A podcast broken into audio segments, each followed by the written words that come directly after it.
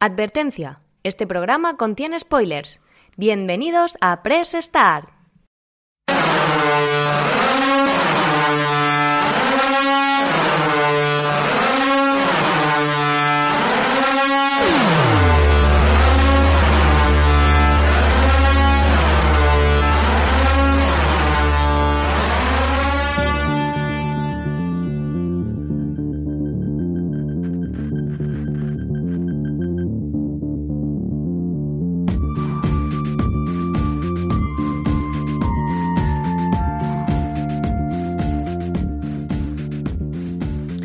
Muy buenas y bienvenidos a un nuevo programa de Press Start. Hoy tenemos otra vez un especial sobre películas basadas en videojuegos. Este es ya nuestro volumen 3. Sí que es cierto que ya hemos comentado en otros programas y en especial en estos que hicimos sobre películas que parece que no atinamos con la tecla ¿no? de una buena película basada en una franquicia de videojuegos. Don Eduardo Román, ¿qué tal? ¿Qué opinas? ¿Qué opinas de esto? Muy bien. Porque quizá hoy se pueda romper esa... Bueno, ya sea... eh, hemos, hemos hablado de Silent Hill. No, no hemos hablado de Silent No Hill. hemos hablado de Silent Hill. Pero Silent Hill está bien considerada. Yo la considero bien. O sea, a mí lo que haga la gente me la trae al pairo. A, a mí, a mí me gusta Silent Hill como adaptación. Yo creo que Silent Hill no está bien considerada. Por eso comento que creo que hoy vamos a dar con una Y hay- triunvirato de películas que están más o menos bien consideradas. Sí. Sí, las tres. Las tres. Ojo, yo no estoy nada de acuerdo con una de ellas, pero a ti te encanta. Y por lo que he visto en internet a la gente lo vuelve loco y no lo entiendo. Pues vale. Eh, pues vale, sé cuál dices. No, es que a mí eh, no me gusta otra. Mm, aunque como adaptación puede ser que esté bien porque yo no estoy familiarizado con el juego. Pero bueno, bien, bien. Eh, por fin, eh, también comentarlo, eh, por fin ya cara a cara. mano a mano. Sí, sí, sí. Está bien. Ya hemos salido de, de- Del confinamiento. del confinamiento y voy a estrenarlo. Muy bien, Edu, qué Esto es como descorchar el champán. Estaba deseando hacer esto. Hemos vuelto. Bueno, en el confinamiento lo hiciste en no me acuerdo qué programa. Ya, pero esas las pagaba yo. Ah, claro. Bueno, Edu, y no estamos solos porque hoy tenemos con nosotros a través de... Uy, qué, qué viejo me suena, iba a decir a través de las ondas. Esto me suena a rollo, eh, yo qué sé, Carlos Herrera o, José Ramón de o José. Ramón de la Morena. A través de las ondas, Través de los beats. los beat... Uy, no suena, no. No, no, no sé cómo suena eso. Eh, tenemos a Don Joaquín Casas, alias en el grupo de Telegram, Dan Autumn, maldito otoño. Hola, buenas. ¿Qué tal? Muchas gracias por lo de Don. Un placer estar aquí otra vez. Hombre, ya te comenté antes de empezar, digo, mira, hoy vamos a decir nombres y apellidos. Así que, así que nada, bueno, te voy a llamar Joaquín, que ya estuviste con nosotros en un programa en el que hicimos el verano pasado, ¿verdad? El de, en el debate. Eso es correcto. Eh, fin de generación. Exactamente. Y no te voy a preguntar por tus juegos favoritos, porque ya los dijiste, pero si quieres refrescame la memoria así rápidamente, ¿cuáles eran? Eran. O- te he pillado mal, te he pillado No, plan no, no, no. Sí, sí, sí. De hecho, la lista ha sufrido algún cambio. No, hombre. Que, que creo que, que estaréis de acuerdo con él. Eh, en primer lugar era Final Fantasy VII. En segundo era el Heavy Rain. Y en tercer lugar tenía a The Witcher. Pero ahora se pelea mucho The Witcher con Zelda Breath of the Wild. Ajá, sí, es verdad, Mu- es verdad. Muchísimo. De hecho, Zelda me queda poco para acabar, lo juego muy poquito y llevo como tres veces las horas que llevo en el, en el Witcher. Pues sí, la verdad es que sí. Juegazo. Sí, sí, sí. Así que nada, hechas las presentaciones, bueno, un servidor, Carlos Cobian, que está aquí presentando el programa, este especial de películas basadas en videojuegos. Y vamos a empezar poniendo un tráiler, y ese tráiler es de la película Pokémon Detective Pikachu. Bienvenidos a Rhyme City. Un homenaje a la armonía entre humanos y Pokémon. Tim, tu padre fue una leyenda en esta comisaría. Si te pareces un poco a tu padre. Nada. Recuerdo que de pequeño quería ser entrenador de Pokémon. Me he quedado con las ganas. ¿Hay alguien ahí?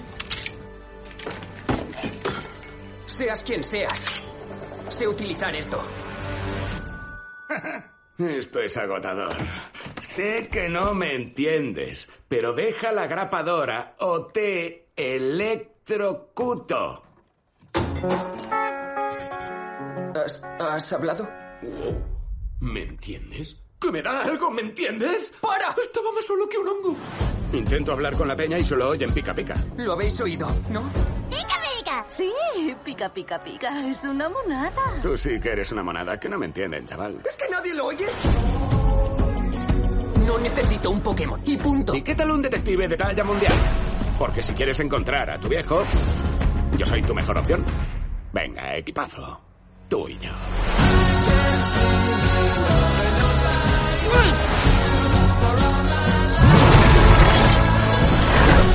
Lo que nos ha juntado ha sido la magia. Y esa magia tiene un nombre, esperanza. Tío, tenemos formas de hacerte hablar o gesticular. Sí. Así que dinos lo que queremos saber. Al lío, vamos, ok. Una lata. Empujar, apartar. Aparto a la gente de mi lado y luego les odio por marcharse. Dice que te vayas a la mierda. ¿A la mierda yo? ¿Cómo? No, intercambiemos los papeles. Yo poli malo, tú poli bueno. No, no, no, no somos polis. No es así como lo había visualizado.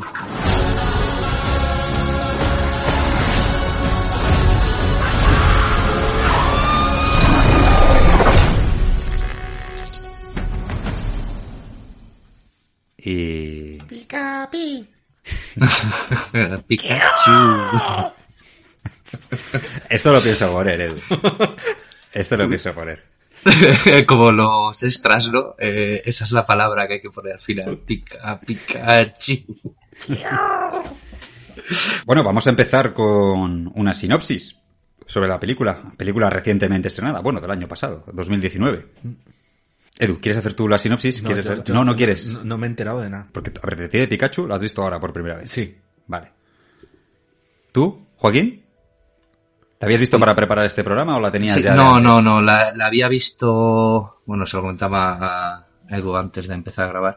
Se la puse un día a mi hijo a las 7 de la mañana, que se despertó y no me dejaba dormir, me quedé dormido al poco de empezar, se la puse otra vez al día siguiente, aguanté un poco más, pero me volví a dormir, el tercer día ya no quiso y ya me la tuve que ver yo con otros dos intentos, aposta, pero me la vi antes de, de saber de- de grabar el programa. Ya, ya. Yo, a ver, yo también por poner en antecedentes a la gente que escucha, eh, mi, mi- mi posición ante la película es la de alguien que no ha estado muy familiarizado con, con Pokémon.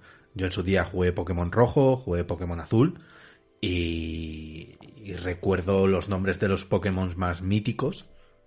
Pikachu, Bulbasaur, eh, ¿Vas a decir todos los Pokémon que conoces? Charizard, ¿cómo era el...? Charizard.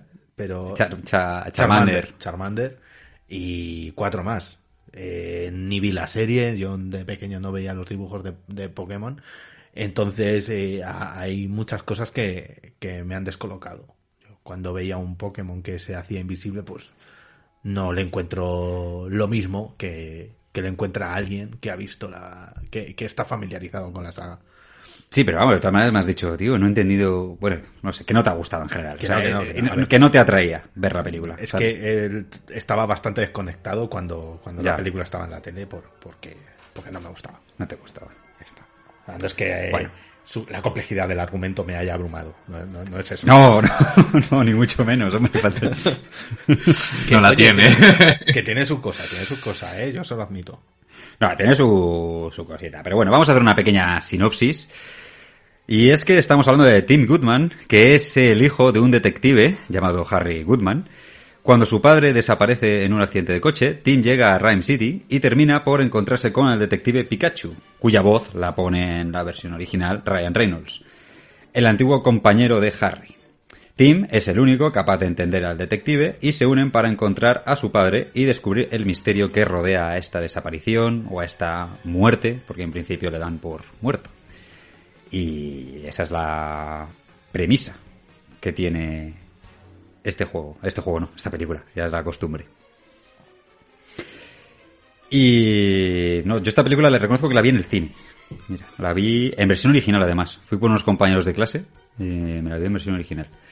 Y a mí, no sé, ahora hablaremos un poco más de ella, pero a mí no me, no me disgustó del todo. Me parece que a lo mejor ha sido una ocasión perdida de haber hecho algo más, pero no sé, bien, bien, entretenidilla. No podría decir, oh Dios mío, vaya mierda, o yo que. Es lo que sobre todo se critica a las películas de videojuegos, ¿no? Que no respetan al original. En este caso es que se, se basa en el spin-off de Pokémon que se llama Detective Pikachu. Hay un juego que se llama así. Hay un juego que se llama Detective Pikachu. Y va en la línea de la película. Yo no lo jugué ni lo conocía. Yo no lo he jugado, pero Pikachu se viste igual. O sea, lleva el mismo sombrerito de Sherlock Holmes. Vale. Sí, yo, yo tampoco lo he, lo he jugado, pero por lo que ya sí, preparando el programa he podido ver, sí que eh, quitando algunas cosas, eh, respeta bastante por lo visto lo que es la, la trama del videojuego. Sí, porque a ver, todo esto empezó de la siguiente manera, ¿no? Eh, Hablo de su época de, de- de desarrollo, ¿no? La película fue anunciada en el 2016, en julio, para ser exactos. Y en ese momento, eh, The Pokémon Company y Letterman, el director, querían adaptar al Detective Pikachu en base al interés en el que había en la franquicia. Pero ¿qué ocurría? Que eh, The Pokémon Company no quería hacer una película basada en Ash Ketchum. O sea, Ash Ketchum es el, eh, el protagonista de Pokémon de toda la vida, en las series, en las películas y demás. Querían que fuera algo diferente. Entonces, eh, lo que comenta Letterman es que él quería hacer eso, la película de Pokémon, que llegó y le dijeron, oye, mira, pues tenemos esta saga, esta subsaga, este spin-off, que además estaban desarrollando un videojuego que era Detective Pikachu. Y a Letterman le gustó, le gustó bastante la idea.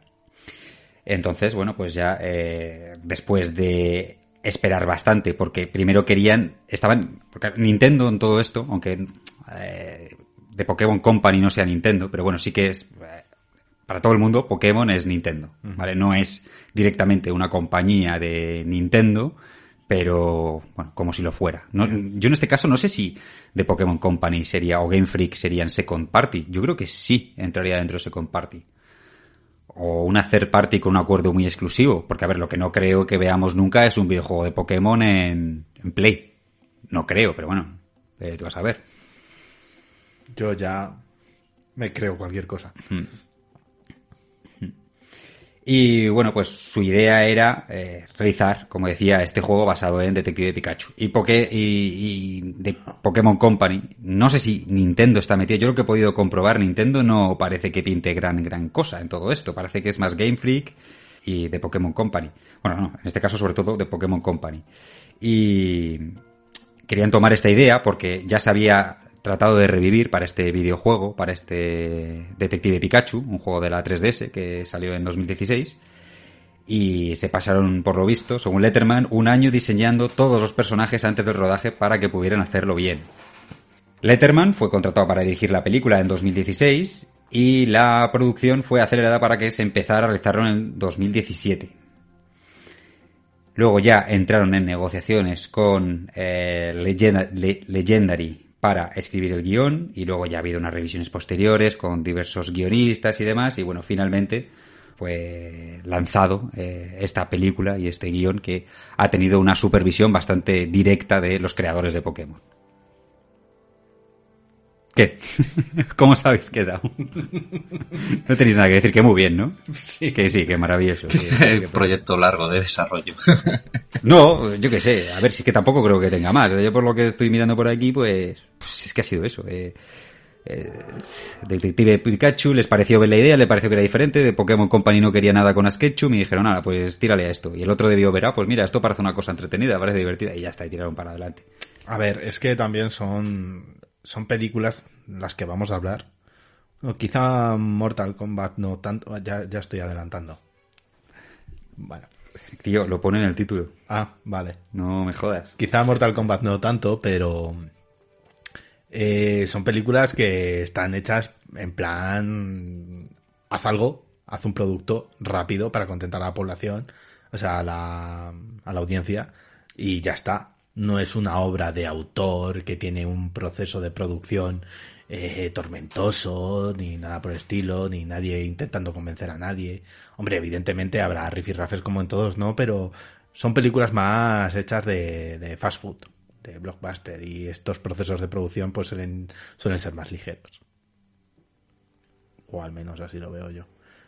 Mortal Kombat sí que, ya lo hablaremos, pero sí que tuvo sus, sus traspiés. Sí, pero yo creo que a diferencia de las otras películas, que son Mortal Kombat y son Sonic, eh, en esta sí que ha habido una supervisión directa por parte de los creadores de Pokémon. O a mí sí me da esa sensación. E igual que en, en Sonic, como diremos más adelante, da la sensación de que Sega ha estado ahí, pero que Sega no tenía mucho que opinar por absolutamente nada de lo que ha pasado ni con el desarrollo ni con nada. Lo veremos más adelante, aunque tuviera los créditos y ponga Sega, pero por lo visto Sega, eh, nada, cero. No pintaba nada ahí. Eh, y con Mortal Kombat bueno, no, ahí no, ahí sí que se... Yo no sé si había una supervisión tan directa por parte de Midway, ¿era? Creo que era Midway, ¿no? Los que hacían Mortal Kombat. Sí, yo sí tengo ahí algunas referencias y de hecho algunas cosas cambiaron en los videojuegos a raíz de decisiones que se tomaron en la película. No, ojo. que- Claro, claro, o sea, si yo no me refiero, no, yo no me refiero a que no respeten o que luego el lore no... No, sí, no, sí, a que estuvieran implicados. Sino que estuvieran Eh, implicados en el, en el hecho de decirte, no, mira, esto hasta aquí no lo puedes hacer. O lo mismo es que Midway en aquel momento, como acaba de quedar Mortal Kombat, estaba un poco en plan como a lo loco, en plan de, ¡guau, lluvia de ideas! O sea, todo lo que quieras está bien, me da igual.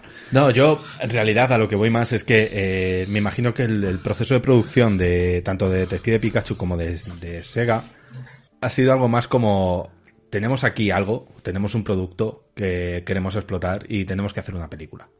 Sin embargo, Mortal Kombat, como veremos más adelante, es alguien, una persona muy concreta, que ve el producto, ve el- la imagen de Mortal Kombat y dice, oye, aquí hay chicha, aquí tenemos que, podemos sacar algo. Y entonces va a una productora, intenta convencerles, intenta currárselo.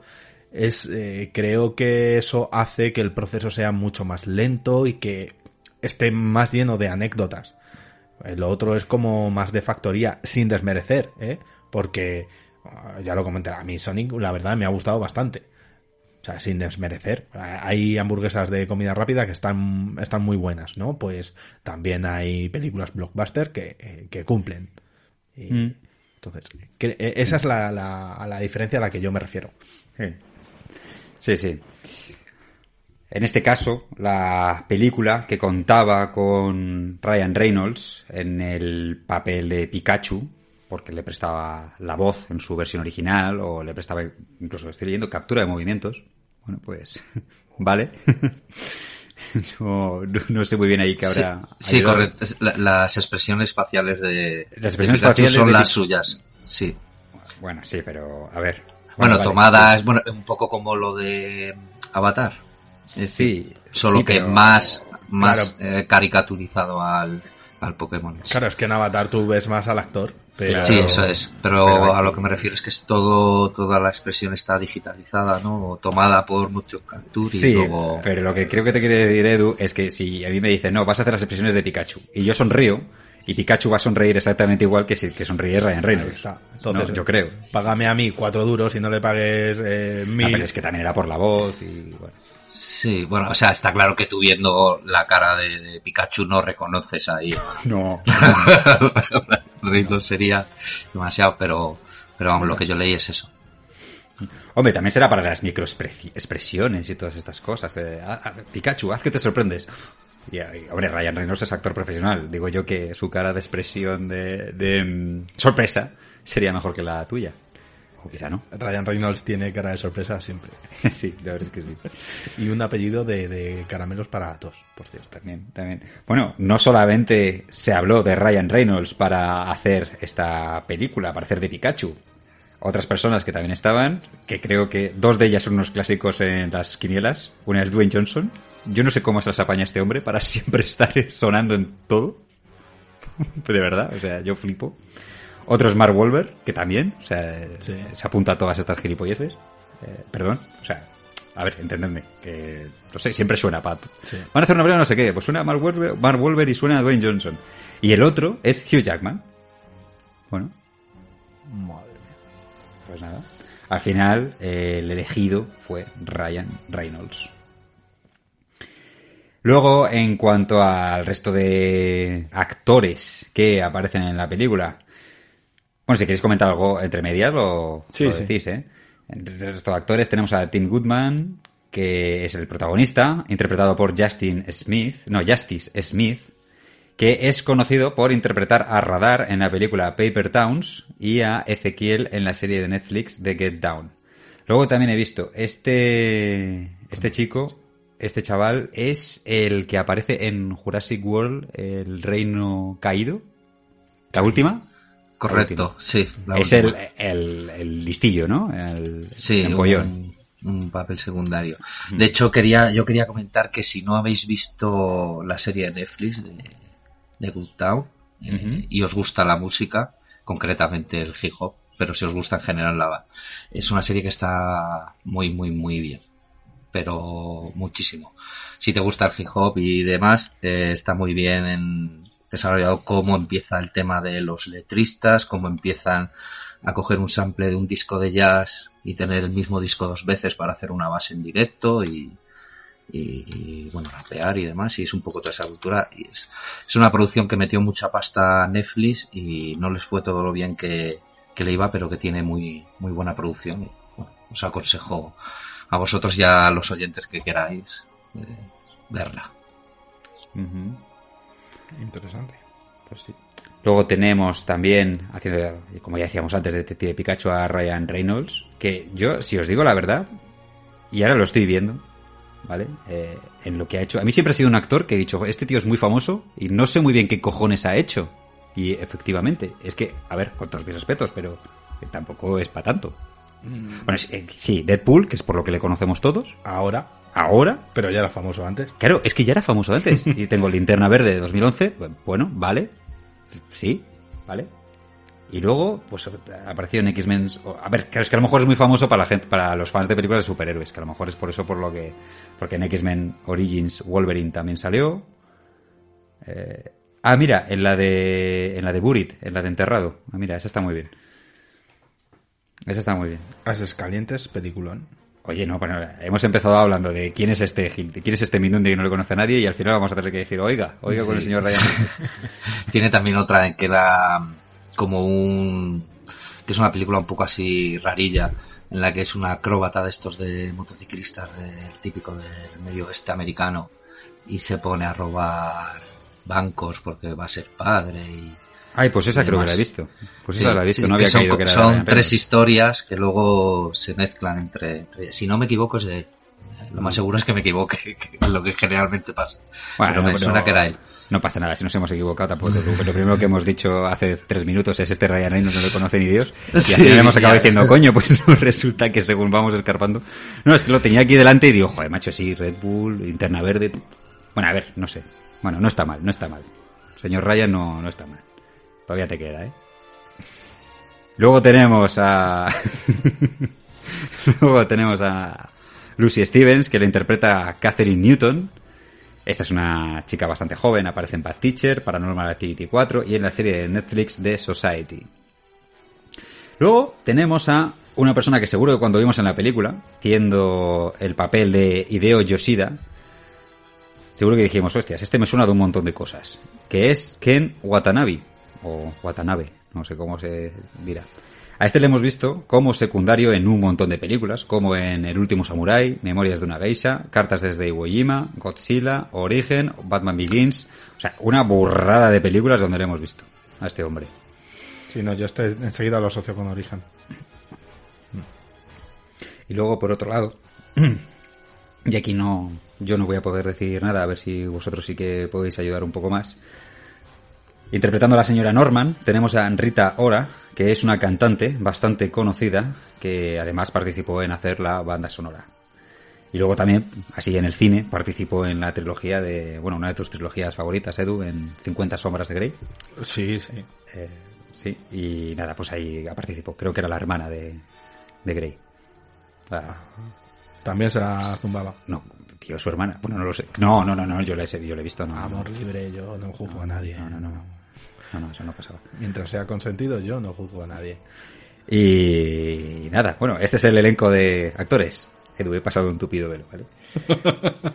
¿Te quieres comentar algo, Joaquín? Que igual estamos pasando un poco de prisa. No sé si queréis comentar algo más. Yo no, yo es que reconozco que no, no, no he visto muchas de las películas, por ejemplo, de Ryan Reynolds, por la verdad es que reconozco que, porque mira, lo he comentado siempre. Yo las películas de superhéroes estoy perdidísimo. Yo no he visto ninguna de estas. O no sé si quieres comentar de, de algún actor más. No, en principio eh, yo la gran mayoría, bueno, sí, quitando el, este el de origen que, que hemos Watanabe. comentado, Ken Watanabe, perdón, y, y y bueno, no sé decirlo, Justice o Justice o como se diga, este no no conocía mucho al, al resto ni siquiera ni siquiera la cantante esta. Que también como anécdota sale también un DJ por lo visto bastante conocido. Sí, sí. Tiene nombre de Pokémon. sí bueno, Diplo. no sé Diplo Y también por Sí. lo visto aparece el que dobla a Justice, o sea, el que es Tim Goodman en la versión japonesa. Ese actor aparece como entrenador Pokémon en un momento dado. Oh. Ha hecho ahí como un cameo. Ujú. Ah, y luego tenía una, bueno, la, la decimos ahora, sale también al principio de la película cuando el amigo que le está dando la chapa y demás es, no sé si será hecho aposta, que lo mismo es un guiño a Deadpool, porque es el mismo que en el, es el conductor del taxi, que, que es el amigo de Deadpool y que le da la chapa también cuando van en el taxi. Mm. Mm, Pues Es sí, el debe ser, actor. debe ser un guiño. Luego, en cuanto al director, que, como decía antes, ha sido el que se ha peleado por tratar de hacer una película basada en la franquicia Pokémon, se llama Rob Letterman, que es un director de cine y guionista estadounidense. Es más conocido por dirigir las películas Monsters vs. Aliens. Ni idea. No, No lo sé. Es que, a ver, todo lo que sea versus aliens, yo ya. mm, Todo me suena, ¿sabes? A mí dice Sharks versus aliens. Digo, vale, puede ser. Lo primero que ha venido a mi mente es Cowboys vs Aliens, que no es- sí, que sí, no sí, es yo igual. Claro, yo yo Cowboys igual. contra Aliens, esa, esa es de James Bond, bueno, del, de James Sí, Bond, de que Daniel de, Craig. de Daniel Sí, Craig y tal. No, no, pero claro, yo leo no sé qué versus Aliens y digo, hostia, pues lo mismo es conocidísima, no, no lo sé. Vale, luego tenemos Shark Tale, una historia de tiburón. Bueno, pues mira, Monsters versus Aliens versus Sharks, eh, que lo mismo tiene nada que ver, o sea, esta Shark Tale igual es una, un documental... Ah, mira, sí, esta sí la, la Ah. conozco, no la he visto. Goosebumps, Goosebumps. Eh, los viajes de Gulliver. Ah, pues mira, eso no la tenía yo apuntada. Esa en la Wikipedia, en la parte de arriba, no aparece. Pues aparece en su filmografía, aparece como el director. Y la verdad que al ver el título no he caído, pero mirando estoy viendo que la protagoniza Jack Black. Y ahora sí estoy recordando ver a- en un tráiler a, a Jack Black haciendo de, de Gulliver. Bueno, otra es eh, Goosebumps, que seguramente tenga traducción, pero no, no sé ahora mismo cuál es. Y, de- y Pokémon Detective Pikachu. ¿Y algo más que quieres comentar?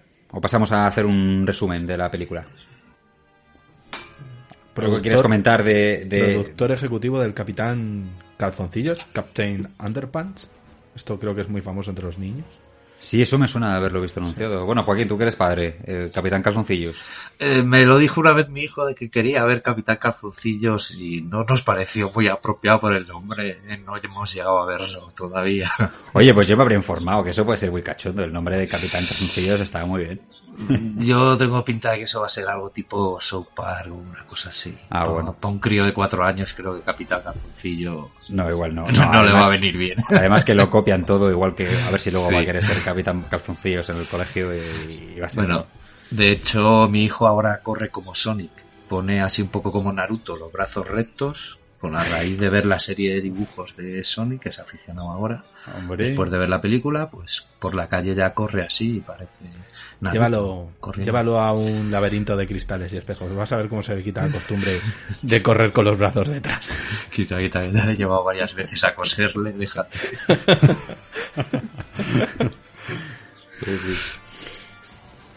Bueno, si no queréis comentar en algo, algo más de la producción de la película o... o- Yo, yo aquí la verdad es que no, no he encontrado... No he encontrado grandes cosas sobre la producción, más allá del hecho de querer hacer una, una película basada en la licencia y demás. Y luego ya lo que es la propia película en sí, preferiría que nos paráramos. Según vayamos hablando del resumen, de la película e ir diciendo, mira, pues esta escena, pues a mí me parece una pena que esto no haya continuado, porque yo de esta película sí que hay varias cosas que quiero decir, Dale. pero me gustaría hacerlo cuando ya hayamos hablado de la película en sí. O sea, tampoco quiero que, no sé, no sé que encontremos alguna características de la producción o de los actores, algo que nos llame mucho la atención, tampoco creo que nos debamos parar mucho. O sea, tampoco os- queremos ser un programa de cine, ¿no? Igual que todo lo que nos detenemos en una película de, de una película, estoy yo, bueno, en un videojuego, pues hombre, yo creo que aquí tampoco, ¿no? Es más bien un poco, no sé, este es un programa más de verano, más de agosto, más fresquito, vamos a hablar de las películas, de lo que nos ha gustado, de lo que no, y, y ya está. Pero bueno, si tenéis cualquier cosa que queréis comentar, me decís, ¿vale? Muy bien. En cuanto a la película, ¿de qué va?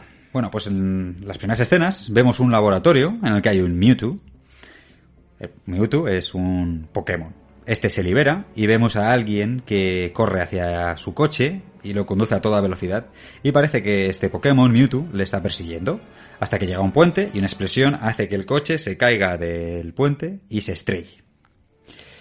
Y luego ya conocemos a Tim Goodman, que es un perito bastante joven, de unos 21 años, me parece que dice que en la película que tiene, que ha abandonado su esperanza no solo de ser un entrenador Pokémon, sino también incluso de tener un Pokémon. Este, este Pokémon, Mewtwo, ¿Sí? Yo que soy profano en la materia, es, es diferente a los demás, ¿no? Porque, o sea, todos los Pokémon que yo veo son como muy tiernos, muy dulces, muy tal, y este es como te miro y te reviento. Sí, efectivamente. Este es un Pokémon que, si no me equivoco, eh, proviene de otro, de un Pokémon an- ancestral que se llama Mew. Y digamos, Mewtwo es un Pokémon creado por el hombre. Ah, vale. Vale no es vale. eh, no es una evolución natural. No, no es una evolución natural. Está creado a partir de, no sé si es el ADN, ya me estoy metiendo en demasiados charcos, pero está creado a través de, a raíz de eh, Mew, que si no me equivoco es un Pokémon ancestral. Es el Grey Fox de Pokémon. Exacto, exacto. Mientras pasa tiempo con su amigo Jack tratando de capturar un Cubone, que es la primera escena en la que vemos que trata de cazarle y no puede y al final tiene que irse corriendo porque el Cubone le quiere pegar un martillazo. Tim se entera de que su padre, Harry, murió en un accidente de coche mientras investigaba un caso. Tim viaja a Rhyme City, que es una ciudad que prohíbe las peleas de Pokémon y promueve que estos y los humanos vivan en armonía, vivan juntos. A diferencia de lo que se hace habitualmente, que el Pokémon es como decir, pues como un, casi un esclavo. El Pokémon es algo que tú tienes en tu Pokéball, lo utilizas para combatir, pero no convives con él, ni le cuidas, ni, bueno, sí, o o le cuidas, pero bueno, que no vive contigo, no le tienes ahí tú por tu casa, sino que le tienes ahí en una Pokéball encerrado. Y en esta ciudad, pues no se hace eso. Tim llega, como decía, a la ciudad, conoce a Hideo Yoshida, antiguo compañero de su padre en la policía, que le da la noticia y las llaves del piso. Una vez allí, en el rellano, conoce a Lucy Stevens, una periodista becaria que quiere ser reportera y sospecha de la muerte de Harry.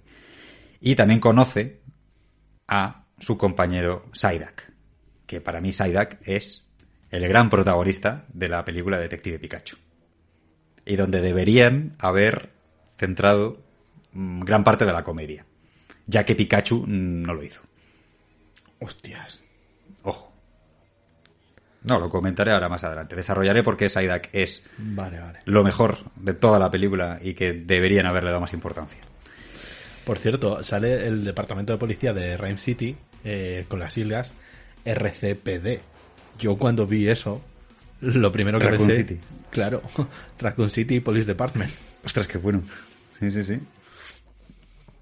Bueno, mientras Tim se encuentra en el apartamento de su padre, se encuentra con un Pikachu con un sombrero a los Sherlock Holmes, eh, al que sorprendentemente puedo entender cuando habla. O sea, lo normal es que nadie entienda a los Pokémon, sino que los Pokémon no hagan más que repetir su nombre cuando hablan. O sea, Pikachu dice pica pica y todo esto. Un poco, como hemos dicho otras veces, como los malos de Hideo Kojima, que, bueno, pues... Pain, pain, Bien. my only friend. Bueno, pues de ahí es, de aquí, de Pokémon es donde sacó probablemente, no, probablemente no, seguro Hideo Kojima su... Bueno, no sé si Hideo Kojima en los juegos de MSX ya lo hacía o, o- o lo empezó a hacer esto en Metal Gear Solid. A partir, a partir de, de tener audio. O sea, a partir de Metal Gear De Solid. Metal Gear Solid. Vale, pues ya existía Pokémon, así que de aquí sacó Hideo Kojima su inspiración. Eh, sin lugar a dudas, no, esto ya es un hecho. Esto, esto no es una opinión, Edu, esto es, esto es historia. Ya está. Algún día estaremos en alguna tesis como bibliografía. Fuente, exacto. Se estudiará, se En la estudiarán las Wikipedia. carreras, se estudiarán las carreras. Sí, sí. Y cuando sale Hideo Kojima, dirán, Hideo Kojima sacaba su, eh, su- sus nombres de...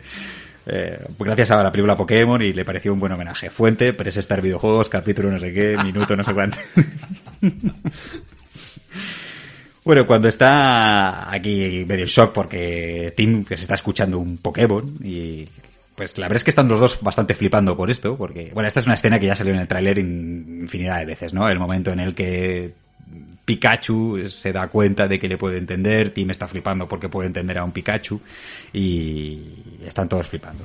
Bueno, en ese momento son atacados por un grupo de Ipom, que este es un Pokémon nuevo, Edu, yo este no le conocía, este debe ser de nuevas generaciones, no debe ser de la primera, es como un mono. Son atacados por este grupo que están bajo la influencia de un gas púrpura que previamente Tim, antes de encontrarse con Pikachu, lanzó accidentalmente al encontrarlo entre las cosas de su padre. Pero bueno, de este ataque de los monos, de los Ipom, logran escapar. T- Tengo que decir que, que en la probeta de este gas hay una R y yo pensaba que me iban a sacar en plan, vale, pues los malos van a ser el Team Rocket. ¿Mm? Porque esa R que yo vi, automáticamente pensé en, en eso, en Jesse James. Pero luego no. No, pero luego no. Em, huyen y se refugian en una cafetería donde Pikachu le cuenta que él es un detective amnésico, que fue compañero de la policía de Harry y que estaban investigando un caso juntos cuando Harry desapareció. La única pista que tiene Pikachu sobre su identidad y dónde puede estar Harry es que en su sombrero está marcado con el nombre de Harry y una dirección. Aquí hay una cosa que estaba haciendo la película, pero que ya no hace mucho, que es ese... Vamos a ver, es un poco como los clichés de algunas películas, ¿no? Eh, por ejemplo, a mí me hace mucha gracia cuando está eh, en el cine, cuando aparece el amante. Estás tú con el amante y aparece tu esposa. Y ese rollo de, ay, la esposa a- al halcón, al no sé qué, a mí eso me hace mucha gracia. O con el muerto. Con lo de, ay, he matado a alguien, no lo puedo descubrir, tengo que llevar al muerto al coche y tengo que guardarlo y en una alfombra y me lo tengo que llevar y se me está cayendo por las escaleras y le cojo de los pies y se me cae la cabeza. O sea, no sé, a mí son cosas que me parecen muy graciosas. Son clichés que tiene a veces el cine y son muy graciosas. Y una de ellas, para mí, es el rollo de yo entiendo a alguien a quien no debería entender. Entonces, tengo que hablar contigo, pero no tiene que parecer que estoy hablando contigo porque la gente me está tomando con loco. Y esto es una cosa que la película hace, lo hace muy eh, poquito, y de hecho lo poco que hemos visto ha sido en el tráiler, porque yo creo que el momento más gracioso es cuando aparece eh, Tim diciendo, pero es que nadie escucha a este Pokémon, y sale el Pikachu diciendo el Pika Pika, además con la voz eh, original de la serie japonesa, y hay una señora que dice, sí, Pika Pika, qué, qué mono, y llega él y dice, que para mona tú, eh, chica, o algo así, no sé qué le dice. Que es una parte que está bien, está graciosa, pero Sí. que ya hemos visto en el tráiler. Entonces ya cuando lo ves en el cine no te hace gracia. Entonces esperas que esa sea una parte que va a ser graciosa, pero te dices, bueno, pero me quiero encontrar otra que sea aún más divertida con este rollo de no te estoy entendiendo, eh, de- yo a ti te entiendo, pero no debería entenderte. Entonces para mí todo esto se ha quedado un poco descafeinado. Porque lo único, las únicas dos escenas en las que esto ocurre es cuando están caminando eh, la escena que decía antes con la chica con lo del pica pica, que están como a través de un mercadito, y luego en la cafetería esta a la que entran. Que entran a la cafetería, está Pikachu, que está bastante mono, porque está como bebiendo un café, y hombre, Pikachu con un sombrerito de detective de Sherlock Holmes, y bebiendo café es una cosa muy mona, eso es, eso es adorable. Eso es objetivo, o sea, eso es Sí, sí, totalmente, totalmente. y entonces está ahí bebiendo café y el otro está hablando y la gente le está mirando mal como diciendo, hostia, ¿y este qué pasa? ¿Que está pirado? Y no lo sé, creo que es un recurso que en cuanto a la comedia se puede aprovechar más y me parece una oportunidad perdida de haberlo hecho, de haberlo utilizado. Porque luego a partir de aquí ya se acabó. Y me parece una ocasión perdida. Luego tiene alguna más con la chica cuando hace como que... Porque a, Tim le gusta la, la chica esta, Lucy, y hace como que es un patoso hablando y el otro está escuchando, pero no sé, me parece un poco desaprovecho. Perdonad, ¿algo más que queréis comentar? No, yo eh, conforme me estoy rememorando ahora la película y conforme estás hablando tú contándola, eh, me- a mí cada vez esta película me parece más ¿Quién engañó a Roger Rabbit? Ojalá. Ojalá. Porque Roger Ra- ¿Quién engañó a Roger Rabbit? Tiene mucho de lo que le falta a esta película, que es un humor más adulto. Mhm. Pero esta película, en contraposición de lo que hace Sonic, eh, lo que hace es, en lugar de poner un ser desconocido en, en una ciudad humana, lo que hace es buscar la manera de que los eh, Pokémon y los humanos convivan. Te ofrece un entorno para ello. Igual que en el caso de quien engañó a Roger Rabbit. Tienes un personaje que se entiende también con los Pokémon. Igual que en quien engañó a Roger Rabbit. Eh, sí que se entendían entre ellos, si no recuerdo mal, pero como que a los dibujos los tenían un poco como denostados y solamente el, protagonista era el que los tomaba en serio y, y cosas así. Eh, también es una hay un poco de, cine negro, se puede palpar un poco en, en- en las dos. Eh, tienes a una Fen Fatal en, en- las dos historias. Perdona, ¿de Pikachu quién es la Fen Fatal? La periodista, una Fen Fatal aniñada, que no, no, no, no llega a ser adulto, pero hay, No, no, no, no, eso no te lo compro, tío.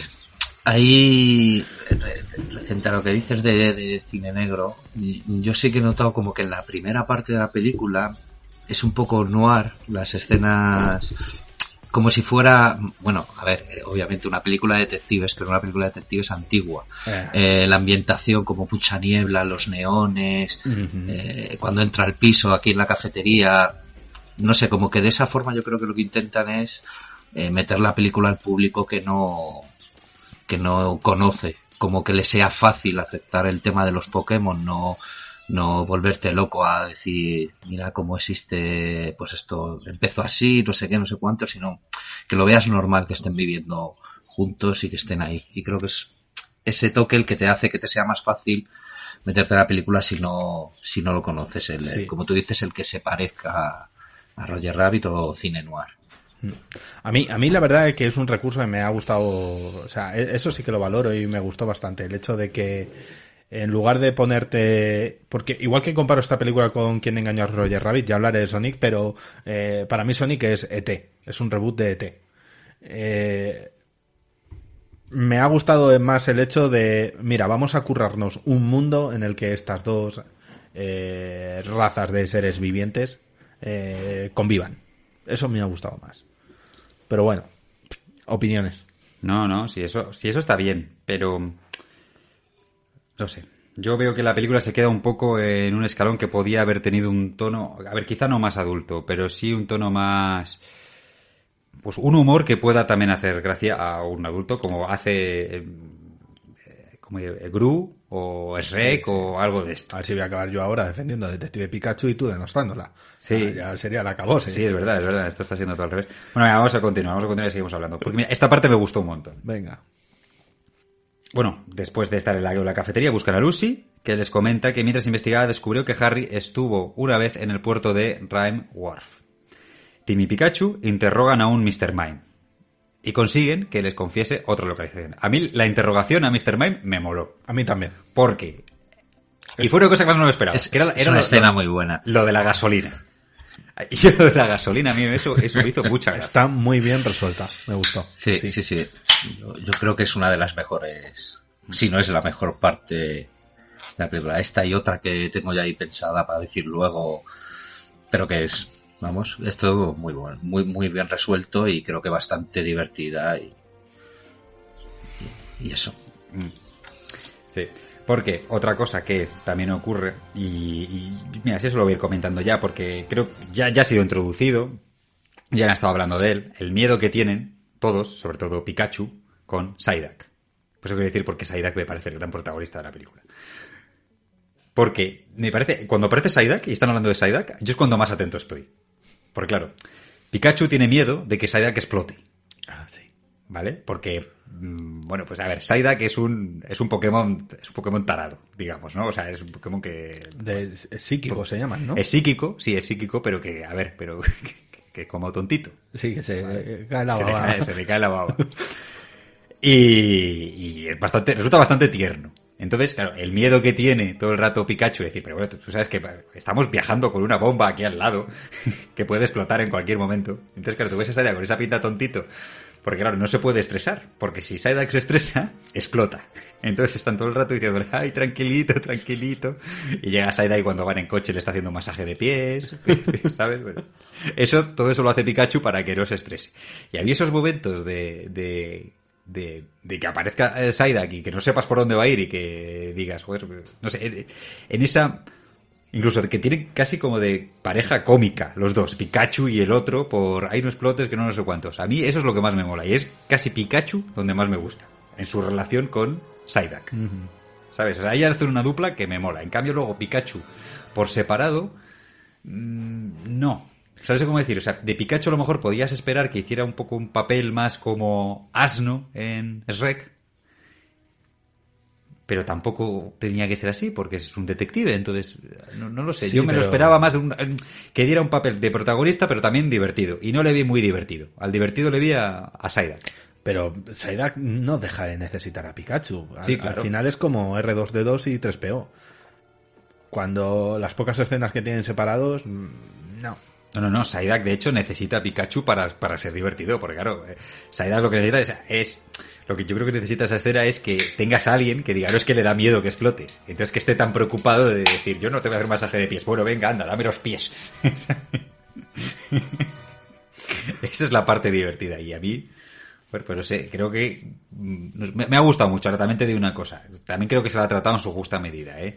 Que ya a veces estoy diciendo lo de que me parece el gran protagonista. Si hubiera dado más protagonismo a Psyduck, igual no. Igual habría aburrido, ¿no? Tanto miedo a Psyduck y tanta historia. Pero, no sé, yo reconozco que cuando apareciera en pantalla era cuando, "Oh, esta es a ver qué pasa. Yo lo que he echado en falta es que, que usen eso. O sea, es- me estás presentando un recurso al principio de la película que deberías usar al final. Y al final, pues coges un Psyduck, lo tiras y lo agobias, le dices, mm, yo qué sé, no vas a probar nunca, no vales para nada, no vas a hacer nada en la vida. Se estresa, explota y mata al malo. No, hombre, pero lo utilizan. A mitad de la película, pero lo utilizan. A ver. Si yo sobre todo la pena que le veo son las tantas cosas que plantean bien, pero que no llegan a, a, más y probablemente por la edad. Porque hay otra escena que también me gustó mucho como apuntaba, pero que creo que por la edad no, no fue un poco más. Por ejemplo, es que, yo qué sé, lo que decíamos antes de Pikachu, pues a lo mejor habría molado más un Pikachu que esto entiendo que si no lo han hecho así, quizá es por The Pokémon Company, que ha dicho, oye, no te pases, que es Pikachu. Pero a lo mejor habría molado más un rollo Pikachu, más tipo Deadpool, ¿sabes? Siendo más Reynolds. canallita. Más canallita, exacto. Que a lo mejor, en vez de, yo qué sé, a ver, que tampoco puedes, en estos tiempos a lo mejor tampoco puedes decirlo, pero que cuando la chica dice, ay, qué monada, dijera algo así como, ay, nena, si te pillara, o algo así, yo qué sé, ¿sabes? Me, me importa un bledo. Claro, que fuera un poco más canallita.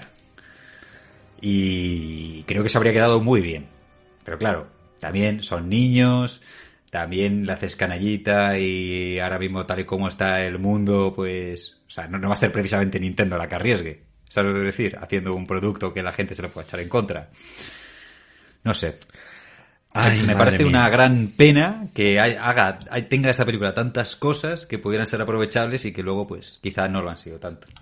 A mi impresión con esto lo- de lo que comentas es que como que han querido hacer una película, o sea, que no tenían objetivos muy ambiciosos en cuanto a, a, nada, ni trama, ni, ni... A ver, obviamente producción sí, pues porque de- detallar todos estos Pokémon tiene un currazo enorme, pero como que es una peli muy muy humilde, no apunta a nada más que lo que comentaba antes, Edu, un blockbuster. Es una peli para que te veas, te entretengas un rato y pases a la siguiente, casi. No, No, Y, y- y bien como dices, y, en, y en- en términos de producción, porque yo creo que han encontrado un equilibrio perfecto entre el realismo y el dibujo animado. A mí estos Pokémon, joder, están hechos muy, muy, muy bien. Se están y es muy una mezcla entre, real- entre realista y el dibujo que yo creo que, joder, está curradísimo. O sea, más quisiera Sonic en ninguna de sus versiones que hubiera sido un rollo Pokémon. ¿Sabes lo que quiero decir? O sea, en ninguna de sus versiones me refiero en la que nos pusieron y en la que nos querían poner. Hubo un fanmate que lo hizo muy bien. sí, un ese- fanmade. ese- el, de Sonic, ¿no? Dices. Sí, sí, sí. ese fanmade ah, Mejor era, increíble. mejor Sí, es que decía la gente por ahí en Twitter que, que se lo llevaran directamente a, a este chico a, Sí. a diseñarlo. De todas eh, formas, eh, yo la sensación que tengo también, y a lo mejor es por eso por lo que no terminan de explotar algunas cosas, porque es una sensación que tengo con, con todas las películas que se están sacando últimamente.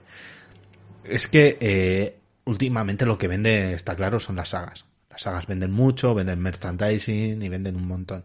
Entonces, eh, creo que sacan este tipo de películas como potencialmente un, un germen de una nueva saga. Ya se ha confirmado Detective Pikachu 2, ¿eh? Ya se ha confirmado.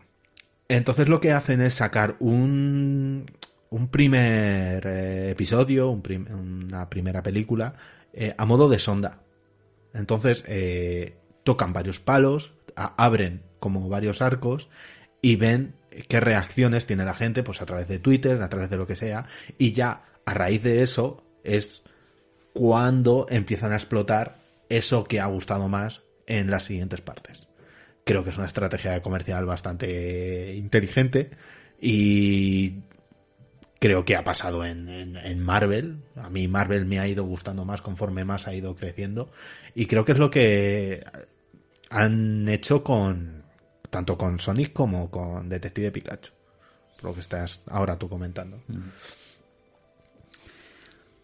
Después de que consigan que Mr. Mime confiese otra localización, una arena de combate clandestina y ilegal que es propiedad de un tal Sebastian, que tiene un Charizard que previamente había perdido en una batalla con Pikachu.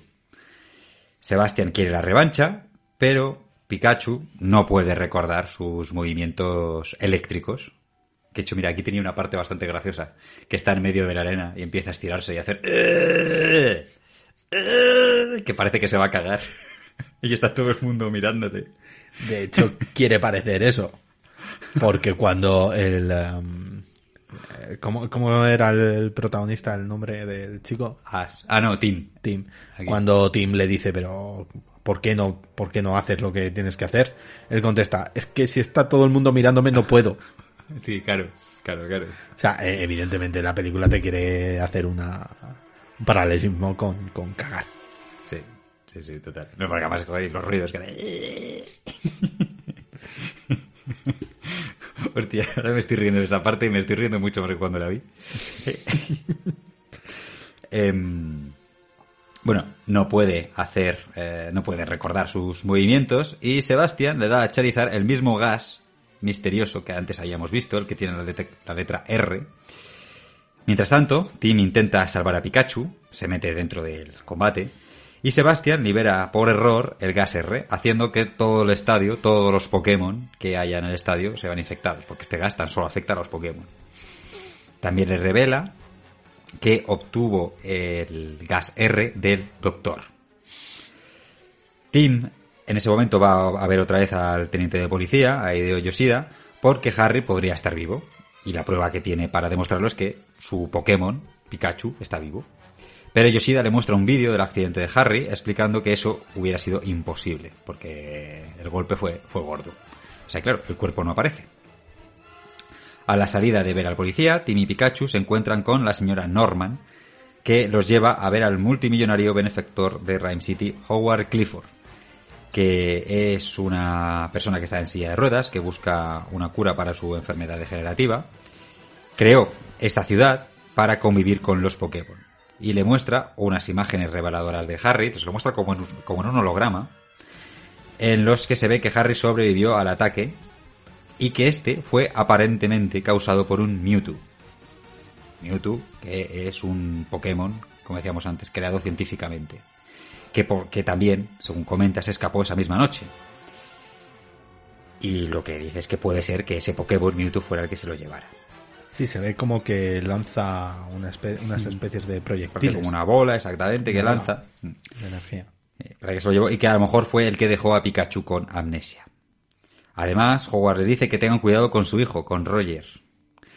Porque, según dice, tiene el control de la compañía y de la ciudad. Y con toda esta información, Tim y Pikachu se unen con Lucy y Psyduck para seguir investigando juntos. Aquí es donde tenemos la escena del coche, me parece que era allí, ¿no? La del masaje de pies. El grupo llega a un laboratorio que parece abandonado. Harry encuentra unos hologramas y se entera de que la doctora Anne Lauren estaba experimentando con Mewtwo, quien había sido capturado después de 20 años. después de escapar 20 años antes, y al parecer había contratado a Harry para ayudarlos. Pronto son ayudados por varios... son atacados por varios Grey Ninja que los expulsan del edificio. A mí, a mí la parte de los Grey Ninja me mola un huevo, entiéndeme. Me parece que la idea está muy bien. Lo que pasa es que a lo mejor mm, quizá no puedes mezclar tanto humor con lo otro. Pero a ti no te parece que era, o a, ti también, Joaquín, ¿no te parece que era una escena muy rollo Velociraptor en Jurassic Park? Sí, sí, completa, completamente. A mí me parece que tiene ese rollito de querer darte miedo, de decir, hostia, que no estamos solos, que estamos acompañados.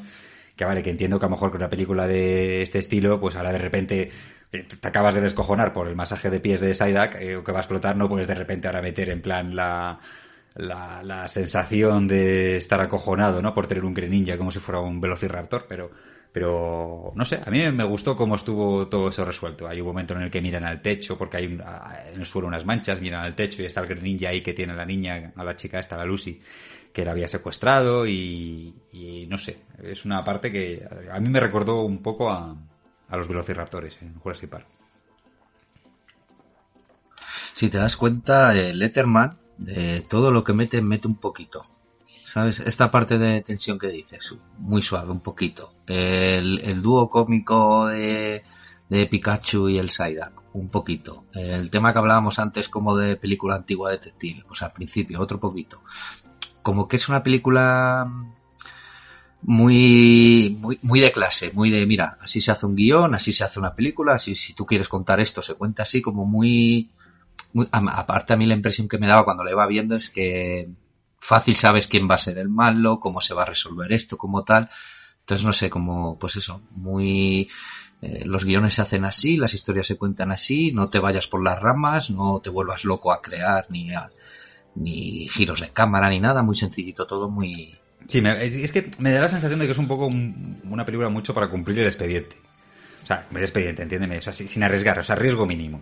Sí, eso es básico. Voy a eh, hacerte una historia que funcione, mm, cortita al pie y ya está. Ahí está.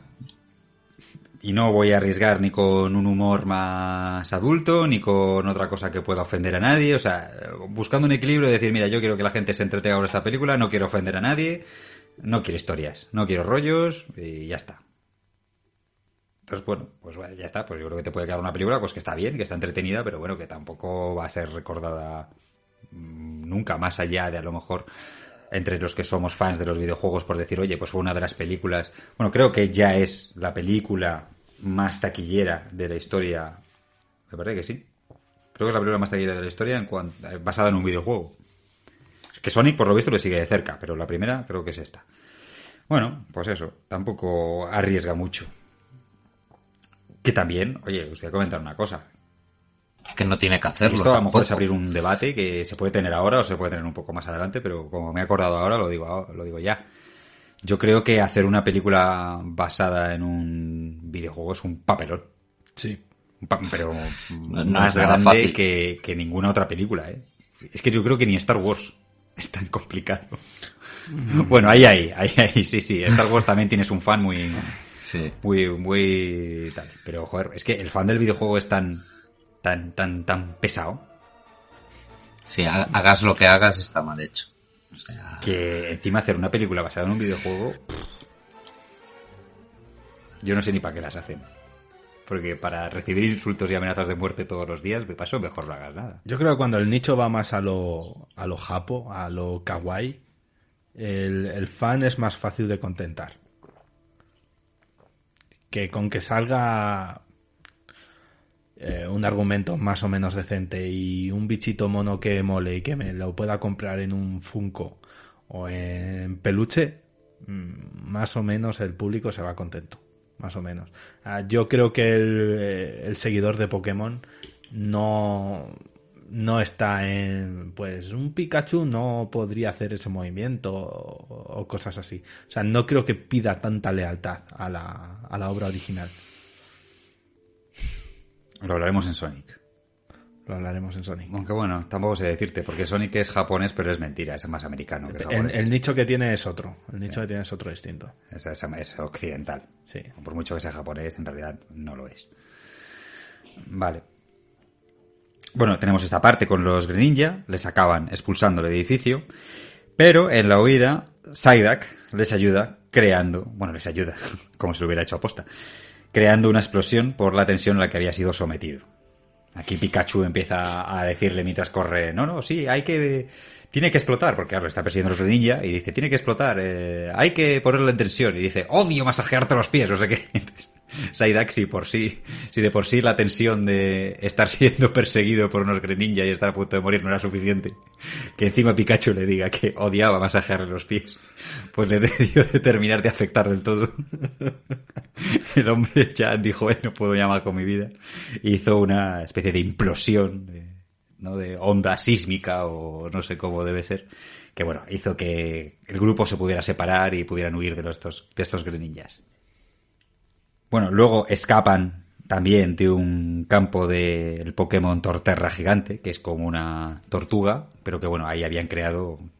Básicamente lo que era era que por donde habían estado corriendo, en realidad no era una montaña, sino que era una tortuga gigante. Entonces, pues, pues ya está. Esto queda bastante espectacular en los efectos especiales y demás, pero bueno, Como Atreyu cuando está encima de Vetusta Morla. Igual.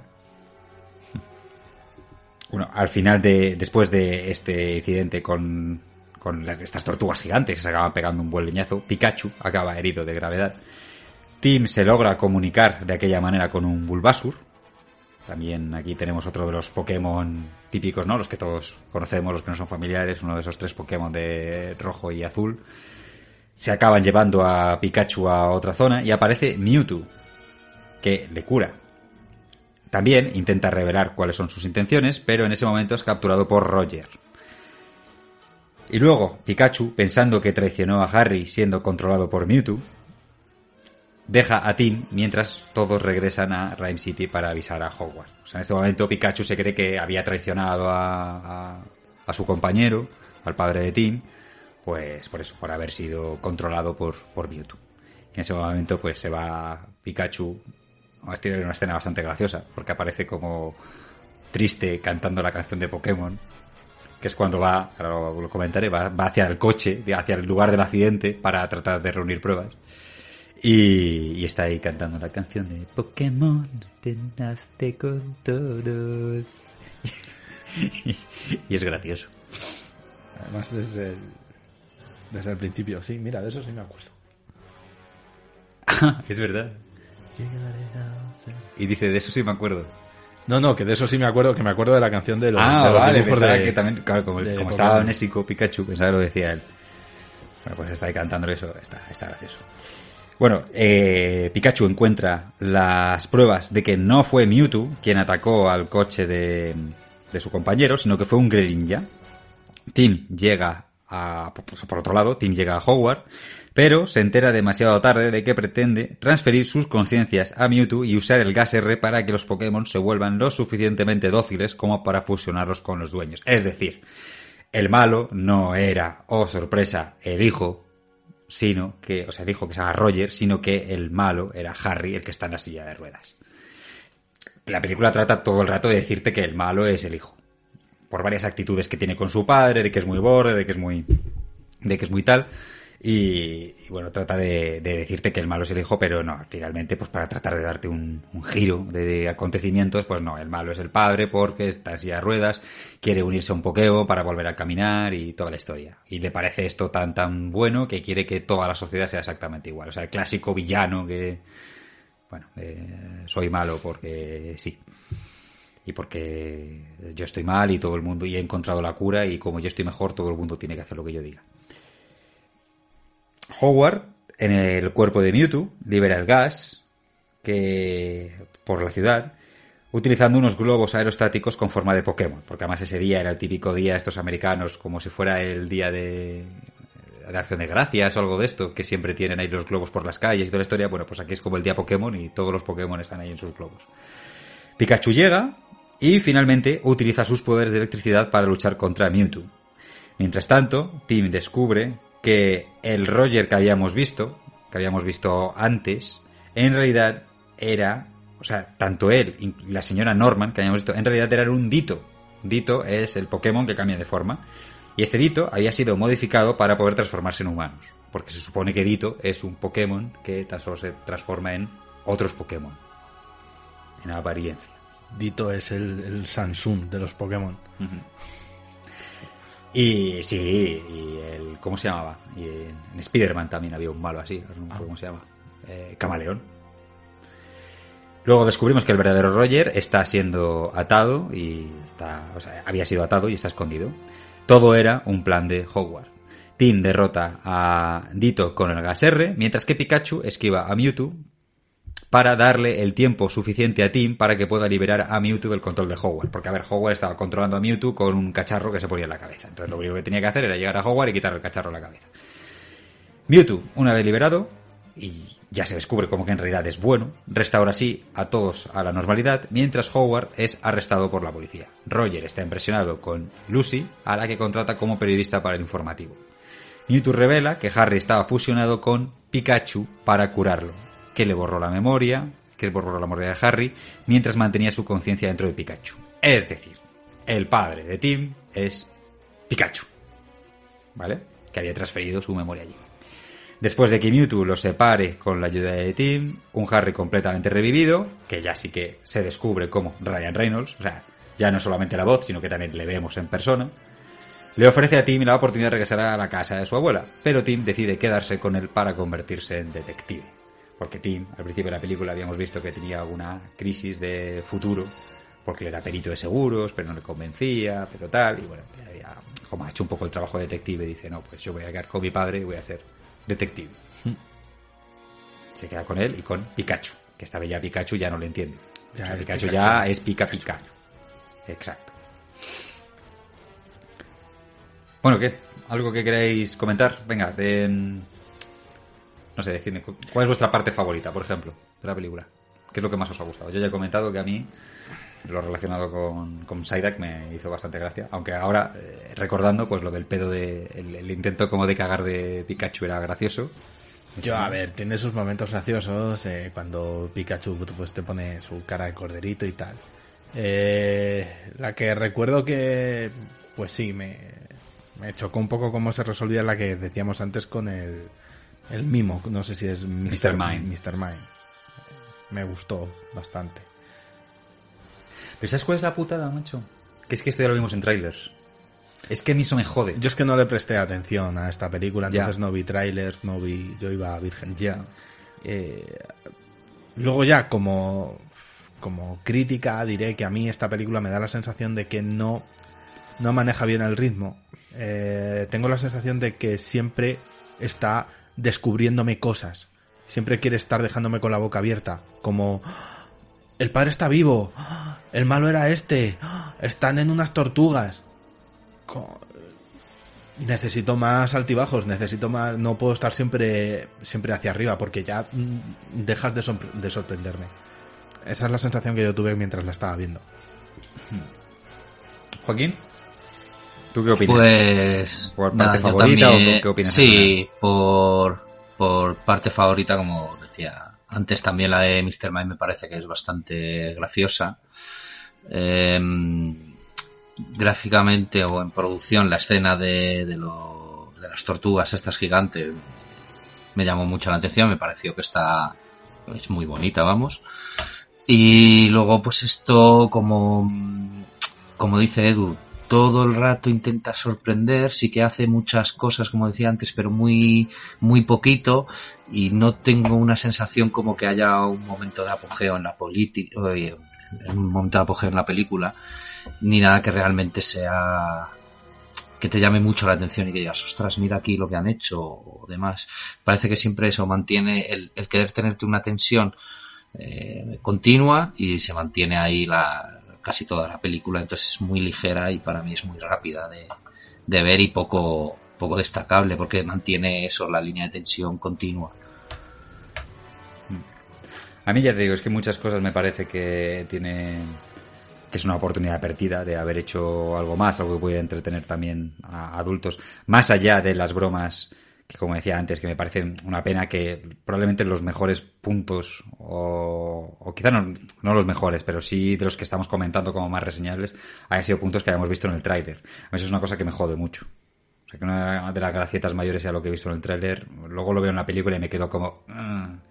¿Sabes? Porque a lo mejor cuando lo vi en la tele, en casa eh, o en YouTube, me hizo mucha risa, pero luego llego allí y es como, "Ah, ah, ah", ya, no me río, ¿sabes? Como si ya lo he visto. Y en esto me pasa un poco así. Luego también, como decías tú también, Joaquín, a nivel de producción, yo creo que aquí es de esas películas que creo que, con, que la gente ha disfrutado haciendo. O sea, la gente que de la parte más artística, digamos, creo que ha disfrutado haciéndolo, porque tienen muchas diferencias. O sea, por un lado tienes la parte de la noche, ¿vale? Con la iluminación nocturna, con las luces de neón, con ese rollo de detective, con ese rollo también un poco cine negro, ¿sabes? Cine de detectives. Que yo creo que eso ha tenido que ser muy, muy divertido, muy creativo, ¿no? A la hora de, de un artista de tener que buscar esa paleta de colores y demás. Luego lo que comentabas también lo de las tortugas, pues eso a nivel de, de- de crear, pues también debió ser un- una proeza de la que sentirse orgulloso. El, como decíamos antes, el hecho de los Pokémon. Los Pokémon están hechos muy bien, ese aspecto que tienen como de peludos, o sea, como si fuera un, un pelo de un, de un perro o de un animal que parece realista, pero tiene también ese toque cartoon que mola bastante. Si, ya os digo, no, no, en ese, en ese sentido yo creo que la película a mí, a mí me ha parecido muy, muy bonita, muy vistosa, pero, no sé, para mí falla un poco en, en eso, en no haber querido arriesgar un poco más y en haber querido satisfacer a todo el mundo y, y en eso.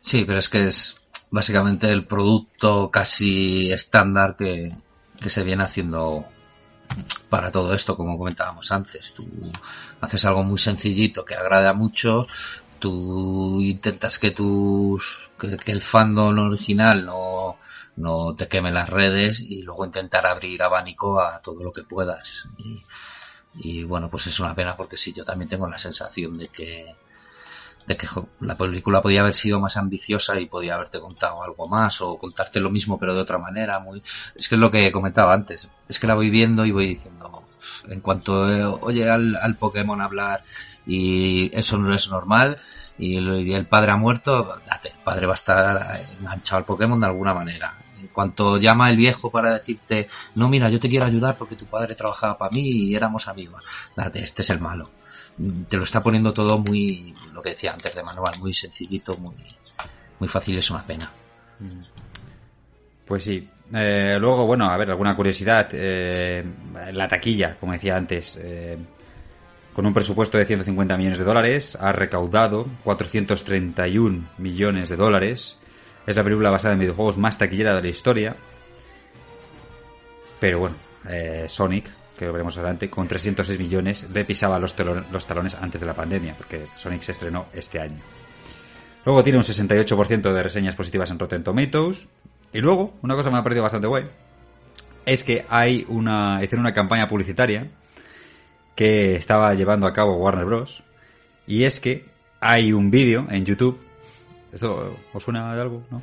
Hay un vídeo en YouTube en el que dice que es la Pokémon eh, Detective Pikachu, la película completa, tal, o sea, como que la puedes ver, como que alguien la ha subido en plan pirata. Y tú empiezas a verla y el inicio, o sea, arranca exactamente igual que la película con sus créditos. Y luego resulta que tienes ni más ni menos que a durante 100 minutos a un Pikachu bailando. Es bastante mono porque es un Pikachu pues ahí está bailando, haciendo sus bailecitos. Y está guay porque tú estás ahí y empiezas a verlo y dices, oh, a ver, oh coño, la película gratis en YouTube. No. Eso está bastante guay. Y no sé si queréis comentar algo más antes de ir cerrando y pasar a la siguiente película. Pues nada, tengo algunas curiosidades que Venga, busqué. sí, comenta, comenta curiosidades. De hecho, la parte de Mr. Mind casi se queda fuera porque consideraban el diseño demasiado horripilante.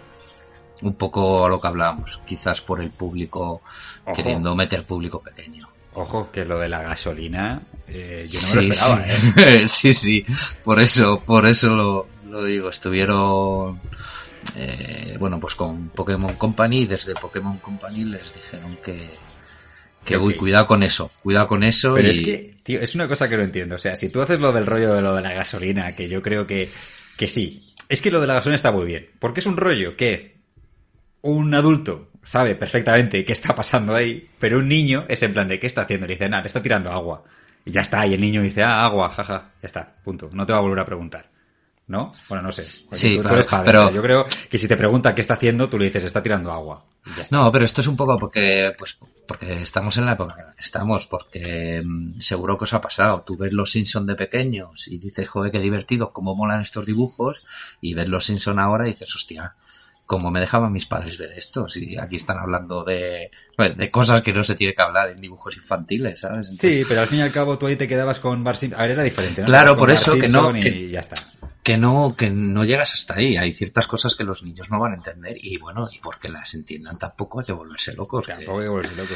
claro No, que- pero es, es lo que digo, que es una pena que, que no hayan tirado más por el rollo de la gasolina de Mr. Mine. O sea, el típico humor que también te hace eh, Gru, o que te puede hacer Shrek, o que te puede hacer otras películas. Que son películas que tú, los niños disfrutan y que ven, pero que tienen siempre alguna alguna pullita, algún puntito que el Sí, padre dice, adulto, "Ah, sí, adulto, humor. exacto, que el padre dice, esto lo habéis puesto por mí para que yo también me entretenga viendo la película y no solamente el crío. Pues mira, yo hubiera echado en falta así, ya como resumen, hubiera echado en falta que hubiera más momentos gasolina. Creo que habría estado guay. O sea, si, si- está claro que podían hacerlo. Porque si les han dejado hacer el momento gasolina, está claro que eh, le dieron luz verde. No sé, ¿por qué se quedan en esa tierra de, ay, no vamos a ofender? Ay.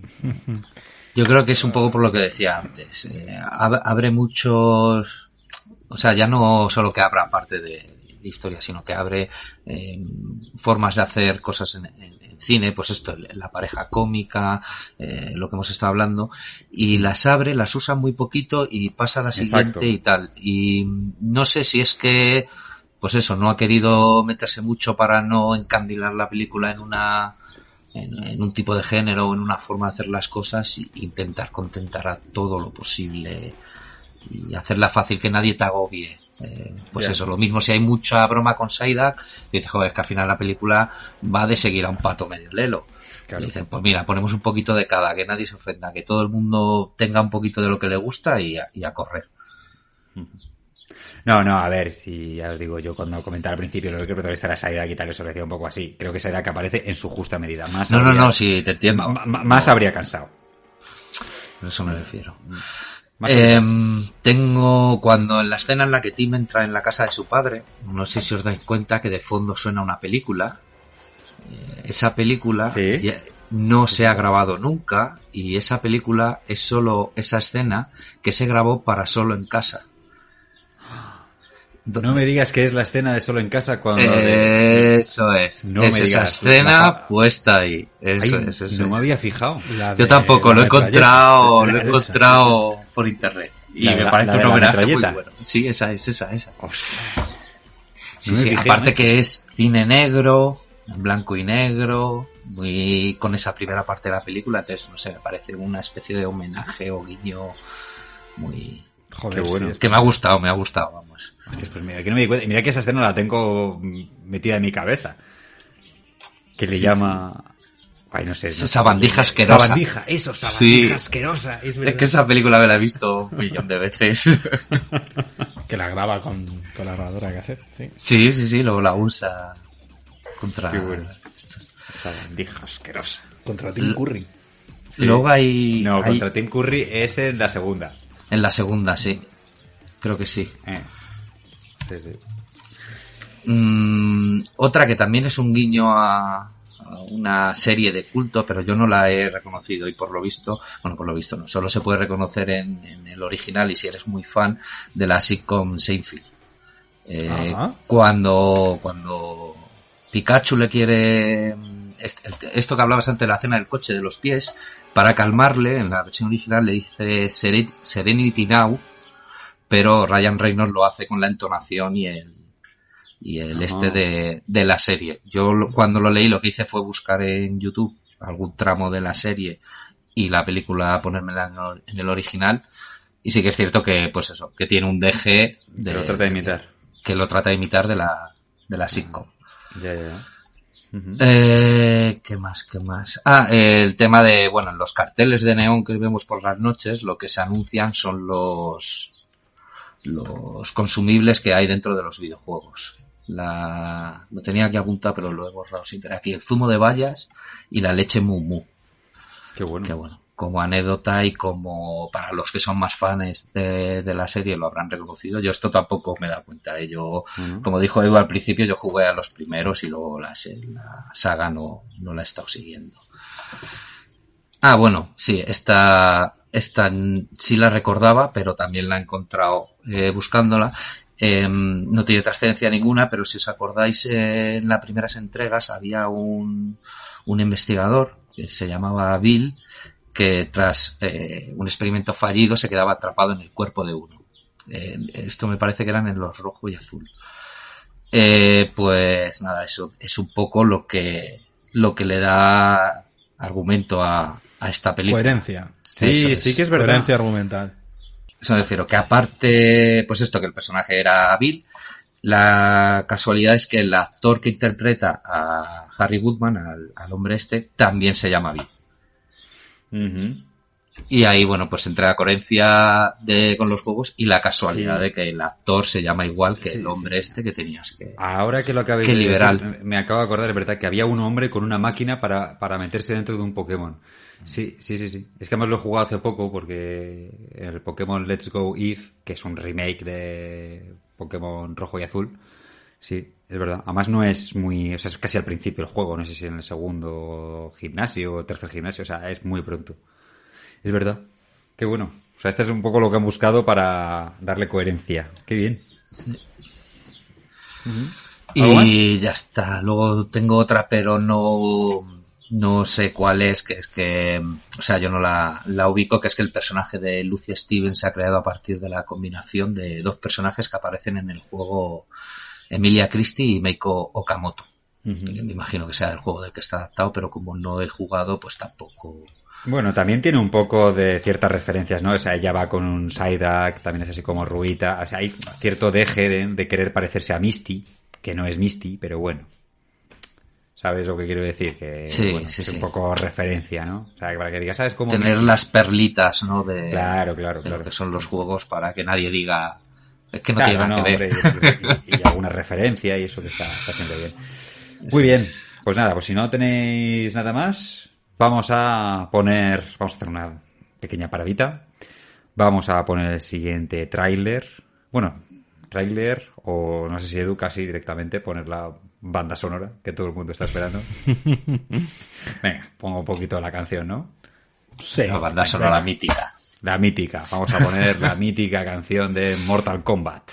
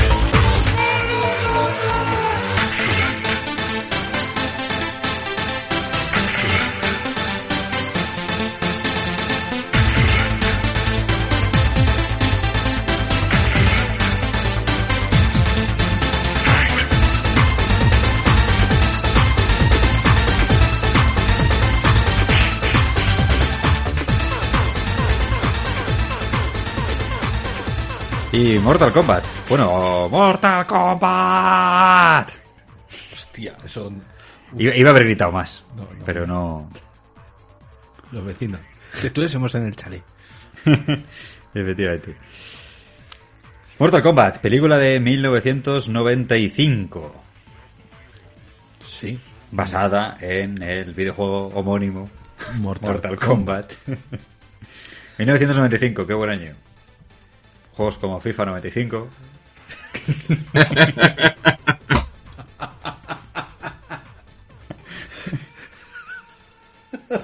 Oye, ojo, en, en- en- en- en 1994 no podías decir lo mismo.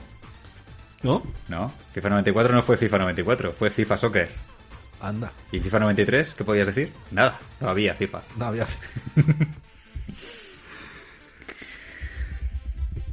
Que, que yo ya estoy mirando, a ver, pues ya me has dejado la duda, a ver qué, qué pasó en 1995. Edu. Aparte de que yo cumpliese eh, Ocho años. ocho años. Edu, estás aporreando las teclas. ¿Te importa? Ya. ya que estamos teniendo tanto cuidado con todo, que le hemos dicho al pobre Joaquín que, que tal, ¿podrías tú también tener cuidado? Y apaga, y apaga los móviles que antes te han estado sonando. No, Será- mentira. será cabrón. Me han estado sonando a mí, que siempre estoy diciendo a todo el mundo, cuidado con los móviles. Me pongo así en plan, en plan Ross cuando, en Friends cuando dice lo de más bajito, pues me pongo yo así. Y siempre le suena el puto móvil a mí. Siempre. No falla. En este caso no era el móvil, era el iPad, que también suena el hijo de puta. bueno, Edu, ¿qué querías comprobar? ¿Qué estás haciendo? Eh, viendo los juegos de 1995, por contextualizar. Yo el contexto histórico de mis acontecimientos es este. Me gusta mucho, Edu, venga. Eh, ¿Qué videojuego salió en 1995? Wipeout, Wipeout. Airward Gym 2, Warcraft 2, Dragon Ball Z, Tekken 2. ¿Cuántos dos? Air Combat, ¿Cómo que Tekken 2? ¿Has dicho, perdón, Tekken 2? Tekken 2. En 1995, pero si la Play no había ni salido en 1995. La peli. La, la, la Play. La Play, sí. ¿La Play en 95 ya había salido? Sí, sí, sí, sí, sí, sí. Coño, ¿llamas Wipeout? Ah, bueno, es que salió en el 95, calla. Claro. ¿Y en el 95 salió con Tekken 2? Es que, ¿Tekken 1 está en la Play 1? Sí. sí. Yo Tekken la primera vez que lo jugué, lo jugué en un arcade. Quizá se desarrolló antes para arcade. Pero Tekken existe para Play, seguro. Sí, sí. Voy a, voy a porrear teclas, ¿vale? Voy a, voy a tocar botones, como le digo a mi jefe. Oye, tío, eh, esto se nos está yendo de madre. Aquí teni- hemos venido aquí a hablar de Mortal Kombat, la película. Calla. Y tú estás hablando de otra cosa. Bueno, No, pero está bien que, que vengamos a hablar de Mortal Kombat y hablemos de Tekken. exacto. Ah, bueno, sí, sí, sí. sí Tekken 1 y Tekken 2 en 1995. Fecha de estreno inicial 9 de diciembre del 94. Para máquinas recreativas. Y para PlayStation en el 95. Pero el 2 también. Hostia, Ay, ese año dijeron, tomar por culo. Yo recuerdo en la Play 1 de haber jugado a Tekken 2. Yo a Tekken 1 nunca jugué. Tekken 2 sí. Yo jugué en eso, en arcade, en unos campamentos en Mazarrón. Mira, ya sé en qué años estuve yo de, de campamentos en Mazarrón. Digo, no tenía ni puta idea. Evidentemente fue en el 94, 95, en el 95. Muy bien. Pues sí. Y Mortal Kombat 3. Ojo. Es verdad, Mortal Kombat 3 en el 95 también salió. Pues sí, película de la que vamos a, hablar hoy, una película basada en el videojuego, una película que no cuenta con tanta violencia como si contaba el videojuego. Esto basado sobre todo en, un- tema que además gracias al videojuego de Mortal Kombat, por suerte o por desgracia, pero bueno, era una cosa que eh, tenía que acabar ocurriendo, era la clasificación de edad. La clasificación de edad de los videojuegos no existía y fue a raíz de Mortal Kombat cuando varias asociaciones de familias americanas dijeron, oye, oye, que esto, que esto da, esto, esto da mucho no miedo, esto es muy violento, esto hay que, esto no pueden jugar los chavales de 10 años. Y sacaron la clasificación de edad. ¿Qué pudo haber ocurrido? ¿Por qué Mortal Kombat tiene menos violencia? Porque el cine sí que la tenía. Y entonces aquí se descubrió el pastel. Y es que Mortal Kombat no iba a un público de 18 años, sino que iba a un público más bien juvenil, infantil. Claro. Entonces si querían que la película fuera ese público, no les quedaba más que hacer una película pues como han hecho. Que tiene sus tollinas, tiene sus cosas, pero no hay sangre, no hay sacarle la columna vertebral a nadie por ningún sitio, ni historias. Eh, Además es un momento delicado porque es precisamente el punto de inflexión en el que eh, los videojuegos empiezan a dirigir a un público más, más adulto. Mm, Hasta este momento los videojuegos han sido juguetes para, para niños y es a partir de este año cuando ya empezamos a encontrar un catálogo más adolescente o incluso maduro. Y efectivamente, por una razón de Peggy, pues les tuvieron que, que cortar un poquito las alas. Eh, personalmente yo diré que por suerte existe el Peggy. A mí no me parece una desgracia. Una desgracia me parece el uso que se está, se está haciendo muchas veces desde la producción, el, forzar que una obra sea de una manera o de otra, cuando su esencia no es esa. Eh, Eso es lo que no se puede hacer y, y con Mortal Kombat pues fue un error. Su esencia es violenta. Su esencia es, es ser bestia. Entonces, Sí, pero el problema es, quizá como hemos hablado en otras ocasiones, como hablamos en el último programa, en el de Final Fantasy VII Remake, es el hecho de por querer entrar en un Peggy renunciar a lo que estás comentando, a cosas que hacen que sean tu esencia y, y Desvirtuarte. demás, y desvirtuarte. A ver, evidentemente yo también estoy a favor de que haya un Peggy, faltaría más. Pero el estar todo el rato mirando hace que a niveles comerciales Más que nada porque hoy, hoy en día no me falta la típica conversación eh, con adultos maduros que me dicen, pues es que yo, mi hijo no quiero que juegue a juegos porque son muy violentos. ¿A qué juega tu hijo? Al GTA. Vale, ¿has visto lo que pone detrás de la caja? Tu chico tiene 7 años. ¿Qué, ¿Qué haces? No, no puedes hacer eso. Entonces, me parece que es un, un argumento para, para la gente como nosotros, que, que defendemos el, el- el videojuego como un elemento bueno, como un elemento educativo, con un, un- algo que desarrolla ciertas capacidades, el poder decirle a un padre, no, mira, es que aquí tienes un instrumento que no estás usando correctamente. Entonces, yo, Peggy, guay. Ahora, no seamos mojigatos, joder. Eh, ¿Qué opinas tú, Joaquín? ¿Tienes alguna opinión al respecto? Tú que eres Sí. padre de una criatura. Eh, completamente de acuerdo con lo que dice Edu. A ver, sistema de Peggy obviamente debe de estar. Mm, Cualquiera que diga lo contrario, pues está fuera de- de- del mundo real en el que estamos. Y, y en cuanto a lo que dice Edu, igual, eh, como dices, tengo, tengo un chaval de cuatro años en casa y juega a la consola. Y obviamente yo soy el que controla lo que juega y yo le digo lo que puede o no puede jugar. Y, y es eso, o sea, al final, eh, pero pasa igual con cine o con televisión, tú tienes que filtrar lo que le quieres. Sí, pero al fin y al cabo también tienes tú, o sea, a ver, si el Peggy se utiliza, a ver cómo deciros, eh, a mí me parece muy bien que exista el Peggy y, y lo defiendo, pero también me gustaría que los padres lo leyeran. ¿Vale? Porque que luego, como dices tú, que estén jugando chavales de 8, 9, 10 años al GTA o al Call of Duty, pues mira, no sé cómo decirte, es que dan ganas de decirle a ese padre, mira, el resto, muchas veces nos estamos jodiendo por tu culpa.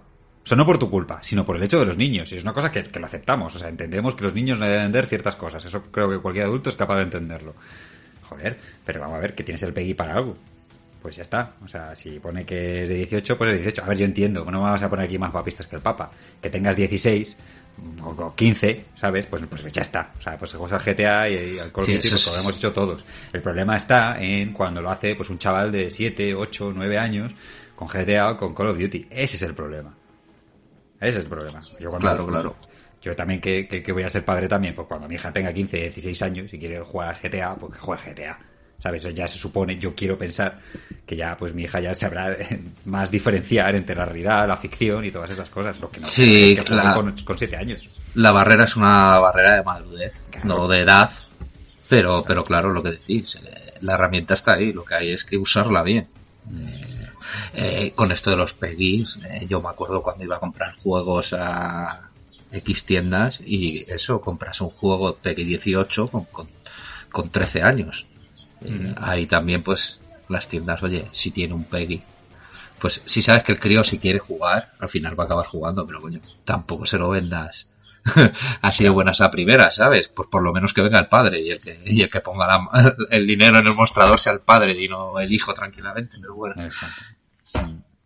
Bueno, que nos hemos liado con este pequeño off topic, pero bueno, estaba relacionado porque Mortal Kombat es sinónimo de clasificación por edad. Sí. Entonces tampoco hemos sido tan desencaminados.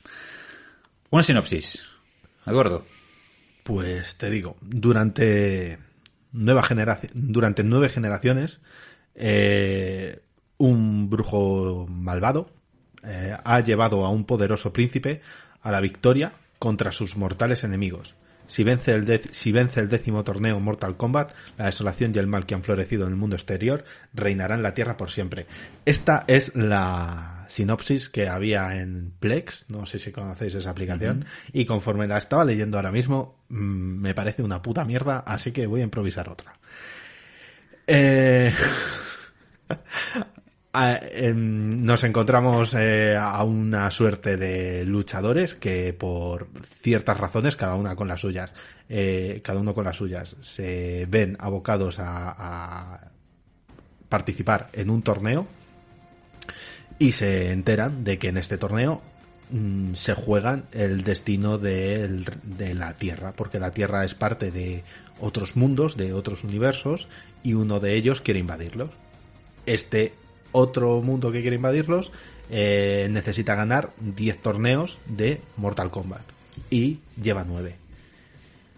Y como sinopsis, te invito, Carlos, a que en postproducción pongas simplemente la eh, explicación que Lord Raiden da en el barco a los luchadores, que para mí es la mejor sinopsis que se puede hacer de Mortal Kombat. Yo pongo lo que tú quieras, Edu, siempre y cuando tú me des el archivo. Yo te doy el archivo. Vale. Vale, pues... Como me hagas buscarme la peli, recortar la peli, extraerle el audio, todo eso, lo va a hacer que yo te diga. si tú me das el cachito, yo te lo pongo. Ya está.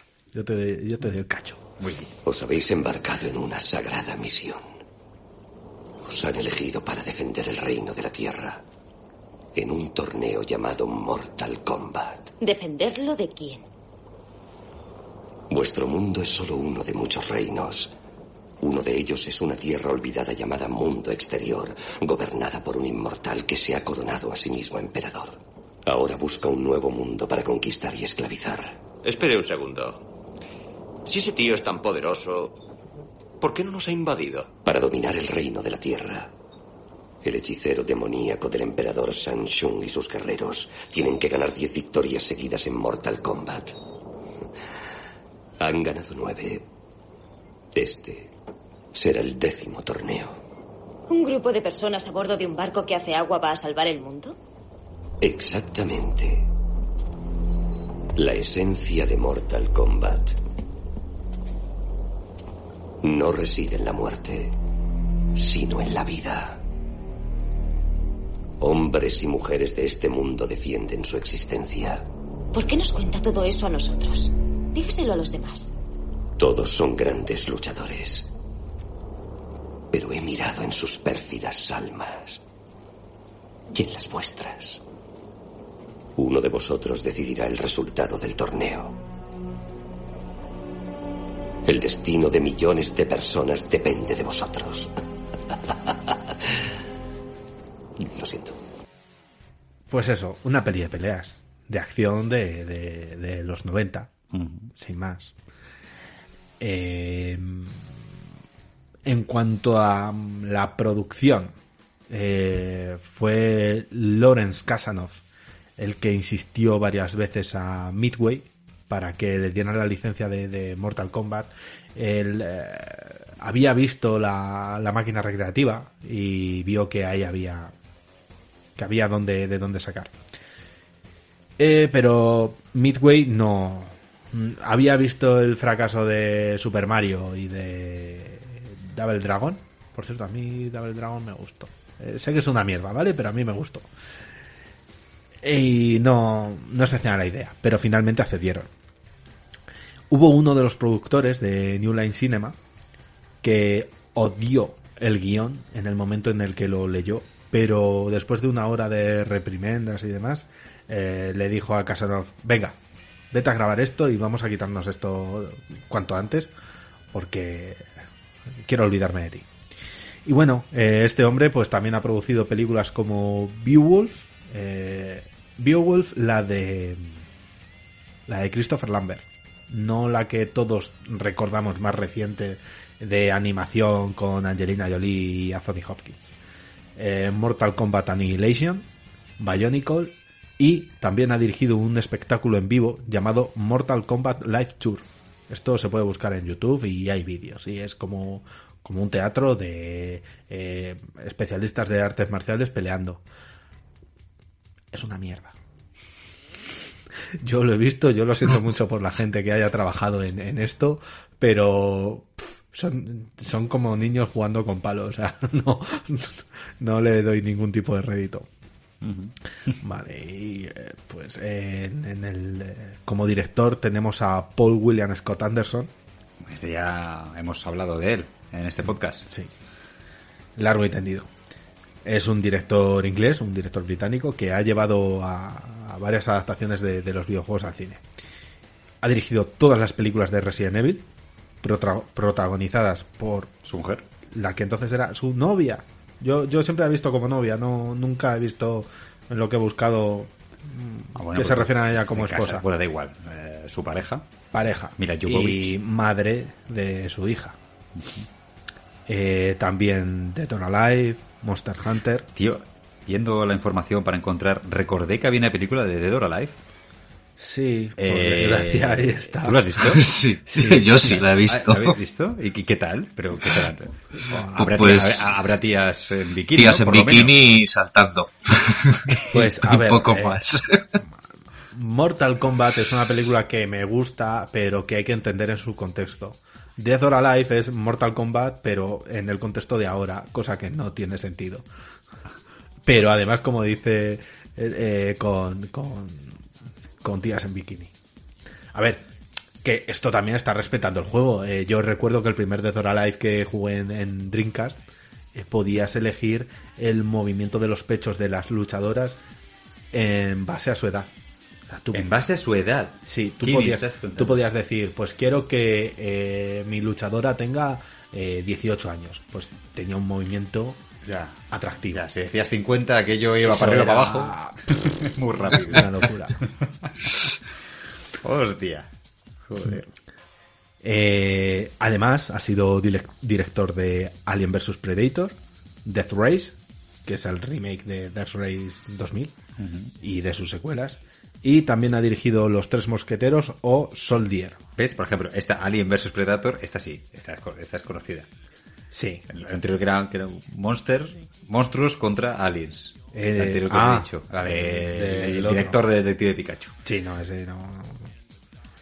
Bueno, en fin. Death Race, que es una. No sé si la habéis visto, yo por desgracia sí. Es una película. Yo creo que, que Mortal Kombat es la peli que más me gusta de, de este tío, ¿eh? Eh, Es una peli rollo mm, Mario Kart y a todo gas. Una mezcla de los dos. Mario Kart y a todo gas. O sea, es como si coges. Sí, a- pero mal hecho. Sí. Es como si coges a todo gas y le pones ítems de, de tener que de poder dispararle a alguien. Pues, Algo así. Era como un rollo de, de la típica película en la que hay una cárcel y para que alguien salga, no sé si era para que alguien salga, ¿no? Pero que Sí, dentro de la correcto, sí, sí. cárcel había eh, carreras. La, la original era de Stallone, ¿no? Y de alguien más. Yo es que me he enterado ahora que esto era un remake. Yo no sabía que esto era un remake. De hecho, de hecho, Anderson ha hecho dos. Ha hecho The Array 3 y luego ha hecho el remake, que es la de la nueva, la de Beyond Anarchy. Y creo, creo que No, sí, de me The quiere sonar que es y, y- y me suena que sí que es de, de Stallone. No, pero original, que era de The Raid 2000, Sí, sí, esta sí. me suena que Stallone sale por ahí. Eh, Puede ser. No, no, sí, la original me refería. La de En los las nuevas sale el. Bueno, perdona, que, te- No, no, no, no. que en la original salía el, el Statham, este, no me acuerdo del nombre. Jason Statham. Eh, Jason Statham. Me como que confunden la todo. original. En, en el año, pero si El- la original es de año 75. ¿cómo? No, en la original no, en la, en la 2 y en la Ah, vale, vale. 3. Vale, sí, vale. sí, sí. Me confunden todos los días con él. Sí, ¿verdad? Y mm, Los Tres Mosqueteros, no sé si lo habéis visto, pero eso es un despropósito. Con Mila También- también la he visto. Y Charlie Sheen, todo lleno de, de color. Yo no la he visto. esta. Mila, Mila Jovovich en, en el mismo papel que tiene en Resident Evil, porque da las mismas piruetas y las mismas hostias. ¿Es esta de los mosqueteros que acaban en una máquina voladora o algo así? Sí, una especie de globo aerostático lleno de... Sí, como un barco volador con un globo. Rollo, sí. muy, muy rollo Wild Wild West. Sí, cruel, cruel con el espectador. Oye, es- eso, eso está bien, ¿eh? Eso está bien. O sea, me, me gusta, me gusta, Joaquín. Esto me, me imagino la típica portada que aparece de, de- de reviews de películas y pone esta película es cruel con el espectador. Joaquín Casas. El mundo. Sí, es que me ha sonado muy... Cinemanía. Es que normalmente digo, no es mala, es cruel de lo mala que es, pero me me ha quedado muy tajante. Cruel con el espectador. Me gusta. Oye, sí, sí, eso, eso te lo voy a copiar, ¿eh? Te lo, voy a copiar. Con los videojuegos también diremos, no, es que es cruel con el jugador. Y bueno, Soldier, yo de Soldier recuerdo una escena con... Ay, no me acuerdo de este. Ray Liotta creo que era el actor que salía ahí. Que es como soldado, casi casi un reboot de Soldado Universal. Em, En cuanto al, al reparto, si no queréis comentar nada más de, de este director y su predilección por su Mujer. mujer, Mila Jovovich. Eh, No, sé, no sé la opinión que tendréis de, de Mortal Kombat, pero las adaptaciones de Resident Evil para mí, ni, ni adaptación ni, no es nada, o sea, No, eso me parece... Es reinterpretación, ¿no? Es, voy a hacer una película de algo y le voy a poner este nombre que vende. Sí, o sea, no creo ni que sea reinterpretativo porque, no sé, yo no veo la esencia ahí de Resident Evil. Quizás un poco en la primera. O sea, para hacer, Sí, quizá un poco en la primera. para La- hacer estas ya. películas no te hace falta ni jugar al juego. No, no, no. Es- yo creo que solo lleva el nombre. de- Bueno, o esto sea, la creo- primera un poco más pero es- nada. esto creo que ya lo comentamos ¿verdad? en su día, pero bueno, lo, lo volvemos a recordar. Esa famosa escena de Mira Jovovich que aparece jugando a la GameCube.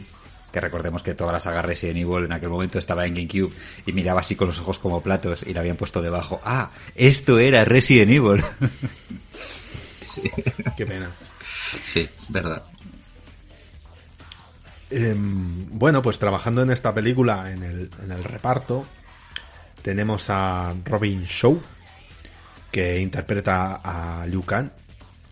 Este actor es de los tres protagonistas, es el único especialista de artes marciales y también por ello es coreógrafo de las luchas de su personaje contra Reptile y la de Johnny Cage contra Scorpion.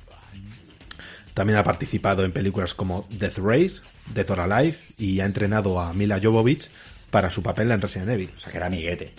Sí, eh, No, no, no en esta película, luego fue amiguete. claro, yo- yo veo a este, a este director, eh, yo lo noto muy Tim Burton, que se acaba haciendo con actores fetiche y, y los, los, los va llamando. Y qué pelazo tiene, ¿eh? Eh, Robin Shaw, Tiene buen pelo. ¿eh? hay dos culpables de que yo me dejase el pelo largo. La laca. ¿Uno es Robin Show? Uno es ¿En serio? sí, Oh. que na- en nada se parecía a mi pelo. Y el otro es el malo del cuervo. Qué, qué Ostras, casualidad. qué película. Qué casualidad, Edu. Ostras, está todo Sí, relacionado. Porque, porque- Sabes, lo, sabes lo que pasa con el. Ah, No, no con el malo del cuervo. con Sí, el sí, cuervo. sí, sí, sí, sí, sé por dónde vas. Ahí hay algo que no me termina de cuadrar, luego lo comentaremos. Venga, vale. Sí, oye, es un programa, esto es un programa fresquito, ¿eh? esto es un programa Sí. de verano, va a haber muchos. eh, Muchos iba a decir spin-offs, eso. Sí. También spin-offs. Pero Va a haber muchos no- off-topics. no me así que las fechas. Hoy nos podemos ir por la tangente, lo que queramos, Edu. Si estamos en pantalón corto. Pues eh, el siguiente actor que nos encontramos en el reparto es Lyndon Ashby, por cierto, el que peor ha envejecido de todos, en el papel de Johnny Cage, Juanito, Juanito Cajas. También ha participado en Melrose Place, en Los días de nuestra vida y en la tercera entrega de Resident Evil. No, Cage, no, cajas no, sería. eh, ¿Jaulas? ¿Cárceles? Cage, ¿no? Cajas es boxe. Box. Sitio donde caben cosas. Em, también en los días de nuestra vida y en la tercera entrega de Resident Evil, de Resident Evil Extinction. El más veterano de todos en este momento, bueno, en este momento sí, que es Christopher Lambert, en el papel de Lord Raiden, el dios del trueno. Es, como digo, el actor de más caché. eh, ya que se había convertido ya en este momento en una estrella por su papel como Connor McCloud en Los Inmortales o como Tarzán en Greystock. De hecho, este actor mmm, se comentó que eh, bueno, el rodaje eh, se hizo en, en, varias localizaciones y querían en un principio que el actor eh, fuese a Tailandia y al final lo descartaron porque era muy caro pagarle un viaje a Tailandia a, a Christopher Lambert. Pues acabó apareciendo en, en, Tailandia, no les cobró absolutamente nada a los productores y además allí, eh, cuando terminó el rodaje, fue él el que pagó la cena. O sea que Christopher chapó. Por otro lado tenemos a Bridget Wilson en el papel de Sonia Blade, que esta actriz pues fue Miss, eh, Miss USA, Miss Estados Unidos, adolescente en 1990. Y para el rodaje de Mortal Kombat ya había intervenido en la película El último gran héroe. Y posteriormente ha trabajado en Sé lo que hicisteis el último verano, también trabajó en Salvados por la Campana como Ginger, y actualmente está casada con Pete Sampras. Eh, la otra mujerona que nos encontramos en la película es Talisa Soto en el papel de la princesa Kitana. Eh, esta mujer fue descubierta por el fotógrafo Bruce Weber mientras hacía una campaña para la revista Vogue. Este tío también eh, es responsable de algunas campañas de Calvin Klein y es el precursor de introducir el cuerpo masculino en la publicidad contemporánea en los mismos términos de objeto de deseo y consumo en que el público estaba acostumbrado a ver el cuerpo femenino. ¿No se ha notado que lo he leído? Eh, esta mujer ha trabajado como actriz en 007, Licencia para Matar, como Lupe La Mora, y en Los Reyes del Mambo, como María Rivera, además de otras más de 20 películas. Estas son las que más destacables me han parecido. Uh -huh. Y para terminar tenemos a Kari Hiroyuku Tagawa en el papel de San Shun con un abrigo súper guapo. Uh -huh. Me encanta la gabardina que tiene. Este tío ha sido Heihachi Mishima en Tekken. También ha trabajado en 47 Ronnie. En Memorias de una geisha. Acabo de recordar que había una película de Tekken. Madre mía, ¿cuántas películas de videojuegos hay? También sale en Memorias de una geisha y ha trabajado, que todavía está por estrenarse, en Sky Sharks. Eh, tengo que leeros la sinopsis de Sky Sharks. Bueno, el título es bastante revelador, pero sí, por favor. Un equipo geológico descubre por accidente durante una expedición en la Antártida un laboratorio nazi de la Segunda Guerra Mundial. Bien. Que se mantenía oculto en las profundidades del hielo. En el laboratorio se escondía una terrible arma secreta, la cual es despertada por accidente. Un ejército de tiburones modificados genéticamente con la capacidad de volar pilotados por superhumanos zombies nazis surcará los cielos, con terribles consecuencias para todo aquello que se cruce en su camino. Un grupo militar de élite formado por cuatro soldados estadounidenses caídos en Vietnam se enfrentará a esta, esta amenaza para salvar a la Tierra de la destrucción. Bueno, tiburones zombies nazis, yo creo que eso ya existía, ¿no? Tiburones zombies nazis. tiburones zombies nazis, joder. Dejar en paz las películas de tiburones, por favor. no, hombre, bien, bien, bien. Suena, suena bien, suena bien. Yo lo, yo, yo lo veo. Bueno, ¿tienes puesto quiénes eh, sonaron para interpretar a los diferentes protagonistas de Mortal Kombat, pero que finalmente eh, se eligieron los que eligieron? Había dejado alguna cosilla en las, en las curiosidades, pero vamos a comentarlo ahora. Si quieres lo comentamos ahora o nos Ahora, ahora. Yo creo que ahora, ahora pega. Ahora pega, ¿no? Ahora pega. Se habló para interpretar a Johnny Cage a Jean-Claude Van Damme. Sí. Lo cual a ver, ya había hecho de Guile en Street Fighter 2, pero sí que es cierto que el papel de Johnny Cage, y corregidme si me equivoco, está ya de por sí muy basado en Jean-Claude Van Damme. En la era, pelis de Kickbox. Eh. Era el actor de moda en aquel momento y todo tenía que tener alguna referencia a Jean-Claude Van Damme, como sí. había otra época también en la que todo tenía que tener un tufillo a Arnold Schwarzenegger. Pues, en este caso... De hecho, se habló, yo... Se, se habló mucho de él. Perdón. De hecho, yo sí. he leído que que tanto Ed Wood como Frank Welker cuando diseñaron este personaje lo hicieron pensando en Jean-Claude Van Damme para, para Mortal Kombat 1. ¿Uno? Sí, sí, o sea, Sí. Tú, tú ves el... El, El lore del personaje el- Sí, sí. basado en el- él.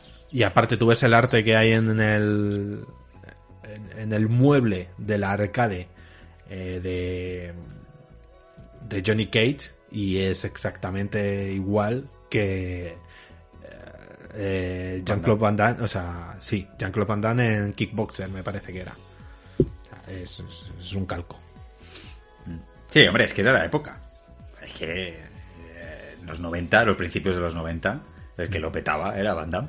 Sí, sí, totalmente. Entonces, pues todo lo que sea dar tollinas tenía que ser Van Damme. Claro. Luego también se estuvo pensando en, eh, y es lo que comentábamos antes por la película del Cuervo, en Brandon Lee como Liu Kang. Sí, de eh, hecho, por lo visto, iba a haber sido él de no haber muerto. Yo creo que eso es humillo que salió ya ¿Ah, sí? después con la película. Porque como Edu creo que iba a decir, ¿no? El tema de fechas. comenta, comenta, eso es. Pues eh, la película se estrena en el 95. No sé yo hasta qué punto le ven eh, anterior en el tiempo a la producción, el rodaje y demás. Pero este murió en el 93 mientras Eh, grababa Sí, fue en el 93. El Cuervo. Entonces yo no sé hasta qué punto tenían planeada la película como para que dos años antes estuvieran en negociaciones con él. Es que si no he leído, o sea, si mi fuente es correcta, el, eh, la peli se empezó a, a negociar más o menos en junio, julio, fue cuando el productor va a Midway a decir que quiere hacer la película. En junio, julio del 93. Brandon Lee muere en marzo. Entonces no cuadra. Entonces no termina de... Yo lo único que pienso es que en algún momento alguno de, de los implicados dijera, no, pues en, en su día valoraba a Brandon Lee para hacer la película. O yo cuando estaba planeando el proyecto para mí antes de ir a venderlo a, Claro, a producción, yo lo veía a él. En que mi eso cabeza haya- tenía a Brandon Lee. Claro, y que eso se haya quedado como anécdota de decir, pues eh, habían pensado en él y no se hizo porque murió. eso Más que porque tal. Bueno, en cualquier caso, Brandon Lee no protagonizó, la- no estuvo en esta cinta. Jean-Claude Van Damme tampoco. Jean-Claude Van Damme, por lo visto, dijo que tenía conflictos con su agenda. La verdad es que el único conflicto que debía tener Jean-Claude Van Damme debía ser que no le pagaban lo suficiente. Street, Street Fighter. Según, claro, es lo que iba a decir yo, que ¿Era yo Street tengo Fighter? anotado que estaba grabando En o que iba a estaba grabar grabando Street Fighter. Street Fighter. Sí, porque Street Fighter, ¿de qué año es? Del- es que es del 94, 95. Tiene que andar por ahí. Es que ¿no? tiene que andar por ahí, sí, es verdad. Que te voy a decir una cosa. A mí me gusta más la peli de Mortal Kombat que la de Street Fighter, pero Street Fighter necesita Van Damme. Mm, mm, Ya. Que si uno de los dos Sí, es que su, elegir a eh, alguien. claro, es que su personaje también es Van Sí. Damme. Es que Es los que dos, es que es muy es bueno. que los dos son Van Damme. Están muy estereotip- estereotipados en, Sí. en- en el actor. Sí, desde luego. Este- voy a hablar de memoria, ¿vale? Porque, como te digo, esto lo tengo en otra sección. Cameron Díaz creo que iba a hacer de Sonia Sí. también. Sí, Correcto, también la tengo. E incluso se habló de Sharon Stone. Esa yo no Ojo, la tenía. Estábamos hablando de la Sharon Stone. O sea que, a ver, yo creo que habría sido demasiado. Porque Sharon Stone ya había grabado Instinto Básico. O sea, ojo, aquí ya Sharon Stone tenía un caché. Ya hay que pagar a... Ya hay que pagar. Yo no sé, yo he, yo he escuchado, ya os digo, lo de Sharon Stone, pero me parece demasiado mujer para esta película. O sea, si hubieras dicho que hubiera sido esta película del 89, no te digo que no. Pero en el 95, si no recuerdo mal, Instinto Básico es del 90 y... O era más o menos de esta época. Edu, búscamelo. ¿De cuándo es Instinto Básico? Que me- creo, creo que es un poco anterior. Luego me dices que aporreo botones. Nada, pues no me lo busques, lo busco yo. no, ya estoy aporreando. 91. Del 91. O sea, no, no, no, no. no. O sea, Sharon Stone te podía pillar más jovencita, pues yo que sé, cuando hizo Desafío Total, que, bueno, vale, pues ahí sí, pero en el 91 ya Sharon Stone tenía un caché que, que dudo que estos pudieran pagar. Sí, no, de hecho estaban recortando los movimientos de Lambert por, por tema de precios. Es que yo creo que Lambert se debió llevar aquí todo, presupuesto. Sí, seguramente sí. O sea, te imagínate que no, no. Eh, Hombre, a lo mejor si hubieran tenido a. Dudo, dudo, dudo que hubieran renunciado a Christopher Lambert por tener a Sharon Stone. Nada, yo creo que Sharon Stone es una chorrada que han contado a alguien de eso, ¿no? Pero que sí. O sea, me parece imposible, con lo conocida que era esa actriz en ese momento, en ese año, que la hubieran llamado. O sea, imposible. Por cierto, eh, que es que quería asegurarme antes. Son- eh, Sonia, o sea, Cameron Díaz había empezado a rodar eh, las escenas de Sonia. Lo que pasa es que rompió una mano durante el Es rodaje. verdad, es verdad. Y ya fue cuando la sustituyó, esta hemos comentado. Ojo, y estábamos hablando de Cameron Díaz en el año 95. O sea, la mejor versión de Cameron Díaz que hemos visto jamás. De hecho, sigue siendo muy guapa, pero Sí, sí. ojo cómo estaba en la máscara. Por favor.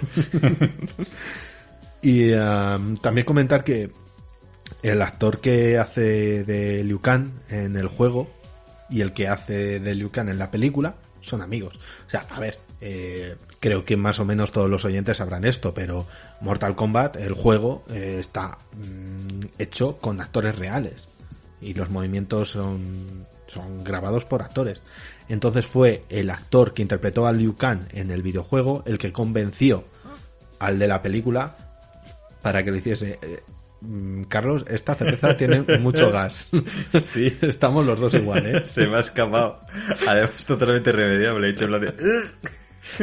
Y no es el primero. tiene mucho gas esta birra. Bueno, pues eh, la cerveza águila, el águila, tiene mucho gas, sí. Nos está dejando... O a lo mejor es que estamos desentrenados, Edu. Yo no he bebido mucha cerveza en estos meses, ¿eh? Yo Tú sí. voy a seguir leyendo. Vale, vale.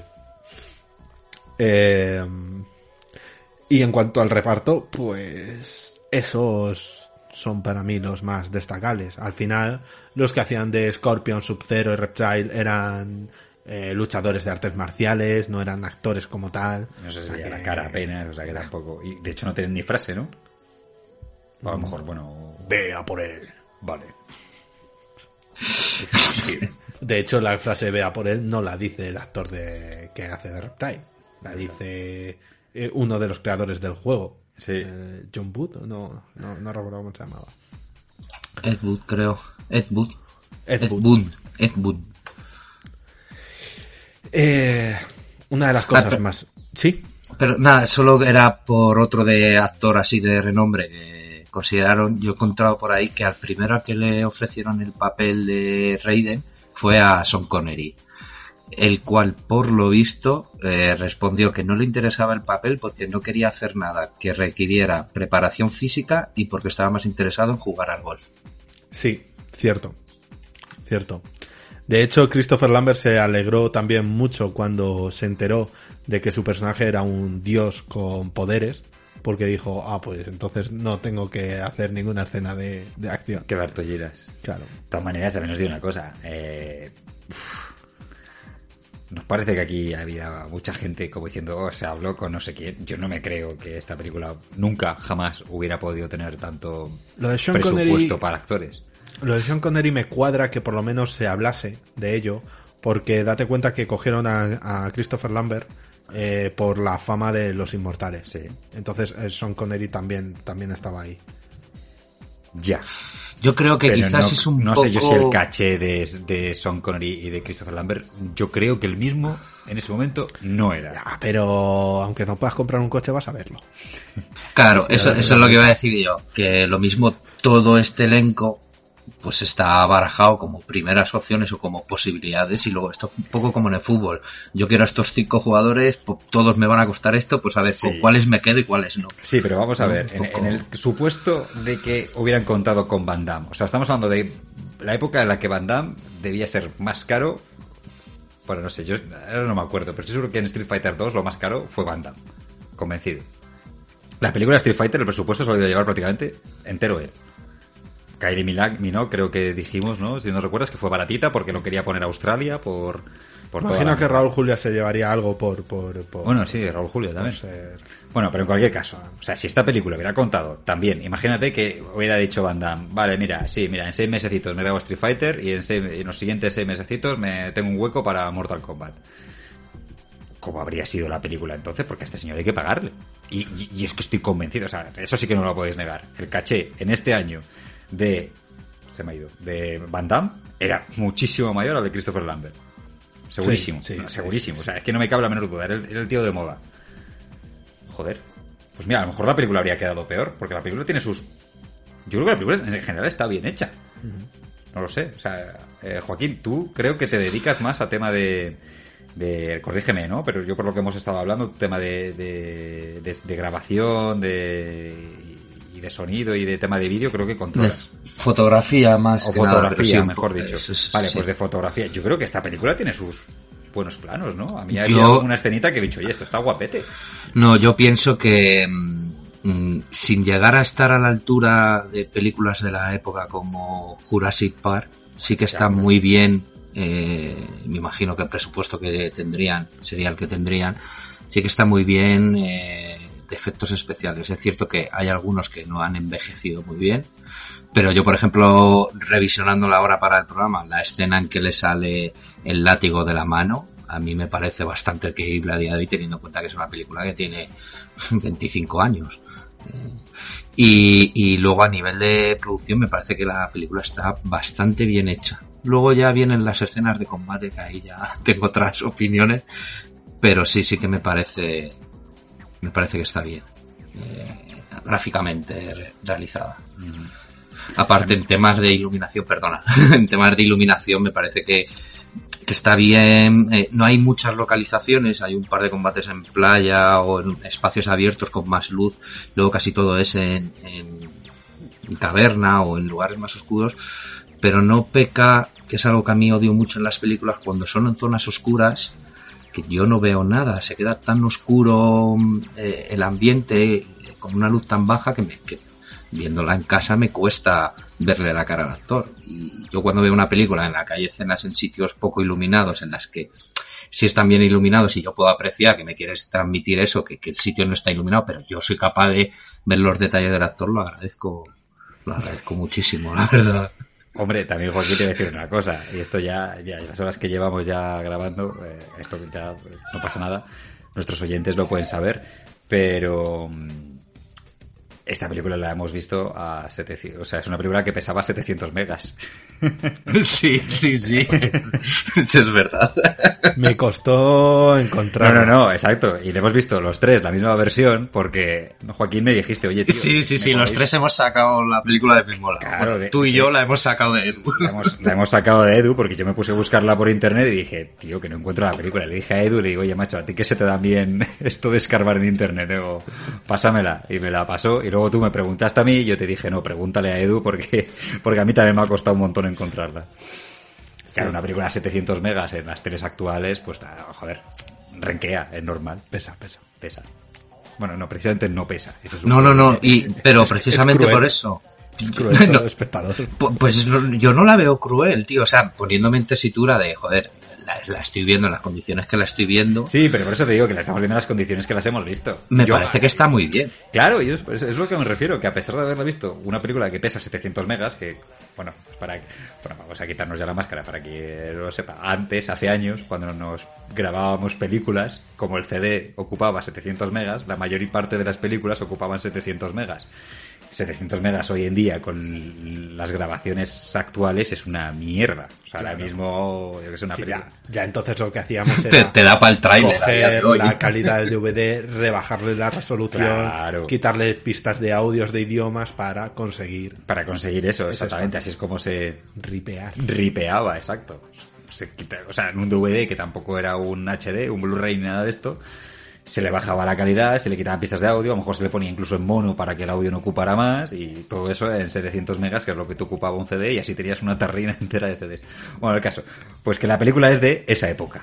Entonces, oye, yo a pesar de eso he visto algunas escenas que he dicho, oye, pues esto me ha molado como está. Hay un momento en la presentación de Johnny Cage, al principio de la película, que hace que es como un rodaje de una película, y tiene un momento en el que abren como una especie como de hangar, Sí. y abren dos puertas y se queda todo en negro y el hangar abierto por un lado que hace como un rectángulo en vertical que se ve el cielo y dije coño a mí esto me parece una escena guapa A ver, es para mí es una peli de videoclips.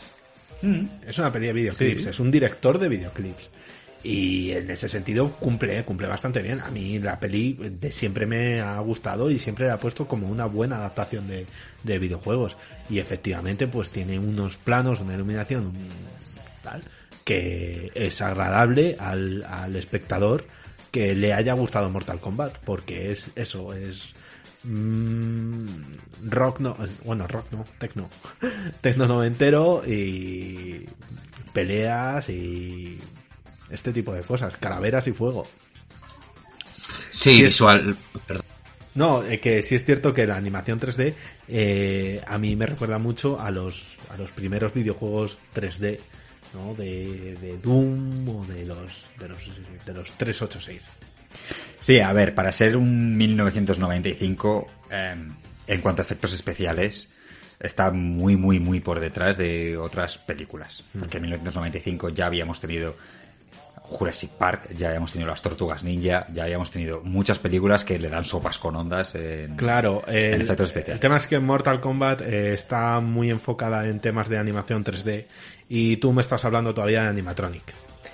Sí, pero también tienes algún momento que de animatronic, de animatronic, y por eso me estoy acordando de las Tortugas Ninja, que tienes algún personaje que podía haber resultado un poquito más... Goro. Goro no es animatronic. Goro es animatrónico, sí. Sí, sí, Sí. es, es animatronic, pero en plan, en plan eh, Pero mal, poquito- ¿no? O sí, un poquito hacendado. O sea, es un Sí. poquito. No voy a decir hacendado porque hacendado es muchas veces mejor que la marca original. Pero, a ver, ¿me entendéis, no? Sí. Es un poco Sí. cutrete. Bueno, un poco chinesco, ¿vale? Si queréis. Uf. Y hombre, en esa época ya habían salido las tortugas ninja. Y las tortugas ninja resultaban muchísimo más creíbles. Y digo ver, yo- tortugas ninja porque a mí Goro me recuerda una tortuga ninja. No sé cuánto cuánto metería New, Line- New Line en, en presupuesto para tal, pero entiendo también que puede que, que la deficiencia se haya ido a que, a ver, en principio esto no era tanto una superproducción como, No, claro. como son, pues esto, lo que estábamos hablando, eh, Parque Jurásico y demás. Entonces entiendo que, que eso que se queda cojilla un poco po- por, eso, pero ya te digo, a mí me parece que dentro de lo que cabe, no me parece que haya, pues sí, a ver, cuando ves a Goro lo único que hace es levantar los brazos de arriba y si te fijas nunca lo, casi nunca sale entero mientras se mueve o golpea, luego de cintura para arriba y demás, pero creo que para lo, lo que yo me imagino que tuvieron en la época, creo que es bastante resultado. Goro estaba hecho, por, por poner a los oyentes en contexto, eh, era una persona dentro de un traje y esta persona llegaba hasta los brazos de o sea, los brazos de esta persona eran los brazos de debajo de Goro. Y su cabeza quedaba más o menos a la altura de, la parte alta, del pecho. Y luego lo que es eh, hombros brazos superiores y cabeza eh, estaban controlados por ani- animatronic eh, por no sé eh, pero eran más de 10 operadores eran unos cuantos de hecho Goro no sale en las partes que se rodaron en Tailandia porque habría que haberse llevado a todos los técnicos que estaban constantemente arreglando todos los eh, dispositivos de electrónica que llevaba este, este bichito. Entonces sí, eh, fue algo bastante complejo. Evidentemente la película no tiene apenas presupuesto. El hecho de que eh, tengas a un actor en plantilla y que no le puedas pagar un viaje eh, lo demuestra. Porque, joder, sería como un porcentaje pequeño dentro No, de... no, no, sí, sí está claro que no tenían presupuesto. Por eso me sorprende cuando hablan de habíamos pensado en este, en este y en este otro. Claro. Es como, a ver, no, está claro que no podías haber contado con toda esta gente porque si ese dinero te lo has ahorrado, te lo habrías gastado en, en- en efectos especiales o en animatrónico, en lo que sea, ¿sabes? Eh, pues en cuanto a reparto, que Sí, no, yo creo que nos hemos ido, vamos, demasiado. Eso no sé cuánta reparto está. No, no, no, no, no. En cuanto a reparto hemos repartido. Eh, venga, vamos a hablar un poquito de la música. De la la, música. famosa música de Mortal Kombat, Edu. Bueno, pues el, disco eh, fue creado por un dúo belga llamado The Immortals, eh, que pertenecía a la banda Lords of Acid, pero que crearon este, este subgrupo para la realización de, este álbum. El disco contaba con 10 canciones, una para cada personaje del juego, sin incluir a Samsung, pero inexplicablemente sí a Goro. Y además de dos temas adicionales para la franquicia. Las canciones Bueno, básicamente un eh, One Hit Wonder, ¿no? O sea, crearon un dis- un- una banda para este disco. Sí. Y ya está. Y sobre todo para la canción famosa de Mortal Kombat, que por lo visto sonaba en las discotecas. Yo, a mí eso me pilló muy joven. Y no lo sé, pero me habría gustado vivir eso. Las canciones eran de un tecno muy genérico, frases que eh, no tenían sentido, eran como voces en off eh, presentándote Muy chimo bayo. Test Your Might. Era muy, chi- muy chimo bayo. A ver, eh, a mí Carlos me pasó también documentación que él tenía, ¿vale? Y gran parte de lo que estoy leyendo es, es- son cosas que a mí Carlos me había pasado. Y al final del texto de la música me ponía que le recordaba a la tía Enriqueta De chimo bayo. de Chimo Bayo. Ahora voy a poner a los oyentes, para que se den cuenta también, el comienzo de la canción de Tía Enriqueta de Chimo Bayo. Vas a poner más. Vale, no, no, voy a poner el comienzo. El comienzo es muy similar. Escucha.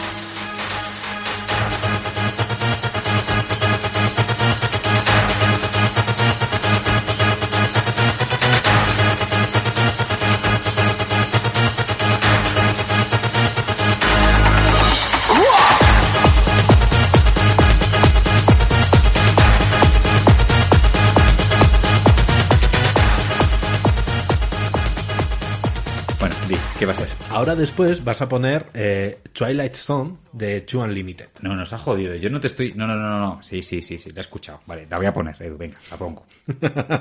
Cago en la leche la edición que me estás dando por culo, ¿eh? Venga, la pongo.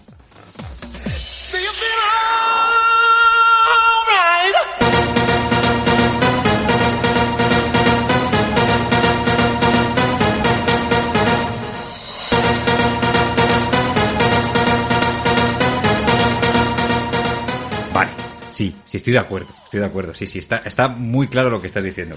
No, vamos a ver, yo no te quiero decir ni que Chimo Bayo ni, ni hiciera esta canción ni absolutamente nada, no te estoy diciendo eso.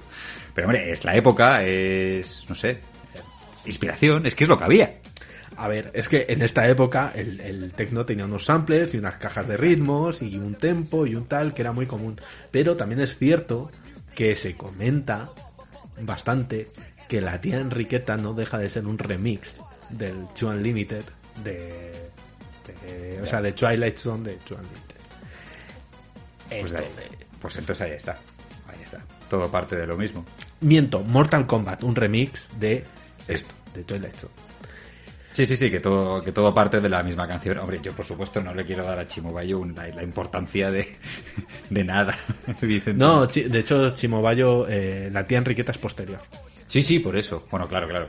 Evidentemente sería una versión o una copia de, de Mortal Kombat o de, mejor dicho, de esta otra canción que mencionas.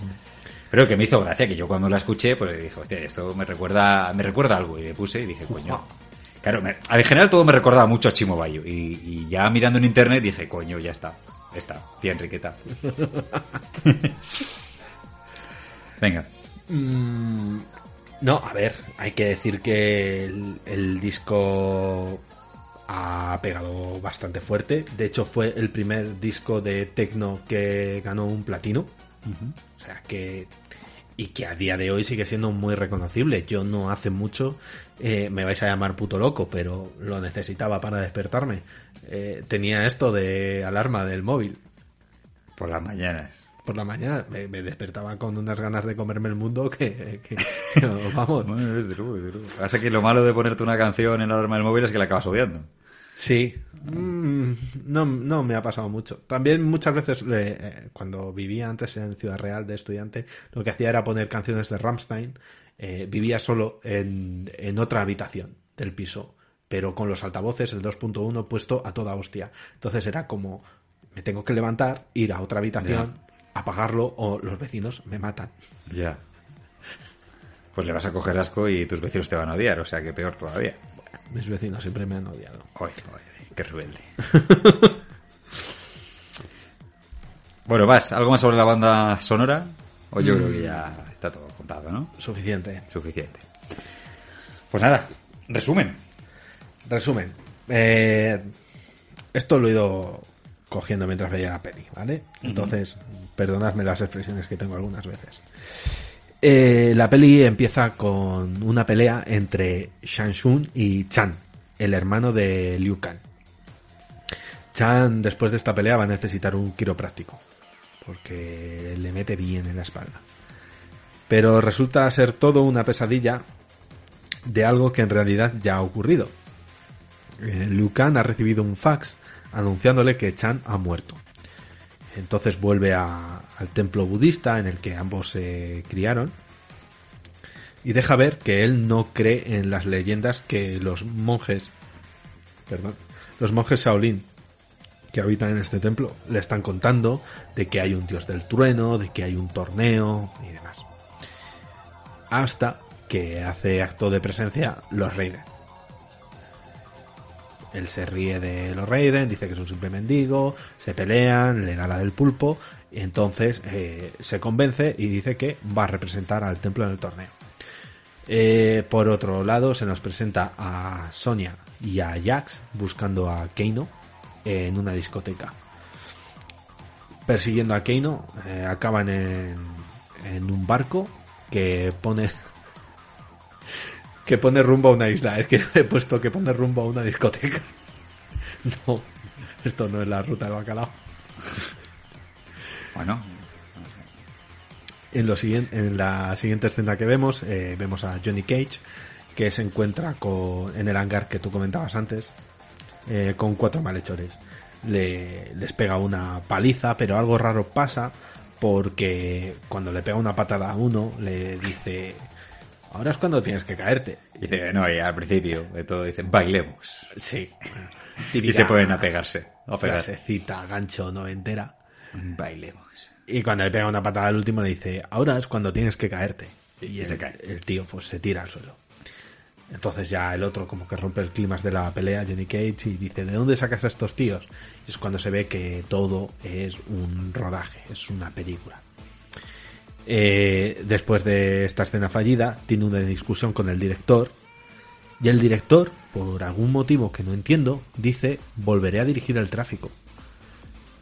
Esto para mí es cuando, cuando eres policía en una peli tipo La jungla de cristal y te dicen, de hecho en El Cuervo ocurre que cuando empieza a investigar el agente Aldrich a- el asesinato de Eric Draven, una que lo ve lo que está haciendo le dice, volverás a dirigir el tráfico. Tiene sentido, eres policía, te degradan, diriges el tráfico. Pero de director de cine a dirigir el tráfico, no entiendo la convalidación. O sea, no- no- dudo mucho que el Ministerio de Educación convalide las asignaturas de, de una carrera y otra. Volveré a dirigir el tráfico. Pero bueno, A ver, yo quiero. Bueno, no lo sé, es que esto es suponer. Buah, eh, nada, esto es tirar una piedra, nada, lo dejo. Yo que sé, iba a decir que a lo mejor es una frase hecha en Estados Unidos, el volver a dirigir el tráfico, en plan que te, te degradan como po- policía y lo utilizan como frase hecha y aquí se ha traducido tal cual. No lo sé. Bueno, comentar, ya adelanto una curiosidad. Comentar de este director que querían que Steven Spielberg hiciese un cameo y él se prestó a ello. Pero eh, le pilló, creo que le pilló rodando Jurassic Park. O sea, le, le pilló ocupado. Eh, Steven Spielberg tenía que hacer cosas de Steven Spielberg. Y más en esta época. En esta época hacía muchas cosas de Steven Spielberg. Muchas. Qué grande. Y por eso eh, el director que vemos en esta escena está caracterizado como él. con la gorrita, la camisa de cuadros y tal. Entonces vemos eh, a un señor mayor que le recomienda participar en el torneo en Mortal Kombat para que recupere su reputación, porque la prensa como que le está desprestigiando, diciendo que es un farsante y cosas así. Este señor mayor cuando se va hace una especie de transformación y vemos que en realidad es eh, Samsung el que ha matado antes al hermano de Liu Kang.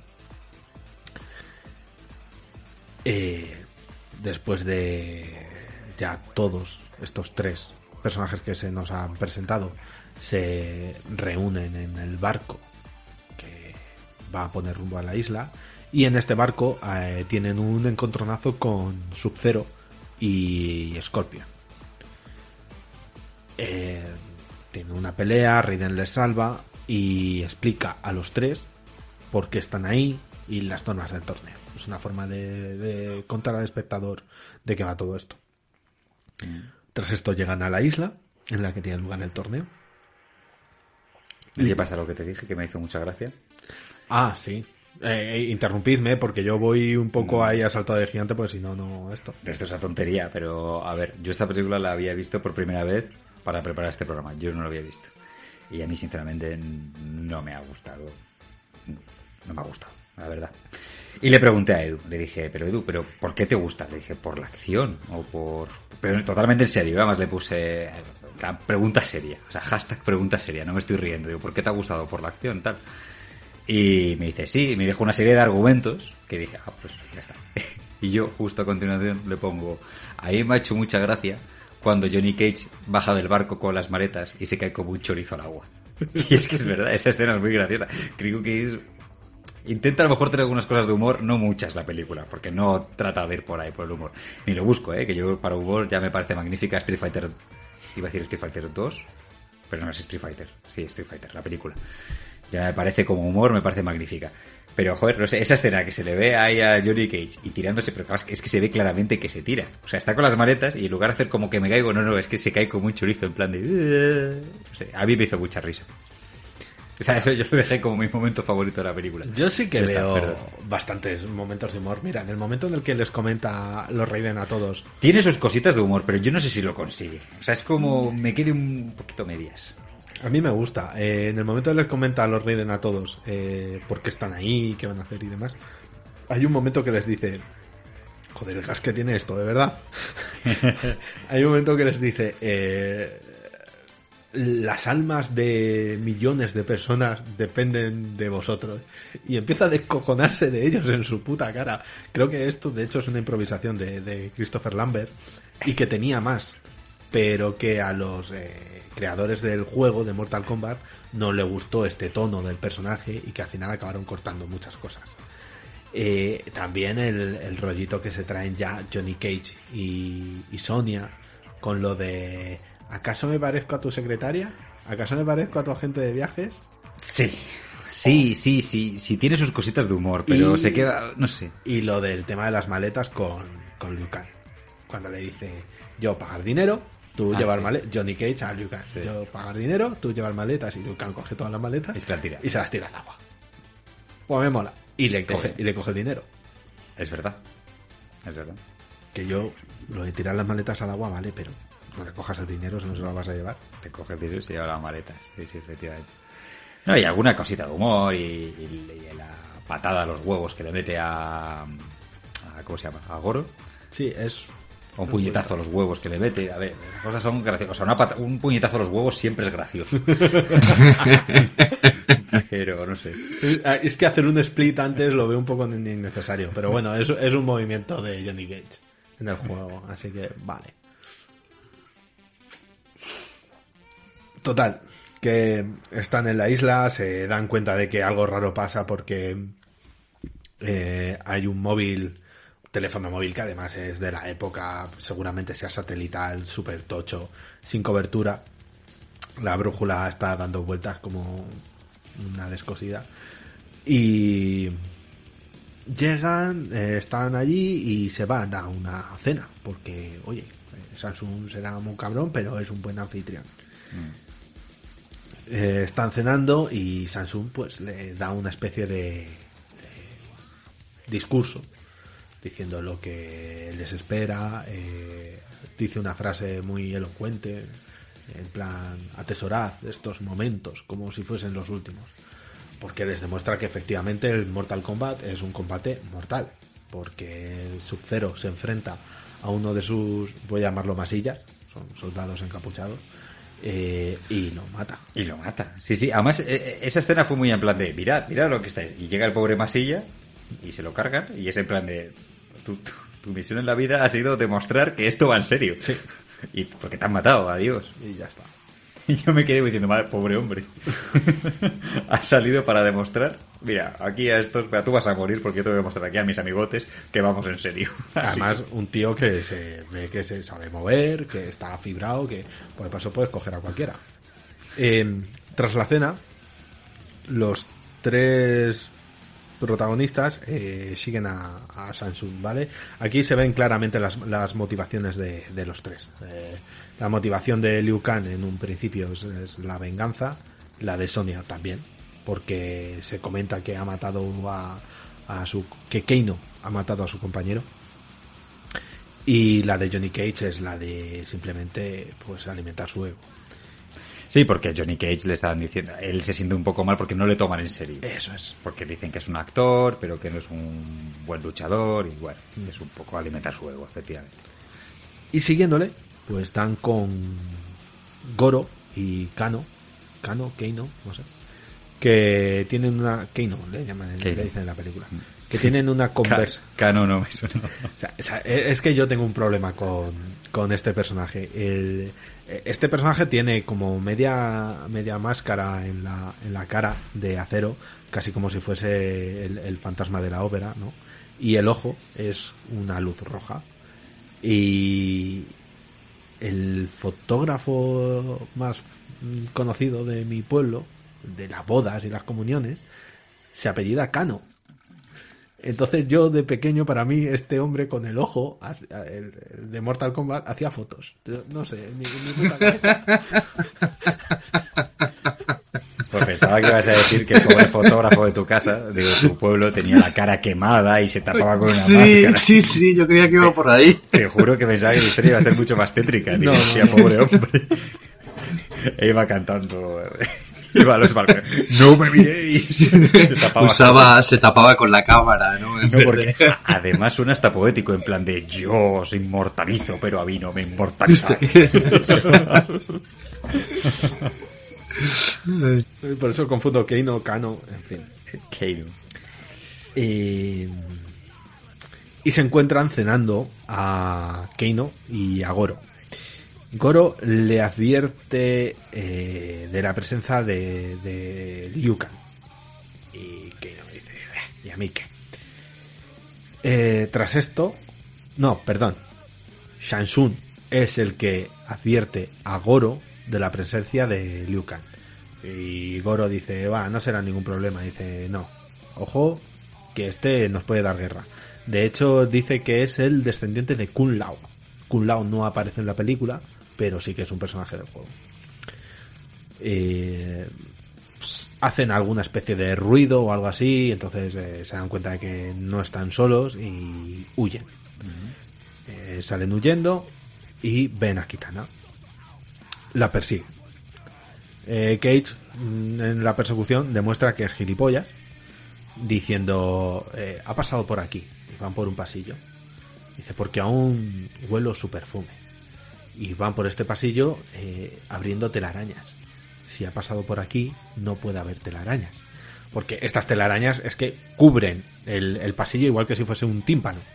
Exactamente igual. Es totalmente imposible. Pero bueno al final del pasillo tienen una pelea con masillas y música de fondo empoderadora. Empoderadora total. La verdad que es una coreo que a mí me gusta bastante. Son los tres peleando contra los masillas que hemos comentado antes, usando elementos de, de- del escenario, con palos y tal. En este momento, eh, cuando ya han vencido a todos, mm, Raiden aparece de nuevo eh, tocando las palmas, diciendo muy bien hecho. En su papel de, eh, comento aquí, de negro mágico. No sé si estáis familiarizados con este término. No. No. A ver, explíquenos. ¿qué Un es negro mágico- Bueno, yo no, por lo menos. ¿Tú, Joaquín, te suena lo de negro mágico? a- ahora mismo no caigo, negro mágico. Vale, el negro mágico es el, el personaje que normalmente eh, da instrucciones al protagonista, al héroe, de qué es, eh, de cómo funciona el mundo en el que está, qué es lo que tiene que hacer y demás. Normalmente este personaje suele tener unos rasgos más exóticos, entonces por eso se le llama negro, negro mágico. Es como la Manic Pixie Dream Girl, que también es otro personaje tipo, que, en fin, hay varios de estos. O la Femme Fatal y demás. Pues digo lo de negro mágico porque en un momento dado de la película el negro mágico pasa a ser otro personaje. Ya diremos quién. Eh, pues eso, explicándoles que Shansun alberga un millar de almas de guerreros que ha robado. Por cierto, esto me parece horrible. Eh, Shansun se va apoderando de almas que de guerreros que él no ha vencido. Sí. Eh, no, Que han vencido otros. que ha vencido otros. Eso no me. Vamos, yo, yo le parto la boca a ese payaso. No sé, me, me parece un poco Injusto. injusto, sí. Bueno, la siguiente pelea es entre Sonia y. Digo la siguiente pelea y paso así de rápido porque es, Sí. es que la película va así. Sí, O sí, la pelea, una pelea, otra pelea. Sí. Es eso, la película va cambiando de plano entre pelea, pelea, pelea. Es como jugar a un juego de peleas. Entonces, la siguiente pelea es entre Sonia y Keino.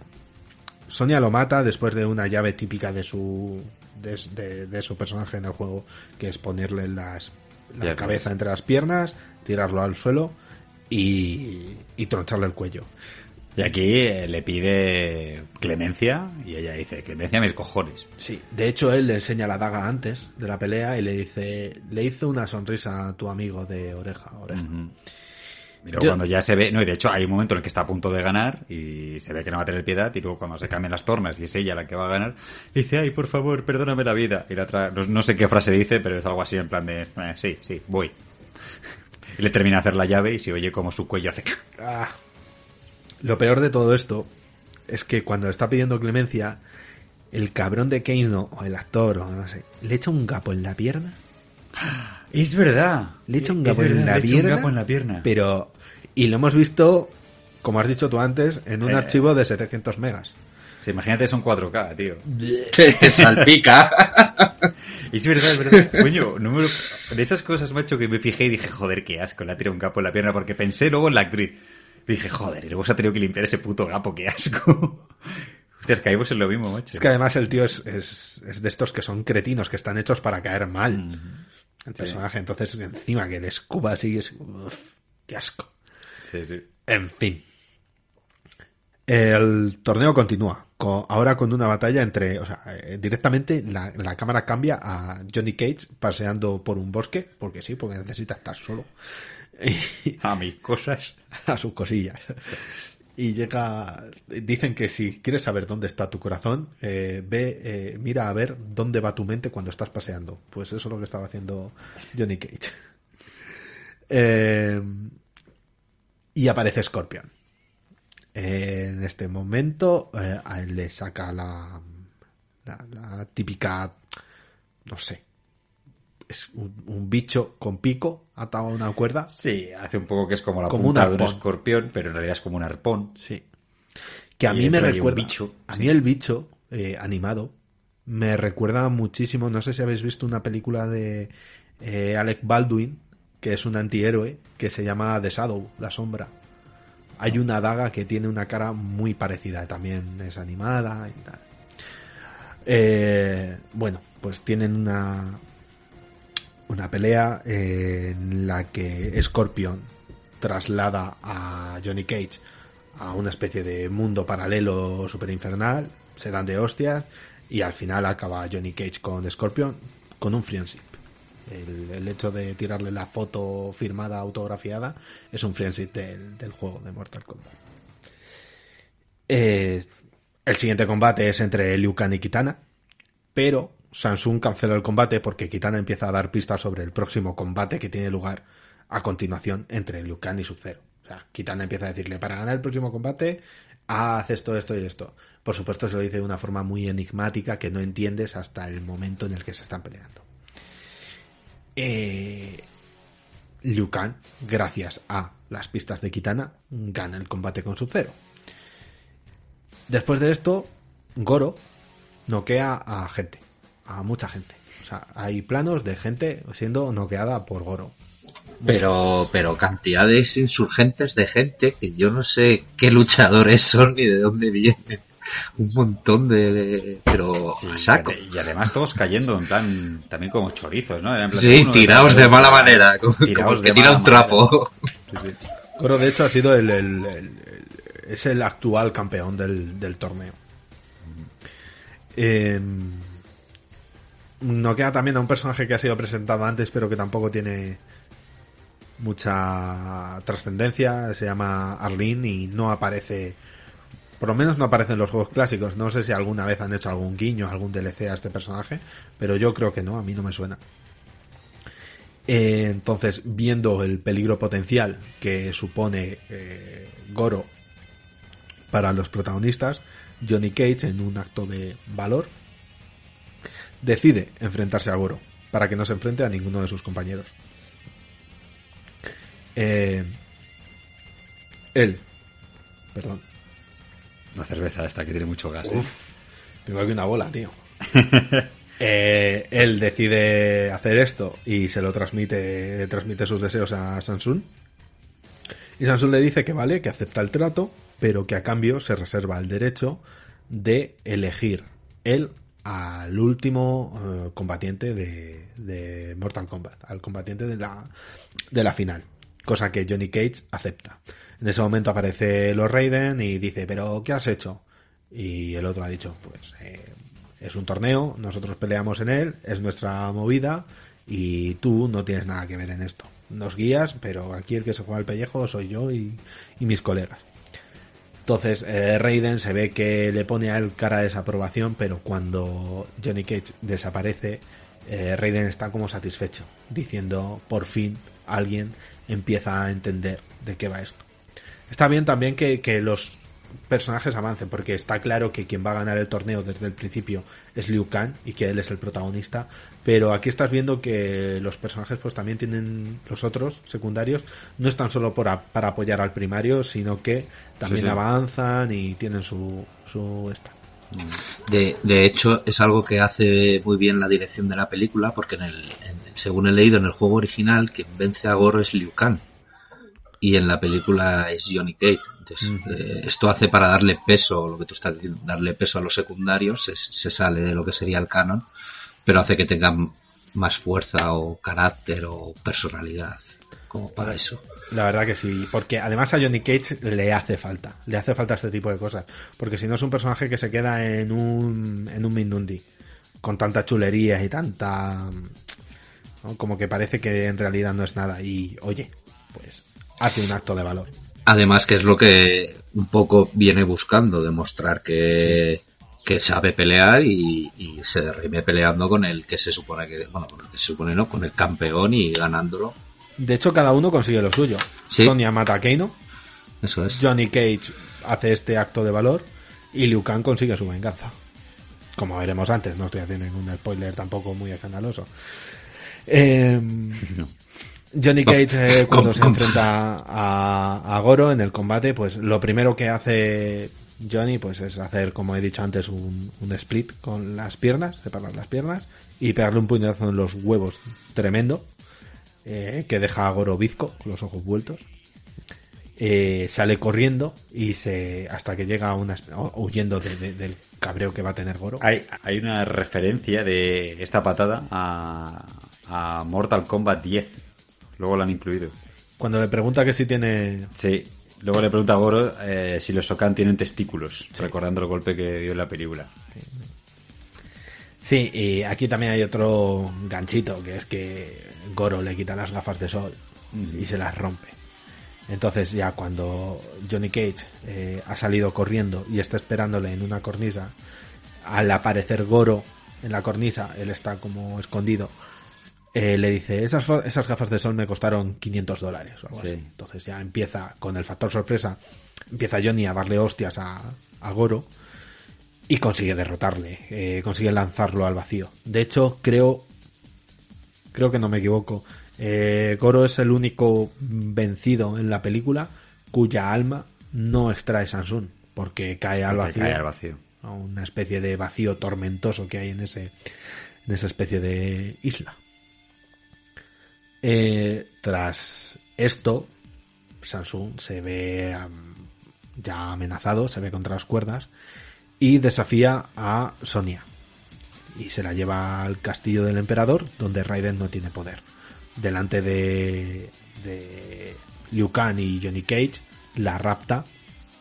Dice que hace uso de su derecho por el trato que hicieron y se la lleva. Así que ya sin Raiden, Cage y Liu Kang, se bueno, Raiden les avisa, buscad un guía en el mundo exterior que lo encontraréis.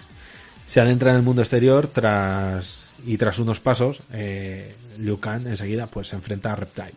Para mí una de mis peleas favoritas. De nuevo con música de empoderamiento. Eh, después del combate, Kitana se presenta como el nuevo negro mágico y les explica que ella es la hija del antiguo emperador del reino exterior, pero que perdieron los 10 torneos de Mortal Kombat y el emperador nuevo, que en ningún momento de la película lo dicen, pero es Shao Kahn. El emperador nuevo llegó y lo redecoró todo a su gusto. Lo dejó todo precioso. Eh, se ve como en el castillo eh, son, ya tenemos un cambio de plano con el interior del castillo, en el que se ve a Sonia eh, apresada, engrilletada, y Samsung pues amenazándola, diciéndole que pues que ella va a ser la, la combatiente y que va a acabar con ella. Eh, Sonia dice que sus amigos irán a por ella. Eh, Samsung dice que no, que se olvide de ello. Pero enseguida eh, hay unas, una especie de sacerdotes por allí, como si fuese algo ritual. Y Johnny Cage dice, no, tranquila, ya estamos aquí. O sea, se quita la capucha y se descubre que uno de ellos es, es Johnny Cage. Y también sale en escena Liu Kang. Eh, hay aquí algo que es lo que menos me encaja de la película, que es que eh, Kitana, claro, eh, le dicen que no se enfrente con Sonia. Entonces él dice que sí, que está en su derecho de, elegir a Sonia. Y Kitana aparece y dice, ¿vas a traicionar al emperador? ¿Por qué? Vamos a ver, Sonia es un contrincante como otro cualquiera. Han hecho un trato. ¿Por qué no se puede enfrentar con ella? Yo para mí eso dentro de la película no tiene explicación. Lo que sí tiene explicación para mí es lo siguiente, porque eh, Samsung desafía, dice, vale, pues no me enfrento con Sonia, me enfrento con Johnny Cage. Te desafío a ti, Johnny. Y enseguida Liu Kang salta y dice, no, soy yo el que te desafía a ti. Entonces aquí es un poco el, el ego de Samsung el que le pierde y le dice, venga, vale, pues vamos a enfrentarnos. Eh, Mortal Kombat. O sea, un gritito de la hostia. Muchas hostias ahora a ritmo de tecno rechulón, rechulón noventero. Entre Samsung y, y Liu Kang. Son todo golpes y bloqueos, pero al primer meco que se lleva Samsung, el primer guantazo que se lleva, le parte un poco el labio, eh, Samsung se acojona y empieza a invocar a otros guerreros de cuyas almas se ha apropiado en el pasado. Tras derrotarlos, el hechicero se convierte. eh, eh, Liu Kang derrota a todos estos tíos que invoca, así que Samsung se convierte en Chan para confundir a Liu Kang y hacerle sentir culpable. Le dice cosas en plan, tranquilo, te perdono por permitir mi muerte y cosas así. No lo consigue. Liu Kang dice que cada persona es la responsable de su propio destino. Así que Samsung vuelve a su forma original atacando a Liu Kang. Se pelean, esta vez ya más calmados porque la música que hay de fondo son violines más tranquilitos. Y tras conversaciones comiqueras, eh, porque están en plan, pues te voy a matar, pues no podrás conmigo, no sé, frases ganchas así. Eh, Liu Kang a Samsung le mete todas las hostias que le tiene que dar y no se deja ni una. Y lo lanza a unos pinchos que hay en el escenario y lo deja ensartado. Que estos son los típicos pinchos que vemos en los Fatality de Mortal Kombat. De Samsung emergen liberadas las almas que había esclavizado y tenemos un momento no sabes cuánto amor me llevó Liu Kang. Porque aparece eh, el alma de Chan eh, despidiéndose de, de Liu Kang. Y eso es la peli de Mortal Kombat. Joaquín, ¿algo que quieras comentar? Por ejemplo, no sé, ¿cuál ha sido tu parte favorita? O otra cosa que... Yo creo, a ver, lo mismo, es- mi parte favorita es cuando suena la música. El- Eso es al principio. Al principio Claro. la, la- la película arran- arranca ya con eso. sí. Sí, es, es que esa musiquita me pone los pelos de punta. Yo no jugué a los primeros, creo que el primero que llegué a probar era el 3, si no me equivoco es el de PlayStation 1. Y la película la descubrí después. Y pues ya flipado con los videojuegos que jugaban mis primos mayores y que yo no, yo apenas jugaba más que hacías la mirar, pues el- la nostalgia de con esa musiquita es lo que más. Luego como película, a ver, yo creo que adaptada, como adaptación es bastante buena. O por lo menos es la, la sensación que yo me llevo sin conocer mucho el lore de Mortal Kombat. Pero a mí me, me cogea un poquillo. Siendo una película de peleas, o las peleas me, se me quedan, se nota mucho que, que Liu Kang es el actor que sabe, sabe artes marciales y los otros no. La chica, creo que es en la pelea contra Kano, Keino, en la que va a dar una patada y no la levanta por encima de la cintura. Y hay un. Entonces, no sé, me parece un poco tal. Quitando eso, yo creo que es que, que por norma general se le tiene como una buena adaptación. A ver, tiene sus cositas, pero como pueden tener cualquiera, ¿no? Sí, ¿no? Está, está considerada, desde luego, como una muy buena adaptación, la verdad es que sí. Eso comentaba al principio del programa, ¿no? Que íbamos a hablar de tres películas que a la gente, por lo general, le han gustado, como películas basadas en videojuegos. Y yo, por, lo, por más que he mirado, la verdad es que esta película fue muy bien considerada. Yo hay una cosa que veo cuando se hacen pelis de acción, eh, generalmente eh, se tiende muchas veces a complicarlo más de lo que es. Al final una peli de acción, mm, me refiero a estas básicas, ¿vale? O sea, básicas, entenderme a lo que me refiero. Básica, básica. Que sí, pero que no por ello sea mala. Eh, O sea, no le quita valor el que una película sea básica. Si tú lo que buscas es entretener y No, no, si unos huevos con chorizos están buenísimos. por eso, a eso voy. Entonces, eh, veo que, que en películas de acción se complican mucho con, con tramas y con una- habiendo hilos y cerrándose y tal. Y una cosa que yo agradezco es que no me, no me vendas la moto. O sea, la peli es lo que es. Tú me dices, pues mira, estos tres se quieren pegar eh, por venganza y por orgullo. Y estos son los malos, estos son los buenos y se dan y ya está. Y, y creo que eso lo hace eso junto a que mm, no necesitan esos de unión entre las diferentes partes porque eso es una historia muy corta básicamente que son dos días eh, os estáis pegando siguiente combate siguiente y poco tema de diálogo que se agradece porque los diálogos son un poco de aquella manera. Entonces creo que la hacen muy ligera fácil de ver y, y, y se agradece porque lo que te digo hay veces que, que se complican demasiado y no, es necesario no hay razón para ello No, yo también, yo creo que es una película, como dices, es muy ligera, es muy de los 90, muy de Bertollinas, muy de ver acción y ya está. Ya está, y tampoco quiere complicarse, tampoco quiere, quiere tomar más, pues como dices, o sea, ya está, estos son los buenos, estos son los malos, aquí hay tollinas y ya está. O sea, bastante honesta en ese sentido. Edu, ¿tú con qué te quedas de la película? Tú te quedas con muchas cosas. Yo, sobre todo, mi parte favorita es la, la pelea entre Liu Kang y Reptile. Me gusta mucho esa pelea. Eh, pero me quedo con, con mi infancia, con cuando yo la vi alquilada y, y me la vi, me la reví decenas de veces porque entonces pues me gustaba muchísimo, me emocionaba muchísimo con la música que sonaba y, y me quería dejar el pelo largo como Kang. Bueno, curiosidades. Eh, ¿Tienes Eh, algo? Antes, si te Sí. parece, eh, quiero comentar, eh, eh, perdona, me voy un poco a traición, que he metido aquí una, una sección nueva, pero va a ser muy rápida. Va a ser prácticamente como una subsección de las curiosidades, Venga, vale. que son diferencias con el videojuego, Muy bien. ¿vale? La tengo, te lo juro, eh, ve- vengo con lo mismo, o sea, luego os paso un pantallazo, vengo Ay, con pues- diferencias pues entre película y videojuegos. Os, os, os vais compenetrando. ¿eh? Da- No, no, dale- dale, por favor, pero es que No, me ha dale, dale, dale tú, que yo tengo la boca seca como un gatete. Vale, vale, pero por eso, pues. no, no, no quería pisarte, eh, pero es que No, no, por Dios. justo decía en sección nueva, yo venía diciendo, jo, les voy a meter esto, porque además lo he hecho con las tres. Pisarme no, que si es solo que, se- que se quede hecho. Vale. No, no, no, pues perfecto. Dale, dale, Joaquín. Dale. Vale, pues eh, mm, eh, básicamente, bueno, la película está basada en, la- en el primero y en el segundo videojuego, ¿vale?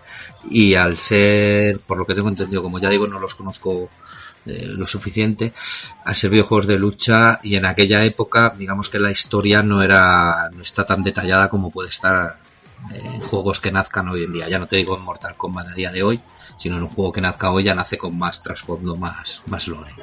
Vale, entonces, em, eh, una de las principales diferencias, como dije antes, es que, que a lo mata, lo, bueno, lo mata, no, lo vence Luca en el videojuego, porque en la película mueren los tres, eh, Kane, eh, Goro y, y Samsung, pero en el videojuego ninguno de los tres muere. Eh, continúan vivos para las siguientes entregas. Em, a ver, eh, es que lo tengo todo aquí, medio sucio, medio limpio. Em, la imagen de Samsung cambian en la película, ¿no? Eh, en realidad es un anciano con más de 2000 años, pero en la, en la película sale, sale joven. Explicaciones que se dieron a posterior es que es que mm, es su versión rejuvenecida por los poderes de Shao Kahn y esto es algo que pasa en la en el segundo juego por eso el que está basado en los dos no coge partes de, uno y de otro para inventar esto también tiene un poco que ya es un poco curiosidad con la prueba que hizo la- el actor que no sé si sabéis lo que eh, lo que sucedió bueno en, en- la prueba de, casting Ay, algo me quiere sonar. A ver, Vale. ¿no, Joaquín? Sí, además creo que te va a gustar por el tema de la chaqueta. Este Kari Hiroji Tago, Taga, Tagoago, como se diga, perdón mi japonés, se presentó a la prueba directamente caracterizado, ya como, como Samsung, con los ropajes y demás. Eh, hizo tan buena prueba que se decidió no, no hacer casting a nadie más y, y mos- mostrar esta versión rejuvenecida de, de Samsung en vez de la, la original que sería pues más tipo eso ancianito de barba larga y, y demás. Eh, Kitana en el- no aparece en Mortal Kombat 1 entonces no está en este torneo que sería la, la- la historia del 1 Kitana aparece en los videojuegos por primera vez en Mortal Kombat 2 eh, pero bueno, aquí la, la incluyen. Me imagino que como para tener esa explicación de que le explicaran un poco de gancho pues, cómo acabar con su cero y demás. Eh, la muerte de Sub-Zero no es a, eh, en el original, es a manos de Scorpion, no, no como en la película por Liu Kang, sino Scorpion es quien lo acaba. Y esto se explica porque ni Scorpion ni, ni Sub-Zero son esbirros como tal de, de Sun- Sa- Samsung, mm, como los machacas, sino que son luchadores que, que han sido invitados también al, al torneo. Vale. Y, y, y nada, lo único también es eh, con el tema que has mencionado antes de Kun Lao, que, mm, que mm, bueno, lo tengo aquí copiado directamente, porque esto no lo conozco yo. Nunca se dio a entender qué pasa con la familia de Liu Kang, pero en la película tiene un hermano mayor, eh, menor, perdón, que es este que hablábamos, que es Chan, que en el cómic oficial se llama Chou y que en el cómic se decía que estaba muerto y también tenía un abuelo eh, que también era un monje en Shaolin que me imagino en la película no sale el abuelo pero me imagino que estará basado el monje que le explica que se tiene que ir a dar de, de tortas eh, aunque en los juegos nunca se menciona la, familia, sí que se dice también que, es descendiente de Kun Lao, pero en los juegos el que ocupa el papel de Kun Lao es el propio Kun Lao. Y aquí no sale Kun Lao, pero se da a entender como que este es descendiente. Y esto es lo que yo tengo como diferencia. No sé si tú tienes algo. Un par más. Eh, Reptil, Reptile, en esta película se muestra como un lagarto camaleón que espía a Kitana y a los protagonistas. Y al ser lanzado a una estatua se convierte en un, en un ninja Saurian, este tipo de ninja que típico de Mortal Kombat, humanoide. Pero eso es falso, ya que en la historia original Reptile usa una piel de humanoide para ocultar sus rasgos y no espía a los, a los guerreros, sino que trabaja como guardaespaldas, guar- eh, guardaespaldas personal de Samsung. Y otra cosa que tampoco está confirmado es acerca de los combates dados en los acontecimientos de Mortal Kombat 1. En la película Liu Kang se enfrenta a Kitana, Sub-Zero, Reptile y Samsung. Johnny Cage vence a Scorpion y a Goro. El- bueno, esto es un poco lo que, lo que has estado comentando tú. O sea, Mm. solamente lo de Reptile. Ah, va- vale, es- eh, eh, creo que lo hemos buscado en el mismo sitio porque eh, Sí, tampoco sí, la sí. pelea de Sonia contra Kano es en este torneo, sino que en realidad es en Mortal Kombat 3. sí, sí, sí. Conforme lo estaba leyendo, estaba viendo Sí. que lo hemos encontrado en el mismo sitio. Sí, sí, sí, es verdad. ¿Cómo era, cómo era, Edu lo que dijiste una vez? Nuestro perro... Es que nuestro perro es el mismo. ¿Cómo era? Ay, me suena un montón. Pero Sí, no lo del niño que dice... Ay, es que lo voy a decir mal, yo creo. Que llega un niño y dice... ¿Qué pasa? ¿No has hecho los deberes? Y dice, no, es que se los ha comido mi perro. Ah. Y llega su hermano y dice, no, es que tenemos el mismo perro. que ahora Sí, se ha comido sí. los deberes de los dos. En este así caso tenemos Sí, el sí, mismo Google. en este caso es el mismo Google, ¿no? El mismo perro. Y nada, pues ya pues entraríamos a, como decía antes Carlos, al tema de curiosidades. Eh, el presupuesto, eh, esto no lo hemos comentado en la, en la producción. El presupuesto fue de 18 millones y, el- No. El presupuesto fue de 18 millones. y la recaudación de 122. Vale, no, si 122, o sea, a ver, 118, fuerte. Eh, Con 18 millones pensaban pagar a todos estos actores, pero ¿de qué cojones van, hombre, por favor? 18 millones es lo que se gasta mandame en cocaína al mes, hombre, por favor. Por Dios. Madre, eso me lo esperaba de Edu, pero... Ah, hombre. ¿Dónde va? Eh, a ver, algunas cosillas que ya he ido comentando. Eh, eh, eh, eh. El grito de Mortal Kombat viene de un spot publicitario del juego. Em, la actriz que hace de Sonia no realiza la, la secuencia de la discoteca. En la discoteca cuando están persiguiendo a Keino. Es otra actriz. Entonces, por eso, en esa escena, lleva camuflaje en la cara. Para que no se la reconozca. No, anda, fíjate. Em, esta es muy buena, a mí me gustó mucho. Eh, cuando llegan al mundo exterior por primera vez y se enfrentan a Reptile y demás, eh, eso es un, es un aeropuerto. En ese aeropuerto, eh, Tom Cruise tiene un hangar cercano al sitio donde se está rodando. Entonces él, él llega, él ya había hecho aquí la de Thunder, Días de Trueno, Sí. eh, nació el 4 de julio y demás. Entonces ya este tío, ya eh, Tom Cruise ya era Tom Cruise. Eh, se acerca a ver qué está pasando. Pues uno de los eh, que están allí trabajando, que además estaba actuando de segurata, le dice, tú aquí no pasa, no te me da vuelta mírate. A Tom Cruise. A Tom Cruise lo echaron del rodaje. Fíjate. Y Tom Cruise eh, cogió y se fue. Y se fue. Oye, qué, qué, qué educadito. ¿Qué vas a hacer? Oh, hombre, pues podía Oye, decir... a- a- esperaba que montara dices qué pollo. cojones, o sea, Pero ese es un metro y medio de... Se podía haber puesto en plan, sí, hombre, se podía haber puesto en plan chulo, en plan de, a ver, a ver, a ver, que me voy a comer una placenta delante tuya, cualquier cosa de estas, ¿sabes? Que Dame una placenta que me la como. ¡Qué asco! que soy cienciólogo. Ojo, cuidado. Que soy cienciólogo.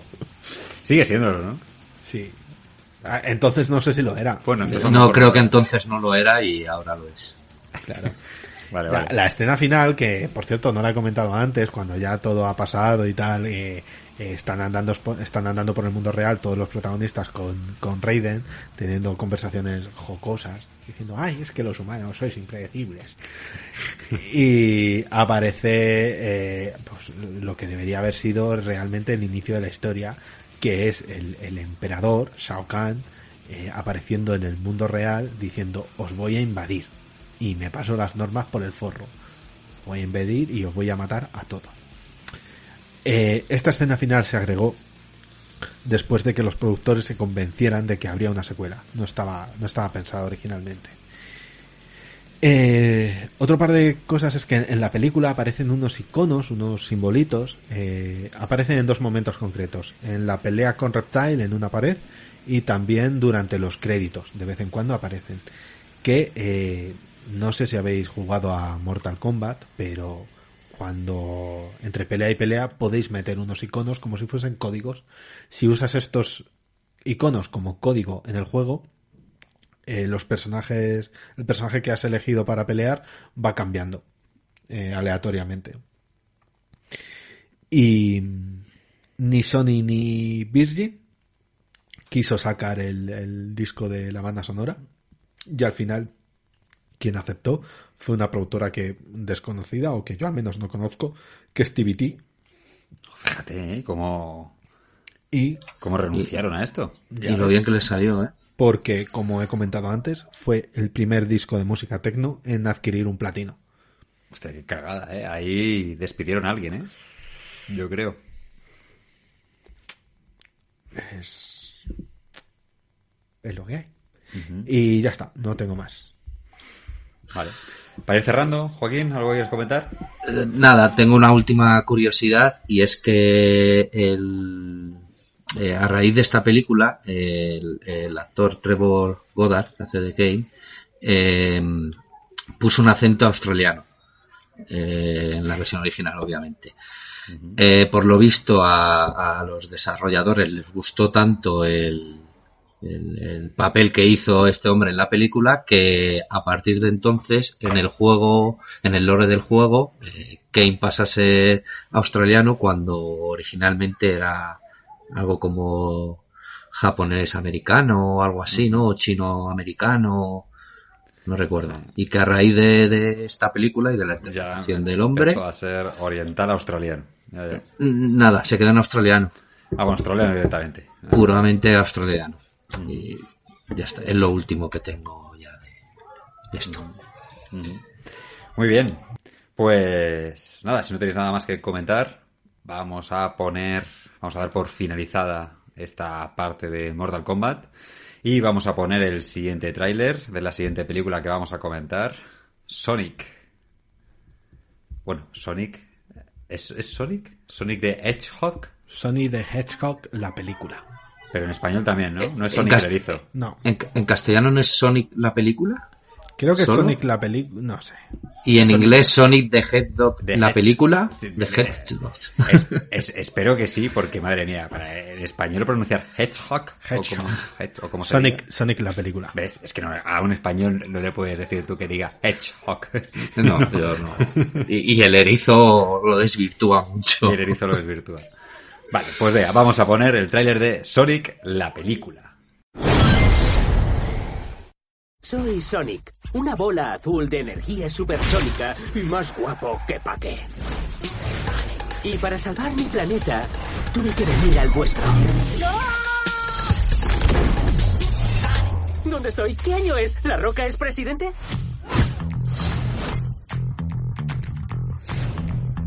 Hace 20 minutos una subida de tensión ha dejado a oscuras toda la costa del Pacífico. ¿Quién anda ahí? ¿Por qué te escondes en mi garaje? Todo el ejército viene a por mí. Buenos días, señor Paleto. Le doy cinco segundos para que me lo entregue. Espera, no le hagas daño. ¡Sónico! ¡Vamos al lío! ¡Woohoo! Estoy flipando. ¡Wala! ¡Para el coche, tío! ¿La bola de gomas más grande del mundo? Tenemos que verla. No, esto no es un viaje cultural ni familiar. Qué chasco. Era un rollazo. Pero la tienda molaba. Nos esconderemos aquí. ¿Y qué hacemos ahora? ¡Wow! Mira y aprende, chaval. ¿Nos vamos ya o qué? Sí, casi mejor. ¿Crees que puedes escapar de mí? ¡Ah! Este es muy mono. Lo tienes asegurado, ¿verdad? Es tu hora de morir. ¿Es todo lo que tienes? No, gracias por preguntar. ¡Aquí viene el boom! Pues no tengo ni idea. ¿Por qué jugarse la vida por un alienígena tan tonto? Es mi amigo. Planazo tú. Este es mi poder. ¡Ahí no se puede girar a la izquierda! Y voy a usarlo para proteger a mis amigos. Esa no te la esperabas. Bla, bla, bla, bla, bla, bla. Dime si quieres otro malecón del azulón.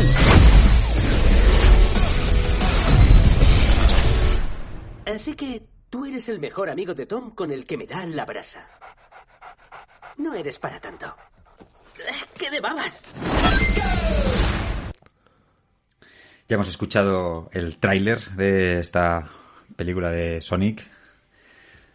Y bueno, una película que toda la fase que ha tenido ha sido bastante compleja, ¿no? Lo comentaremos más adelante, pero con diferentes cambios en el propio Sonic.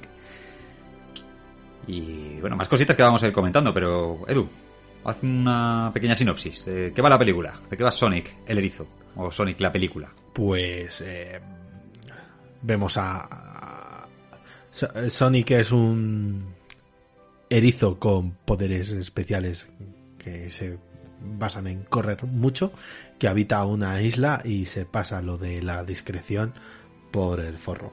Entonces eso hace que se cree ciertos enemigos y por eso tiene que hu- huir a la Tierra. En la Tierra se une al alguacil de local de un pueblo, Tom Wachowski, o, o creo que lo llaman en la película Wachowski. No, sí, sé creo que es Wachowski, porque a mí al principio me parecía que decía Wapo- Wapowski. Y dije, este Wapowski. Es, es que eso me pasó a mí y, y le di para atrás y lo escuché varias veces. La primera vez que le llaman por el apellido es la novia y le dice Guaposki. Wachowski. Ah, vale. En un, en un, en un chiste de en la traducción, que a saber qué narices le dirá en Vale, vale, la vale. versión O sea, original. que, que escuché bien lo de Wapowski. Sí, es que se lo llama a ella, es como su osito o cariñito. A ver, que sea. el, el- el apellido se escribe ex- exactamente igual que el de las Sí. directoras de Matrix, ¿vale? Porque me llamó la atención verlo, verlo en la placa. Entonces, no sé, yo lo voy a llamar Wachowski, que es como he llamado siempre a, a las directoras. Eh, para escapar, se une a- al alguacil para escapar de fuerzas gubernamentales secretas y derrotar a Robotnik, quien quiere de- robar los poderes de Sonic usando sus armas robot sumamente avanzadas para capturarlo. Ostras, Edu, muy bien, muy bien. ¿Lo has hecho tú o lo has... o es el wikipédico? Es, es de algún lado. Mm, Muy bien. No, no, no, muy bien, eh. Ojo, ojo. No, no, si no lo digo en plan mal, si yo casi todo lo que he leído es de la Wikipedia, ojo. Pero que me ha gustado. Es de varios sitios, así que no sé si es de la wiki o de dónde, pero ¿eh? Ah, muy de, bien, muy de bien. algún sitio. Muy bien, muy bien. Y bueno, luego, en cuanto a. Es de Press Star, bibliografía Press Star. Sí, sí, sí. Y como decía antes, este. mm, Esta película, que siempre me sale decir este videojuego, ¿eh? que ya es la, la costumbre. Ha sido bastante característico porque ha tenido una producción bastante compleja, ¿no? Eh, en cuanto a la concepción de Sonic. Hemos tenido al principio, cuando esta película, bueno, esto Edu lo vas a comentar eh, mejor, ¿no? Pero si no recuerdo mal, esta película primero tenía Sony, los derechos de la película, de, Sí. de- de hacer una película de Sonic, Sí. ¿no? Y luego los adquirió Los Paramount, que es la que la ha Paramount, publicado. ahora. efectivamente. Pero al principio fue Sony, Sony Pictures Entertainment. Mm. Pues sí. Eh, de hecho, te comento que Sonic, eh, Sony adquirió los derechos de distribución en 2013 y se anuncia a Tim Miller y a Jeff Fowler como productores ejecutivos. El último, además, también como director. Y con un guion de Patrick Casey y Josh Miller. El 2 de octubre de 2017, ya cuatro años más tarde, eh, Paramount anuncia que adquiere los derechos, pero que la mayor parte del equipo de producción se mantiene intacto. Em, el presupuesto de esta película fue de eh, unos 85-95 millones de dólares y recauda 306 millones con 700 mil. O sea, exitazo total. Vale. eh, Además que yo creo que, perdona, esta era una de las películas... ¿Esta película estaba antes de la pandemia en cine? O sea, ¿pudo Sí. ser que se frenara su recaudación por culpa de la pandemia? estaba antes, un poquito antes. De hecho, mm, podemos contar una anécdota respecto a ello, tú y yo. Sí, cuéntala. Que es que tú y yo, eh, días antes de la pandemia, íbamos a ver la película con un tercero, con un amigo Sí. tuyo. Y al final dijimos, ¿qué pasamos de Sony? Que nos vamos de cañas. Sí, es verdad, es verdad. Y esto fue poco antes de... Muy poquito. Seguramente sería la, la última vez que yo te vi, Sí. antes del confinamiento. Es verdad, es verdad. Yo creo que fue la última. Eh, respecto al casting, eh, se, rem- se rumoreó que Paul Roth interpretaría al, al sheriff, a Wachowski. Eh, Paul Roth es el que hace de Ant-Man en las pelis de Marvel. Eh, aunque finalmente se anunció que este papel pues quedaría en las manos de James Marsden, que es el que vemos en la película y el que hace de Cíclope en X-Men. Que yo todo el rato estaba pensando que era un personaje que aparece en, en la serie de Lucifer, pero no, estaba equivocado. Por cierto, este, este actor, el de Lucifer, también es el de. también aparece en Smallville. Es, es, es Clark Kent en Smallville. En la última. Eh, una cosa que me llama mucho la atención. Jim Carrey fue seleccionado para hacer de Robotnik tras un casting. O sea, ¿quién coño a estas alturas de la vida le hace un, un casting a, a Jim Carrey? A Jim Carrey le llamas y le dices, oye, ¿cuánto quieres? "Mm, Tanto, venga, está en mi presupuesto. Pero no le haces un casting, ¿no? A mí me, A mí me sienta, me parece un insulto a Jim Carrey. me, me descuadra un poco. Yo, yo lo veo un poco porque como últimamente ha estado con los temas estos un poco raros y la depresión que tuvo y tal, quizás un poco que fuera él el que fuera buscando pruebas para, para buscar trabajos, ¿eh? porque eh, he visto un par de, de documentales, bueno, documentales o reportajes de estos por YouTube, en el que dice que lo tenían un poco apartado en las producciones y que no le llamaban ni nada. Entonces no sé si puede ir un poco por ahí como que él se enterara de que esto se iba a hacer y fuera él allí. Hmm. A ver, es cierto, yo he visto a Jim Carrey en una entrevista diciendo. eh, este era una entrevista, un reportaje en una especie de gala, de evento, en el que le estaban preguntando qué, qué le parecía lo que se estaba haciendo y él decía, no importa porque nada existe, porque estamos en otro plano de la existencia y, y cosas así, ¿no? Todo muy reptiliano, muy Illuminati. Eh, es cierto que se le ha ido un poco la pinza, pero bueno, eh, ahora lo comentaremos, pero yo creo que como actor eh, sigue cumpliendo bastante bien. que raya un gran nivel en esta película y que es una película muy de Jim Carrey, probablemente en el, en el papel eh, un poco histriónico que tiene este personaje, en el hecho de que sea un icono de los 90 como lo era Jim Carrey. O sea, creo que todo se presta mucho a que hubiera sido él. De hecho, cuando comentaron que Robotnik, bueno, a ver, críticas hay en todos lados, ¿no? Pero cuando se dijo que iba a ser eh, Jim Carrey el que iba a interpretar a Robotnik, a mí me, a mí me alegró. Mm. Me pareció que podía ser bien, hacerlo bien. El que esperaba un tío gordo, va, no, mira, no me jodas, o sea, me da igual. Sí, a lo mejor físicamente no era el más parecido, pero. Pero bueno, yo siempre a lo vi que podía encajar. Vas a poner a Goyo Jiménez. A mí, a mí al revés, ¿eh? A mí me fue al revés. ¿A ti no te mí gustó? no, no me encajaba... no, porque con Jim Carrey tengo, a ver, yo lo considero un actor tremendo, tanto en comedia como cuando no hace comedia. Sí. Lo que pasa es que en el momento de la comedia, me da igual la película que sea, siempre veo a Jim Carrey. Sí, es una Y película a de mí eso me saca, eso es. O sea, da igual que sea el que se va a convertir en Dios, que sea el sheriff de un pueblo o, o yo que sé, el presidente, siempre es el, el mismo personaje. Y a mí eso me choca, porque aunque sea comedia, joder, pues si tu personaje es uno, no tiene por qué ser siempre el mismo en todas las películas. Y a mí me da, me da cosa como que eso, que él siempre es el mismo.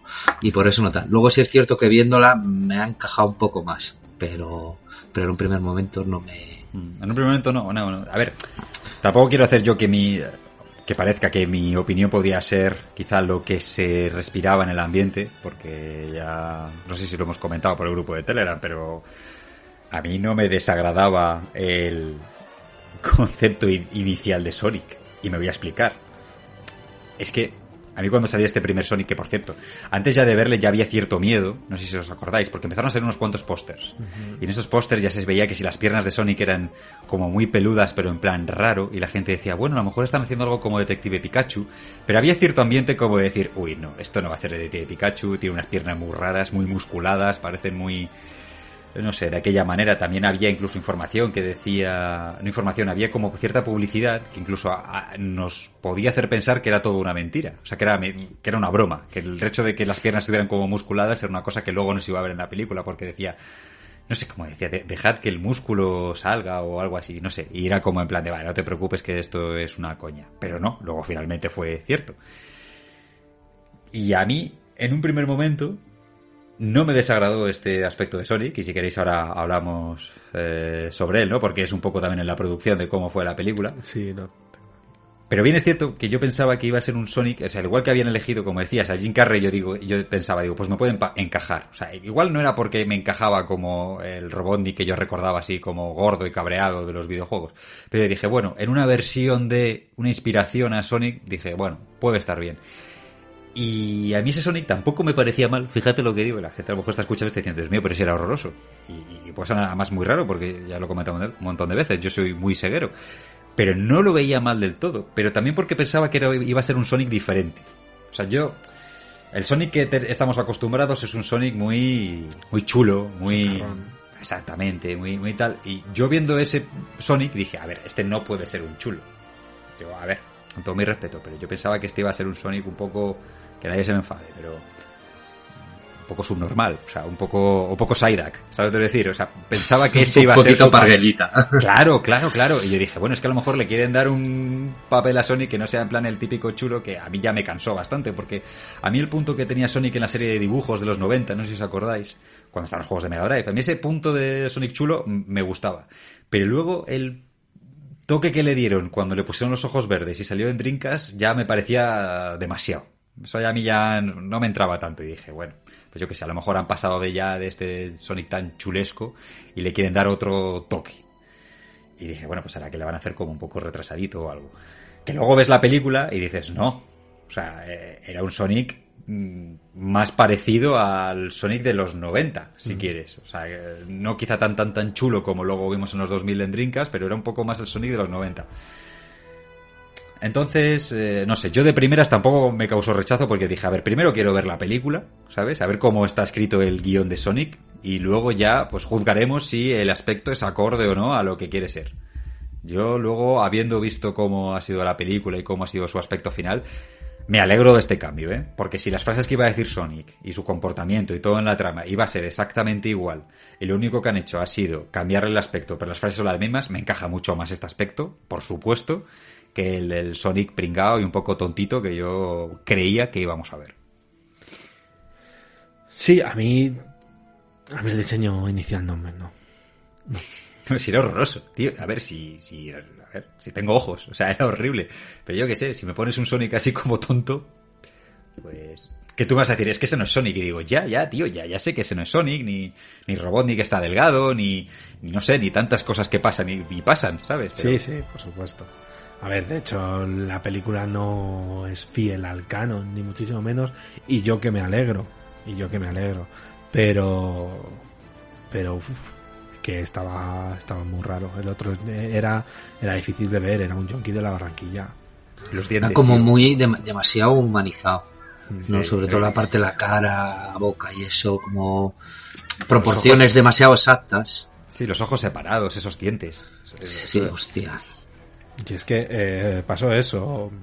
Voy ya a la parte de producción de los efectos visuales que, como estás comentando, a raíz del, del primer tráiler que publicó Paramount Pictures, se produjeron críticas de todo tipo en las que se expresaban que ese no era el Sonic que querían los aficionados.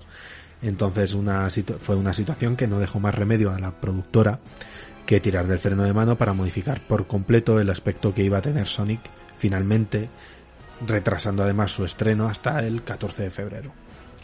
Coño, mi verdad, 14 de febrero. O sea que les parte de la recaudación se les debió joder. Sí. Seguro.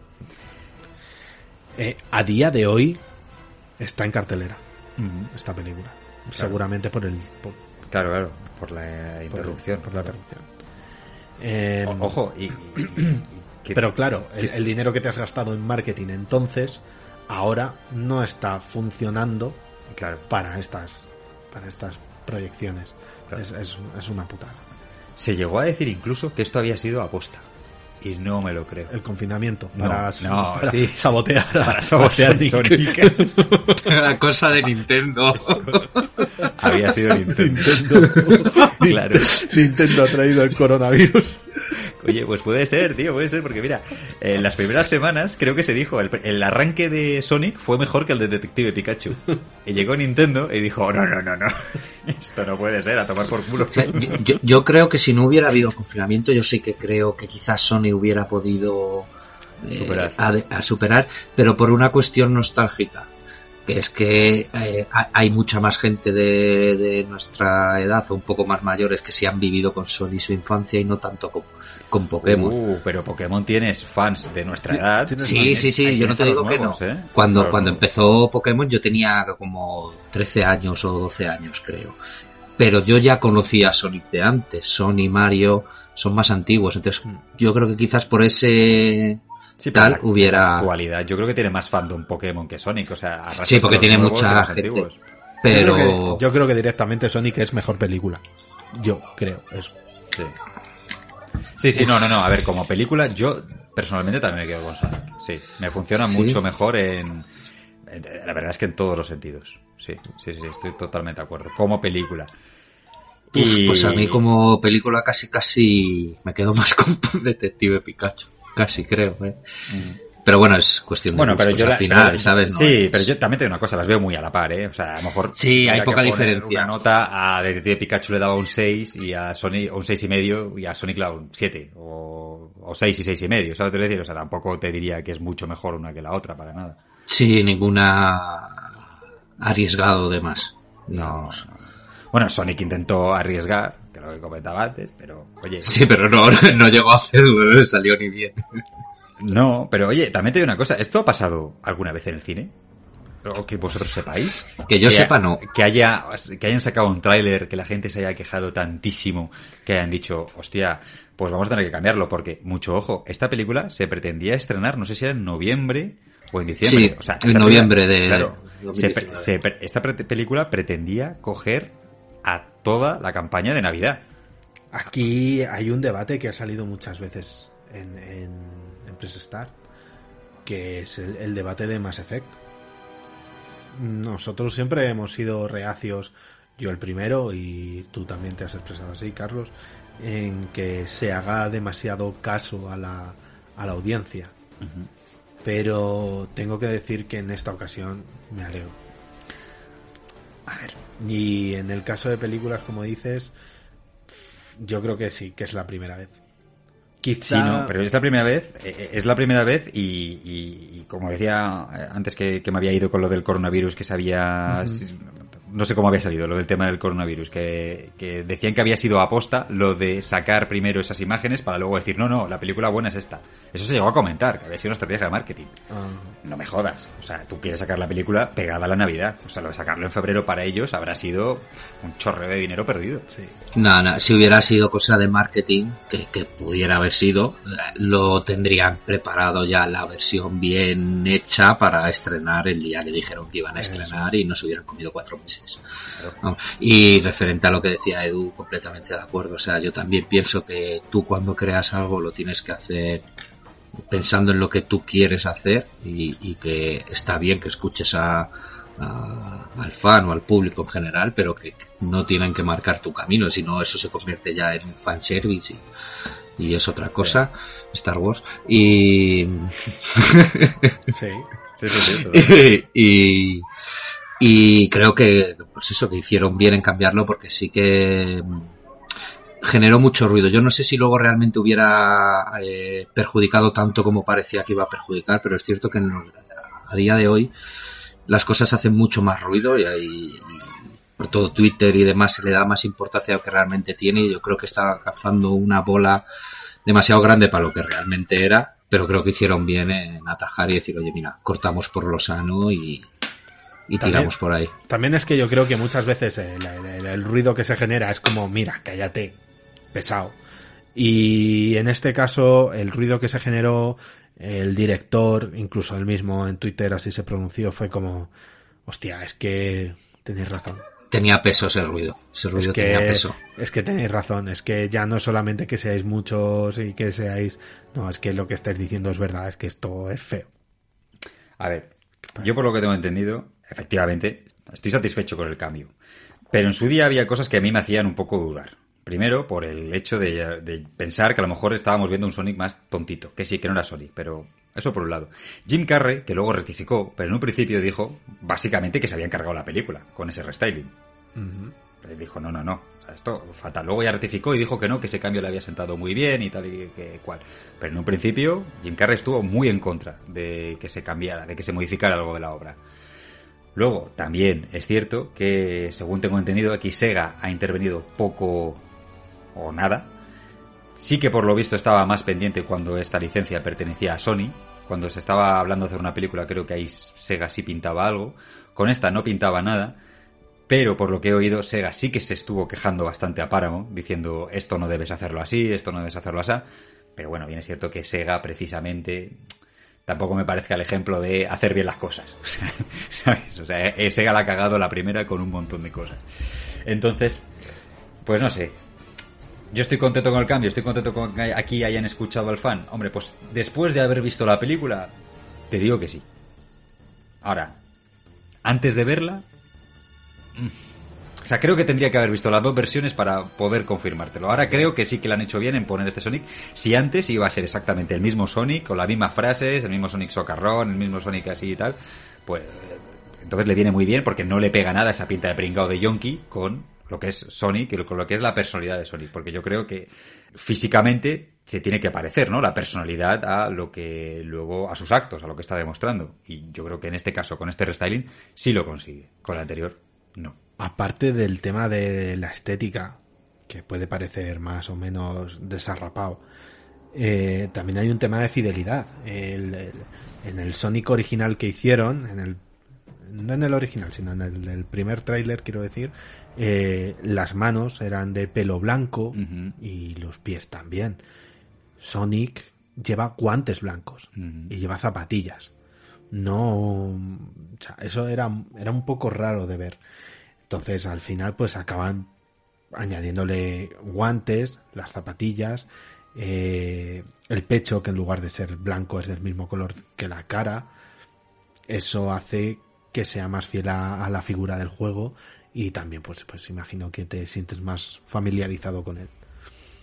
Oye, es que también es un personaje que, que ya se ha usado eh, tanto en animación Claro. eh, y en distintas versiones de animación, porque está en dibujos, está como en 3D, luego hay otro que es generación X, que es como en dibujo pero más estilizado todavía y tal, que, que hacer algo así te era reacio a... O sea, tú ya tienes visto varias versiones de Sonic, pero tan asumidas que esta, pues con esos cambios tan drásticos de la- las manos, el pecho y tal, joder, te, te da casi rechazo verlo.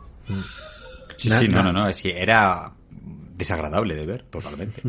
Y, y yo es cierto que la primera vez que lo vi, lo vi y dije, joder, qué raro, qué feo lo han hecho y tal. Y, y no le presté mucho más, ¿sabes? Fue como decir, joder, pues eh, ya que va a ser una superproducción que metan peña ahí a, a programar, porque esto parece que lo ha hecho un becario, eh, tal. Y, y- y ya está, no le di más, más importancia. Y a partir del boom que se hizo y luego ya sí de verlo, la, el restyling, ya dije, joder, es que era horroroso. Es que era horroroso. Este también era cruel con el público. Sí, sí, sí. No, y cruel a la vista, es verdad. Sí, Es que- sí, es- cruel a la retina. Sí, es que, es que era muy feo, era muy feo, sí, sí, totalmente. Y también hay que decir una cosa, si no fuese por este Sonic eh, malo, no tendríamos un momento que a mí me gusta mucho dentro de la película, que es el eh, relacionado con un meme que salió de este Sonic malo, que ahora llegaremos cuando estemos comentando la película. Creo que sé por dónde va, sí, es muy Sí, sí. bueno. Está genial. Sí, Sí, sí, sí. Es un buen punto. Sí, sí, sí. Y bueno, si no queréis añadir más del tema de los efectos visuales, de producción de, de- de Sonic, eh, comentar que Jeff Fowler eh, debuta en esta película como director, que sí que había trabajado anteriormente como animador en la película Donde viven los monstruos, y que además había sido nominado para los Oscars para el mejor corto por su cinta Gopher Broke. No la he visto. Donde viven los monstruos sí, que me gusta mucho. Y por cierto, me cuadra, porque los monstruos de donde viven los monstruos se parecen al primer Sonic. Ah, amigo. Son feotes. Si las inspiraciones salen de algún sitio siempre. Em, tenemos en el elenco, tenemos a Ben Schwartz eh, como la voz de Sonic the Hedgehog. Hedgehog. Eh, un erizo azul antropomorfo con actitud de delincuente juvenil que puede correr a velocidades supersónicas y está huyendo del gobierno liderado por su mortal némesis el malvado doctor Ivo Robotnik. Respecto al nombre de Robotnik, eh, bueno, en Japón es Eggman y aquí siempre ha sido Robotnik y el, la película pues trata un poco de encontrar el equilibrio entre las dos cosas, ¿no? Él se llama Robotnik, pero eh, Sonic se ríe de él llamándolo cara, Cara huevo. Cara huevo. Eh, Lo resuelve muy bien el tema de la traducción de, Eh, en la del nombre de la película. sí. Manolo cabeza de huevo. No, yo, yo creo que lo resuelve muy bien, porque el hecho de que, bueno, la tontería, bueno, yo lo veo tontería, de, de tener que cambiarle el nombre a Edman cuando se trae a Europa por Robotnik, no, no lo entiendo. Yo creo que la película pasa sobre eso muy bien. O sea, él se llama Robotnik y el erizo le llama Edman siempre, que se dirige a él, y lo, lo soluciona muy bien y de forma muy sencilla, la verdad. Sí, la verdad que funciona, funciona guay. Luego tenemos a, como he nombrado antes, a James Mars Marsden como Tom Wachowski, que es el recién nombrado sheriff de Green Hills, que se hace amigo de Sonic y lo ayuda en su búsqueda para detener al Dr. Robotnik. A Tika Sumpter como la doctora eh, Maddie Wachowski, esposa de Tom, doctora veterinaria, eh, que luego lo ayuda a él y a Sonic a, a evadir a Robotnik a Jim Carrey como Robotnik, que es un brillante y loco científico e inventor que planea dominar el mundo sin importar quién se cruce en su camino, además de ser el némesis de Sonic. Me, me encanta el papel que hace Jim Carrey de, de Robotnik. Es, es, es genial. Es, es genial. Es, lo hemos comentado en algún programa, Edu. Es el clásico jefe. eh, bueno, en este caso, bueno, podría ser como millonario, ¿vale? Excéntrico, que es un cabrón. A mí me, me hace muchísima gracia cómo trata a su segundo. Sí. Que coge, y le está hablando y dice, ah, muy bien, jefe, y le pega una tollina y le dice, tienes que estar atento siempre. Yo qué sé, o cuando le dice, golpéate contra la pared. Eso es, arrincónate contra la pared. y se coge el hombre del cuello y se empuja para atrás. O sea, es el típico el jefe segundo le excéntrico dice, cabrón. Había pensado que a lo mejor le apetecería un moca. Pues claro que me apetece un moca. Me encanta cómo lo haces. No, está muy bien. Tiene esas frases de jefe cabrón que a mí me hace. Es que yo. A mí me fascinan los jefes cabrones. Es que me hacen muchísima gracia. La verdad que sí, que tiene carisma. Y además esta peli tiene lo bueno de que tienes un jefe carismático cabrón, pero no por ello tienes que eclipsar al protagonista. El protagonista también tiene su carisma. No es la típica de, ah, yo pongo aquí un títere, sea quien sea, da igual. Pongo un ejemplo, mi opinión personal, Harry Potter. O sea, Harry Potter me funciona. Si, si en lugar del prota es Hermione o Ron, me habría funcionado igual. Pero aquí Sonic y Robotnik, con el carisma que tienen, se necesitan el uno al otro. Y eso me, me gusta mucho, el, el- el dúo que hace, de protagonista-antagonista. Eh, el, el ayudante Stone es Lee McDope. El, el- el ayudante de Tom Wachowski, del policía, es Adam Pally, que este se llama Wade Whipple. Neil McDonough, como el mayor Bennington, un soldado que no le cae bien a Robotnik, que por cierto interpretó a Mr. Bison, eh, bueno, M. Bison, perdón, Sí. en Street Fighter, la leyenda de Chun-Li. ¿Se, se, se sabe ya eh, la M de que viene? Mo- ¿Montgomery? No, a ver, la M es de porque eh, este personaje, Bison, en realidad, sabes que iba a ser Balrog. Iba a ser el boxeador. Sí. Entonces, como Balrog, se iba a llamar M. Tyson. Ah, vale, vale, vale. ¿Qué vale. pasa? Que Tyson dijo que una polla. Entonces le cambiaron el Tyson por, por Bison. Vale. Entonces esa M en realidad, si quieres, es Mike. Mike. Vale. Aunque nunca nadie se ha referido a M. Siempre se le ha llamado M. Bison. Nunca nadie se ha referido. Esto lo hemos hablado en un programa, es que me suena. Esto creo que lo hemos Seguramente en la peli. En la de la peli. en la de la peli. Sí. Seguramente. Y esta es que la tengo que nombrar, aunque sea su, su participación sea anecdótica. Colin Osag... Bueno, lo que la tengo que nombrar lo voy a intentar. Colin Osaunishi, que es la... No, perdón. Uf. Ay, pues no, la borré. Quería nombrar a la hermana de... de a, La a la cuñada. A la niña. No, a la, A la cuñada madre. de Wachowski, que me gusta mucho el papel que tiene. Sí. Vale, pero eh, lo he borrado. Es- esa es Natasha Rockwell. La tengo yo apuntada Ah, aquí. vale, vale, vale. A quien estaba nombrado yo era la voz de, de Tells en la película, que además es la voz de Tells en los juegos de actuales. Y toda esa gente ha hecho la peli de Sonic. Sí, tiene un papel divertido la, la cuñada. Mm. Joaquín, ¿algo que quieras comentar? ¿O Nos metemos con el resumen de la película. Mm, tengo una cosilla de actor, pero lo dejamos luego para Para curiosidades. sí. Vale, vale, perfecto. Me estaba pensando, según estaba eh, pues dándole vueltas, ¿no? Un poco a, a lo que comentábamos del papel de el hecho de haber cambiado a Sonic eh, para que se pareciera más al original y, todo esto. Y hay una cosa que no entiendo muy bien está relacionado con Jim Carrey. O sea, eh, esto creo- no sé si lo comentamos antes de Detective Pikachu, ¿no? Pero, joder, están cogiendo un actor que es muy de Sonic, eh, de los que jugamos a Sonic en Mega Drive a principios de los 90, ¿no? Entonces, pues está claro que si tú coges a Jim Carrey, estás haciendo una llamada a la nostalgia, A toda la gente, pues que ahora tenemos 30, 35, esta edad, ¿no? No sé, entonces creo que desde el primer momento debieron pensar que era un error, a lo mejor hacer este Sonic, porque iban a mirar mucho con lupa, ¿no? Porque el hecho de coger a Jim Carrey, vamos a ver, a un chaval ahora mismo de 8 o 10 años, no, no sabe quién cojones es Jim Carrey. No lo sabe, le importa una mierda, no lo ha visto en su vida. Sí, sí. A lo mejor porque ha visto la de Pero- una serie de catastróficas des- desdichas y a lo mejor la toma como película clásica, porque esa película ya tiene unos años, ¿sabes? Pero tampoco sabe quién es Sonic.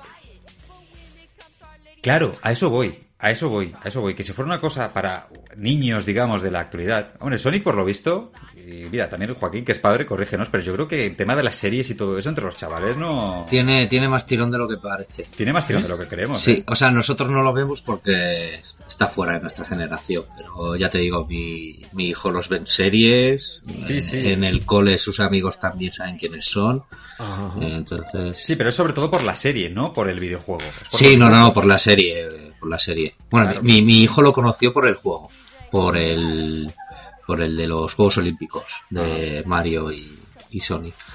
Y de ahí ya, pues él haciendo lo que sea en Netflix encontró Sonic y, y tal. Y ahora cuando ya salió, cuando ya nos han librado de la cuarentena y hemos podido salir, nos hemos encontrado con algunos compañeros de clase, también he visto que los niños saben quién es Sonic y quién es eh, Carahuevo, porque ellos le llaman Carahuevo directamente. A cara huevo. Sí, porque en la serie le llama Carahuevo en castellano, no le llaman Edmond. Ah, Entonces le llaman Carahuevo en las últimas series. Le hacen un poco como en la película. Eh, se se suelen, cuando hablan de él en tercera persona le dicen Robotnik y cuando le, siempre que Sonic se dirige a él le dice Carahuevo. Le llama cara huevo, sí, como insultándole. Eso es. Bueno, pues, pues entonces, vale, pues con mayor motivo. O sea, querían ir a un público que puede ser actual, que me imagino que entonces ese Sonic de los dibujos será muy parecido al Sonic que, que ha salido finalmente en la película, o sea, no será ningún tonto ni nada. Eh, y luego, por otro lado, está el reclamo de Jim Carrey, que para mí ese es un reclamo para nosotros, para nuestra generación. Entonces, pues hombre, viendo todo esto, pues me hace a mí pensar, ¿por qué coño lo hicisteis de aquella manera? Pero bueno, da igual, no, no sé, no sé. ¿Nos vemos el resumen de Sonic, de la película? Vamos. Venga, vamos a ello.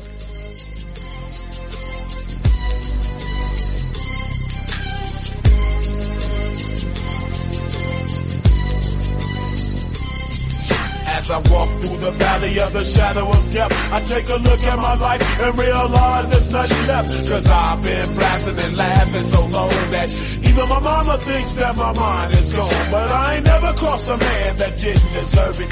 Me be treated like a punk, you know that's unheard of. You better watch how you're talking and where you're walking. Or you and your homies might be lying to chalk. Sonic es, como bien has comentado Edu, un pequeño erizo azul proveniente de otro mundo que puede correr muy muy deprisa. Su cuidadera, su cuidadora, un búho, lo protege. Un día, una tribu de equidnas salvajes, lo de equidna me imagino que, bueno, que me digan, no, no, eso es una referencia a Knuckles. Eh, Knuckles de Kidna. Sí. Sí, eh, creo que encontré. Eh, lo que pasa que no me, no me he guardado el enlace. Eh, que, que Knuckles es de como de esa especie. Claro, claro, claro. Y como, bueno, bueno, como la película puede estar abierta a segundas partes y, y de hecho en el videojuego Sonic y Knuckles al principio son enemigos. Eso es. Luego Entonces, se, hacen, se hacen amigos para derrotar a Robotnik, pero en un principio son enemigos. Entonces, ¿ibas a comentar algo, Joaquín? No, no, no, no, perdón, es que esto de mutear y de mutear me lío a veces, perdón. Eh, eh, no, decía eso lo que tú dices, que, que es como la raza de esto, que en principio eh, empiezan como llevándose mal y que luego eh, aquellos como que toma una actitud. Sí, es un positiva. poco... A ver, na- a ver. eh, No es que sea malo No, como Knuckles- villano, Mira, para mí Knuckles es... eh, Todo Sonic, toda la saga Sonic tiene unas clarísimas referencias a Dragon Ball Z. Knuckles claramente es Vegeta. Sí, sí, sí, es el, el antagonista con el que, o sea, no antagonista, sino como El- tu compañero con el que te llevas mal y siempre compites, pero luego vais de la mano, en verdad. Eh, exacto. Es como yo voy en contra de ti, eh, quiero pelear contigo, pero como tenemos un enemigo que es superior a los dos y es el enemigo de ambos, pues aliamos, juntamos fuerzas y tratamos de vencerle. Pero yo tengo contigo un combate pendiente, ¿no? Como es Vegeta. Y... Eh, comentar, porque yo esto antes de, de documentarme para esto no lo sabía, ¿eh? Eh, las equidnas eh, son un animal real. Yo me creía que era algo del mundo de Sonic. Ah, no, yo también, yo también, primera noticia. Es, es de la familia de los erizos y son los únicos mamíferos junto con los ornitorrincos que ponen huevos. Ah, vale. ¿Y escalan? ¿Eh? ¿Escalan? ¿Escalan? No sé qué es. Escalan. Ah. Por paredes, como Knuckles. Eh, ¿No? No que yo sepa. Vale, vale. No, no, no. Bueno, no, pero yo estoy viendo, yo, yo estoy viendo que tienen las uñas muy largas, ¿eh? así que lo mismo, Ah, mira. a- algo enganchan. Bueno, como iba diciendo, un día una tribu de equinas salvajes intentan secuestrar a Sonic. Tanto el búho como Sonic intentan escapar, pero parece que no va a ser posible. Por lo que el búho le entrega a Sonic una bolsa de anillos que abren portales a otros mundos. Usa uno de ellos para enviar a Sonic a la Tierra, mientras ella se sacrifica para detener a los equines.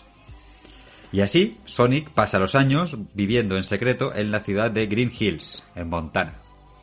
A él le encanta, bueno, Green Hills por supuesto, es referencia a la primera fase del videojuego. A él le encanta la gente del pueblo, como el policía Tom Wachowski, al que llama Lord Boyo, y a su esposa veterinaria Maddie. Una cosa con el tema de Green Hill. Referencia a la primera fase del juego, pero en realidad la primera fase del juego tienes un calco perfecto en la isla en la que Sonic ha crecido. Porque la isla en la que se ve a él corriendo. Exacto, es eso, Green Hills. Eso es Green Hill. Sí, sí, sí, sí, Tal cual. correcto. Total. Green Hill 1-1. Sí, sí, sí, sí. De hecho tiene... bueno, El hasta- loop. eh, eh, exacto, sí, sí. Incluso tiene hasta los cuadraditos de los píxeles. ¿Os habéis fijado? Que la Tierra hace... Sí, sí, sí, que da distintos tonos poligonales. Sí, sí. Joder, eso es nostalgia pura y dura. ¿eh? Sí, sí, no, eso es claramente Green Hills. Pero luego él va a Green Hills, Montana. Que bueno, oye, no sé si existirá Green Hills, Montana. A lo mejor sí. Eh, No, yo, yo lo que he visto es eso, que es como un homenaje a que el primer nivel se llama Green Hills y que luego la isla donde él vive es lo que realmente en el juego es Green Es Hills. Green Hills. No, no, si está, este, escucha, si- me parece que eh, tiene unos detallitos muy bien hilados. Sí, tiene ahí cositas muy finas. Muy finas, sí, sí, sí. Sí, sí, sí, sí. Tom, el policía, eh, había sido contratado recientemente en el de- por el Departamento de Policía de San Francisco y se estaba preparando para mudarse. Aunque Sonic es feliz en la Tierra, a veces recuerda lo solo que se siente y su necesidad de tener amigos. Pues claro, recordamos que aquí Sonic en la Tierra está tratando de pasar desapercibido. O sea, no puede dejar que nadie le vea porque eh, tiene un aspecto que, no, no es muy común. Durante una noche, Sonic se va a jugar al béisbol solo. Que esto es una cosa que él hace mucho, ¿no? Él se pone a jugar al ping-pong, él se pone a jugar al béisbol, él hace, digamos, como es tan rápido, él es capaz de hacer todos los papeles. Se da cuenta de lo solo que se siente y empieza a correr las bases a toda velocidad, creando un campo de energía que crea un pulso electromagnético que provoca un apagón en todo el estado. El Departamento de Defensa de Estados Unidos es informado de ello de inmediato. Y después de tener una charla en la que discuten qué hacer porque no conocen el origen de este apagón, no se les ocurre ninguna otra opción más que llamar al excéntrico, genio y científico Dr. Robotnik para descubrir la causa de este apagón.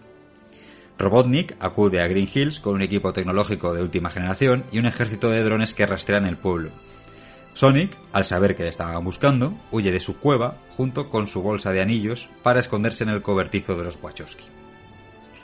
Anillos, ¿por qué se lleva los anillos? Los anillos... Eh, Abren portales. Eso es. Los anillos abren portales a, a otros mundos. Y Sonic, para este momento, ya ha comentado que si se tiene que ir, se tiene que ir al mundo champiñón. Que yo cuando lo vi Bueno, dije... o al mundo hongo. Creo que se llama mundo hongo. Mundo hongo. No, no, creo que se llama mundo O hongo. mundo seta. Y, y él dice, y él dice, odio los champiñones. No, que perdona, es lo que ibas a decir. No, no, es que eh, de hecho es, es Mushroom. Ah, vale, vale. Porque yo de primeras me creía que era una especie de guiño. ¿No lo es? Mm, Claro, al nivel, No, ¿no? del todo. Lo es en el momento en el que... Bueno, perdona, ¿qué ibas a decir? A ver, yo me creía que era una especie de guiño a la animadversión que había entre Sonic y Mario. ¿Lo es? Es que resulta que hay una zona champiñón en los juegos clásicos de Sonic. Ah, claro, sí, eso es lo que yo decía. Hay una, es, es un homenaje. Yo, claro, yo lo que tengo entendido es que es un homenaje a la zona que hay en los juegos y no la pullita que hay con. Yo con Mario. creo, yo creo que... Aunque puede ser las dos, ¿eh? que Creo que hay un... A mí lo que decís del champiñón me suena a lo mejor... Puede ser el Sonic 3, bueno, no lo sé, si alguien se acuerda, pero, pero sí, sí que es verdad que hay una zona que puede ser de, de champiñones. Pero hay una frase que él dice, o sea, él puede irse a este mundo, pero él, deliberadamente, dice, odio los champiñones. Creo que Y ese Sí, y eso- puede ser la pullita claramente Mario. creo que es muy posible que usa una cosa para hacerle la puya a Mario. Porque también es cierto, como di- bien dices, que dice, vivir en ese mundo debe de ser muy aburrido. O sea, sí. Es verdad. Está- están ahí las dos. Está, eh, es, es un tercer guiño. Sí. A lo mejor es aprovechando un mundo, un anillo, una dimensión que existe dentro de Sonic, como tiene champiñones, pues aprovecha la pullita de eres muy aburrido porque en esta época, cuando era la guerra de Mario contra Sonic, de lo que acusaba Sonic a Mario era que Mario era aburrido, porque era lento, porque no tenía colores, porque no era, ¿sabes? Sí. No, no, pues yo, yo estoy convencido que eso fue una... joder, No, no, no, y yo ahora escuchándolo de tu boca también. Entiendo que el decir que no me gustan los champiñones es para Totalmente. soltar ahí la pullita, yo creo. ¿no? Es que una- recordar es una- viejas épocas. Claro, recordar viejas épocas. Y creo que es una pullita también esperados por todos, ¿no? O sea, el decir, oye, venga, una pullita a Mario que, que, que habéis Sí, tenido, una, que habéis tenido una guerra muy dura, hombre. Esa- que esas pullitas pullita. así se agradecen, sobre todo ahora ya todo pasado. Hombre, claro, claro. Están, están muy bien.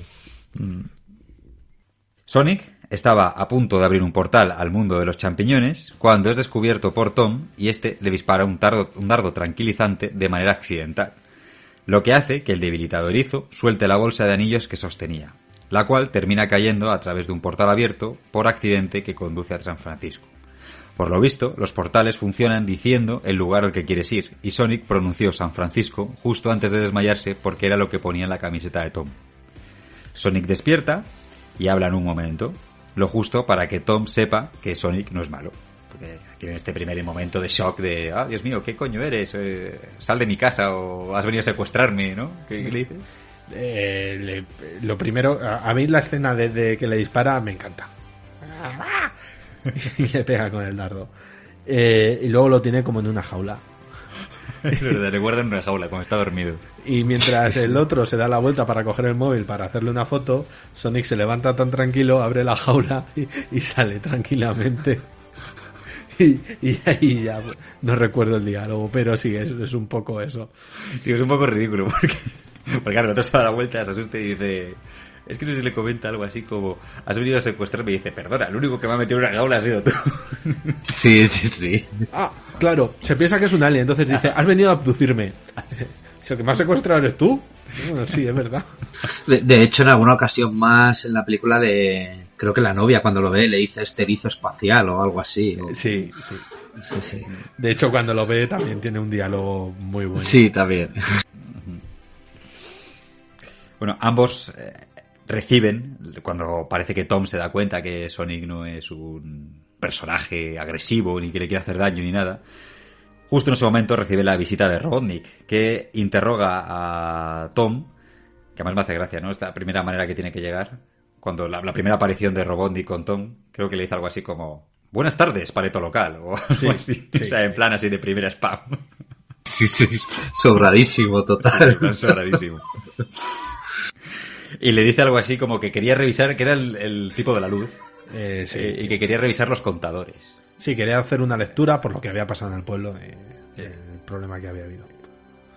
Sí, va al otro y le dice, sí, sí, pase, pero el otro ya le, le pone la, la mano en la puerta diciéndole, bueno, pues esto es- si es usted de la luz, sabrá que tiene unos contadores fuera, no tiene que entrar dentro de casa, precisamente por si no hay nadie en casa. Y bueno, Y además le dice, ah, si es, antes, le dice, si es usted de la luz, conocerá Ah, sí. a mi amigo fulano que, que trabaja en no sé qué. Y ya le dice, fulano es, no sé si le dice fontanero o, o algo por el estilo.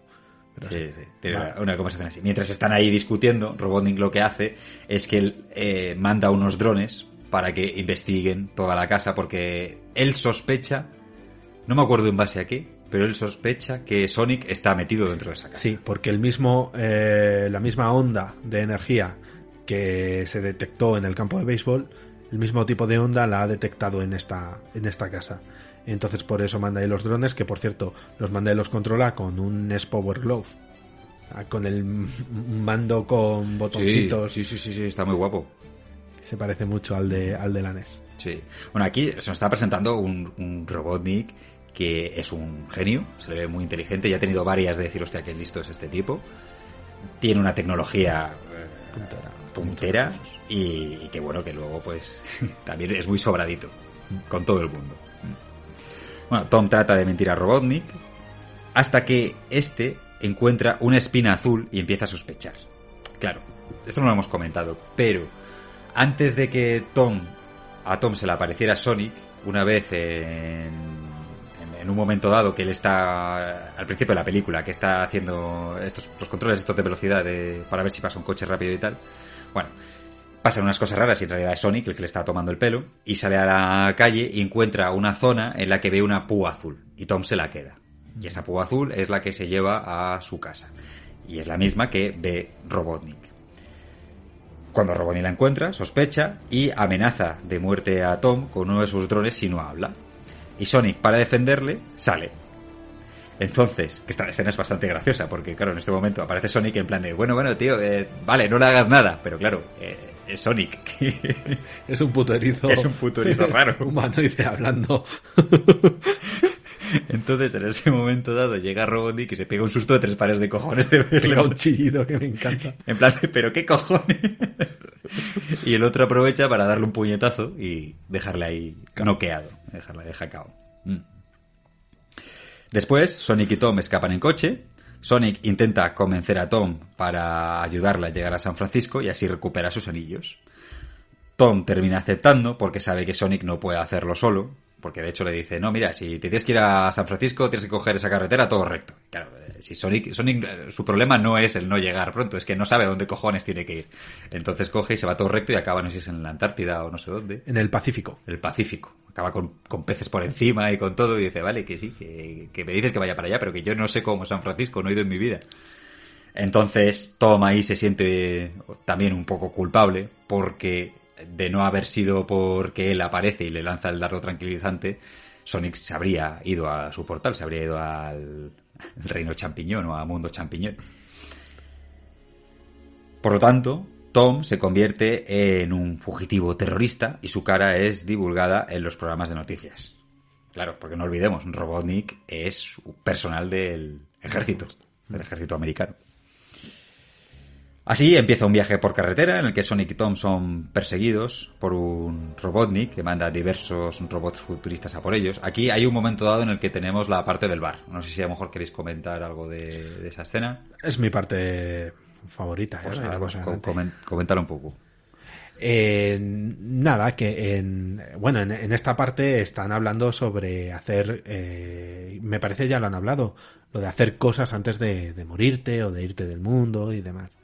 Entonces, eh, tienen una escena en el motel y luego tienen otra escena en el bar, que es un bar de, de moteros. en la que pues eh, se meten en una bronca. Sí, porque todo esto es porque eh, tienen esta conversación de cosas que hacer y Sonic hace una lista Sí. de cosas que quiere hacer antes de coger el portal y pirarse. Y entonces en esa lista había muchas cosas que a lo mejor se podían hacer esa misma noche. De hecho, eh, entra en este bar porque él ve que hay motos, Harley, coches de estos tipo Rat, que son así bajitos, hechos para, para correr mucho. Y, y Sonic flipa, dice, es el mejor lugar de la Tierra y se mete, se mete dentro, disfrazado. Y cuando Wachowski va detrás de él, eh, ven que ahí puede hacer muchas de las cosas que podría hacer, como eh, montar encima un animal salvaje porque tienen un toro mecánico y demás. Pues en una de estas eh, están bailando la típica canción de Coyote Dax. eh, Sonic golpea a una tía y por su altura parece que está tocándole el culo, pero parece que quien está tocando el culo es Wachowski. Bronca. Bronca de bar. La, la clásica bronca de bar americano. Que uno se va a pelear con el otro, pero al final se está peleando todo el mundo con todo el mundo por algún motivo que desconocemos. Y Sonic tiene un momento. No recuerdo cómo se llama este personaje de X-Men. No sé si era Silver Surfer o algo así. Que es un momento en el que todo está parado a su alrededor y él se mueve y va colocando ciertos elementos y a ciertas personas. Pues para que todo el mundo acabe noqueado, cayendo al suelo, cosas así. Sí, para que se acabe la pelea. Para que se acabe la pelea, con todos vencidos, menos su compañero Wachowski y él. Sí, digamos, él aprovecha su super velocidad para hacer una especie de, paro, de parón en el tiempo, ¿no? Sí. Y se infla a perritos calientes que luego le sientan mal. Sí, que luego se tira pedos. Luego se tira pedos. Los perritos calientes, en, tanto en los juegos como en la serie de dibujos animados, son la comida favorita de Sonic. Es verdad. Mm. Ay, y mira, me acabo de acordar de otra cosa. Eh, Es totalmente del, del principio. Pero es que hay muchas cosas de Sonic que también sacan en la película. Es que las referencias que tiene son muchas y muy sutiles. Siempre se ha dicho que los juegos de Sonic son juegos muy animalistas. ¿no? Por el hecho de que va liberando a todos los enemigos, que en realidad son animales, y luego llega al final y les libera. Y al principio de la película, si os acordáis, cuando ocurre lo de la escena de que medio comentado antes, que está Wachowski, ahí no conoce a Sonic y está calculando la velocidad de los coches. Y en ese momento está Sonic que le está vacilando, está pasando de un lado a otro y él se queda como diciendo, Dios mío, ¿qué coche está pasando a 300 millas por hora o a 300 kilómetros por hora que no lo estoy viendo? Bueno, Wachowski coge y se va y hay una tortuga. Hay una tortuga y se ve que un coche viene a lo lejos y parece que la va a atropellar. Y justo llega Sonic en ese momento y le dice, uy, cuidado, que te van a que te van a matar, no sé qué. Y luego tiene una escena que se va con la tortuga a correr por el mundo y la tortuga está... De hecho, luego acaba acojonada, ¿no? Sí, acaba acaba temblando. temblando. Nada, no, es una cosa al principio del juego, pero que también es un poco para decirte este, esta vena animal, animalista que tiene Sonic, que también han reflejado en el juego. Luego te vas a odiar cuando hagas la edición por la cantidad de veces que estás diciendo juego en lugar de película. Ay, mierda.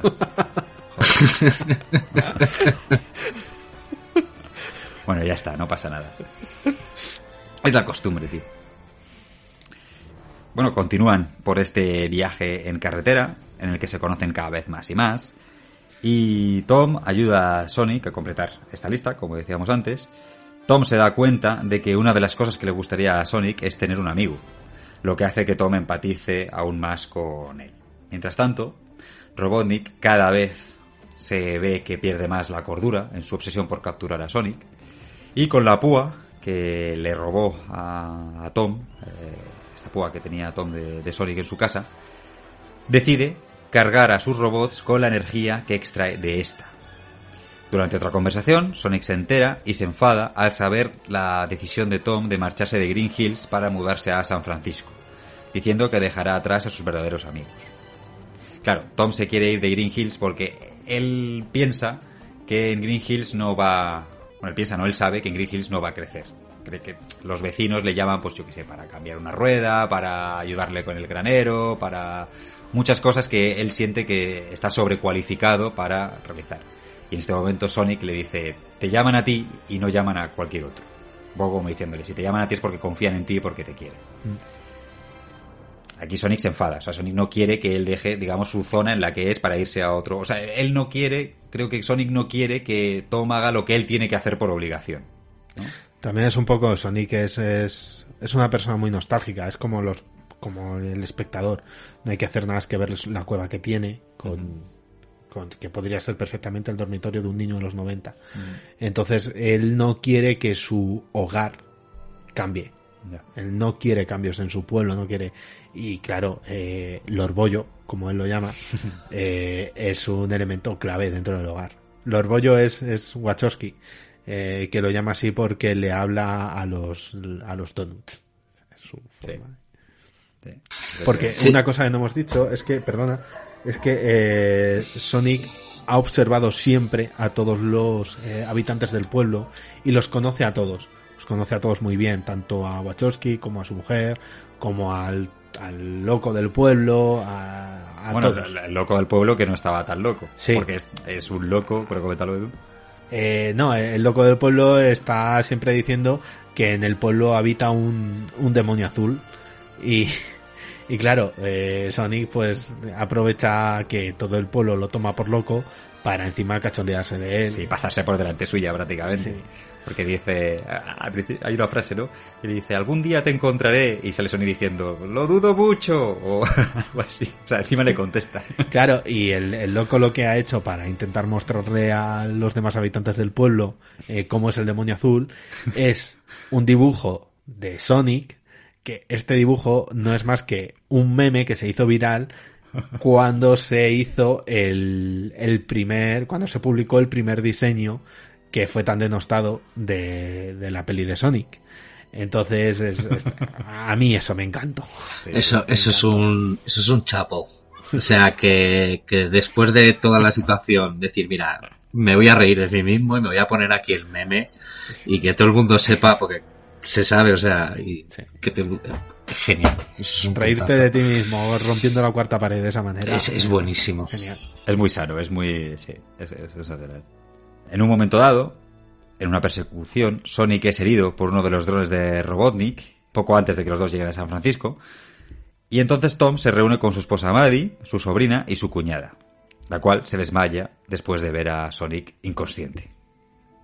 Maddie cura a Sonic y, la niña, quien se había encariñado con Sonic, le regala unas zapatillas rojas tras ver sus pies heridos. Porque claro, Sonic hasta este momento no llevaba sus icónicas zapatillas rojas, llevaba unas ho- horrorosas.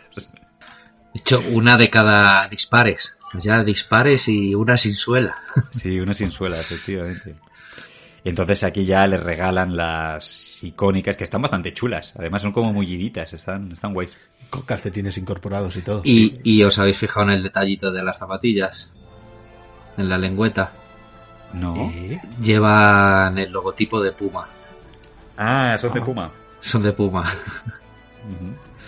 Que yo esperaba cuando lo vi.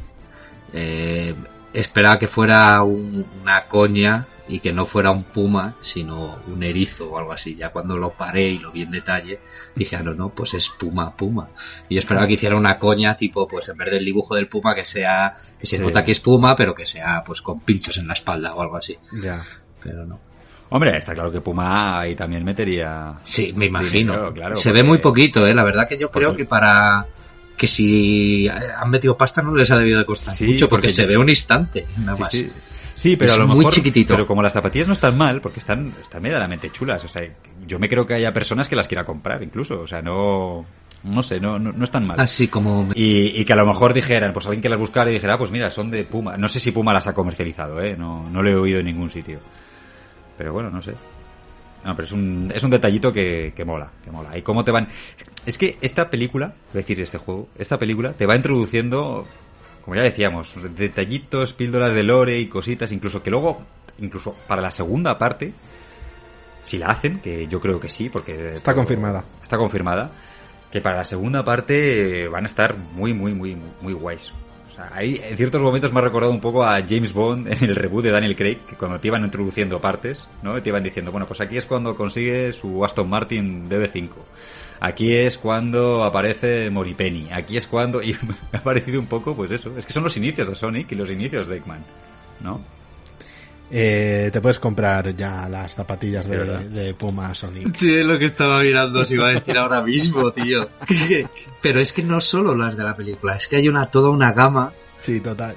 que son las Sonic, las Puma Sonic. Y, Sí. ropa también y todo, sí, sí, con el, la cabeza de Sony. Oye, pues qué guapa las Oye, pues oye, a ver, no sé, porque son un poco cantosillas, pero joder, molan. bueno, eh, tras muchas explicaciones por parte de Tom a su mujer, los tres viajan. Bueno, aquí es la parte que tú comentabas también con la cuñada, ¿no? Sí, a ver, a mí esta escena me encanta porque eh, la cuñada eh, desde un primer momento nunca ha querido a, a Wachowski como, como cuñado. Y entonces ahora que está buscado como terrorista internacional prácticamente, menos aún. Y se, se forma una situación muy cómica en la que todo el mundo se empieza a gritar en la puerta de la casa como diciendo, pero ya te dije que no estuvieses con él. Y el otro, pero ¿qué pasa? Pero eso estoy intentando explicar que no sé qué. Claro, todo esto con Sonic cubierto por una manta. En ese momento no, no se sabe lo que, lo que lleva. Eh, hasta que el, el otro, intentando explicarlo, intentando explicarlo, no sé por qué, qué, qué es lo que ocurre. El caso es que la manta cae, cae al suelo y descubre a Sonic. Entonces la, la cuñada le entra en shock y, y cae redonda también. Y en el momento que cae redonda, no, no recuerdo cómo se llamaba la hija, era algo así como Yoyo o algo por el estilo. Le di- dice Maddie. Maddie. No, perdona, Maddie era la mujer. No, no, lo sé. Dice, eh, mientras está cayendo, Yoyo, coge a mamá. Porque se ha pegado un leñazo tremendo. Y, claro, eh, hasta la hermana, la mujer de Wachowski, sabe que su hermana es insufrible, así que la acaban atando a la silla. Y que luego tiene ganas de hacer pis.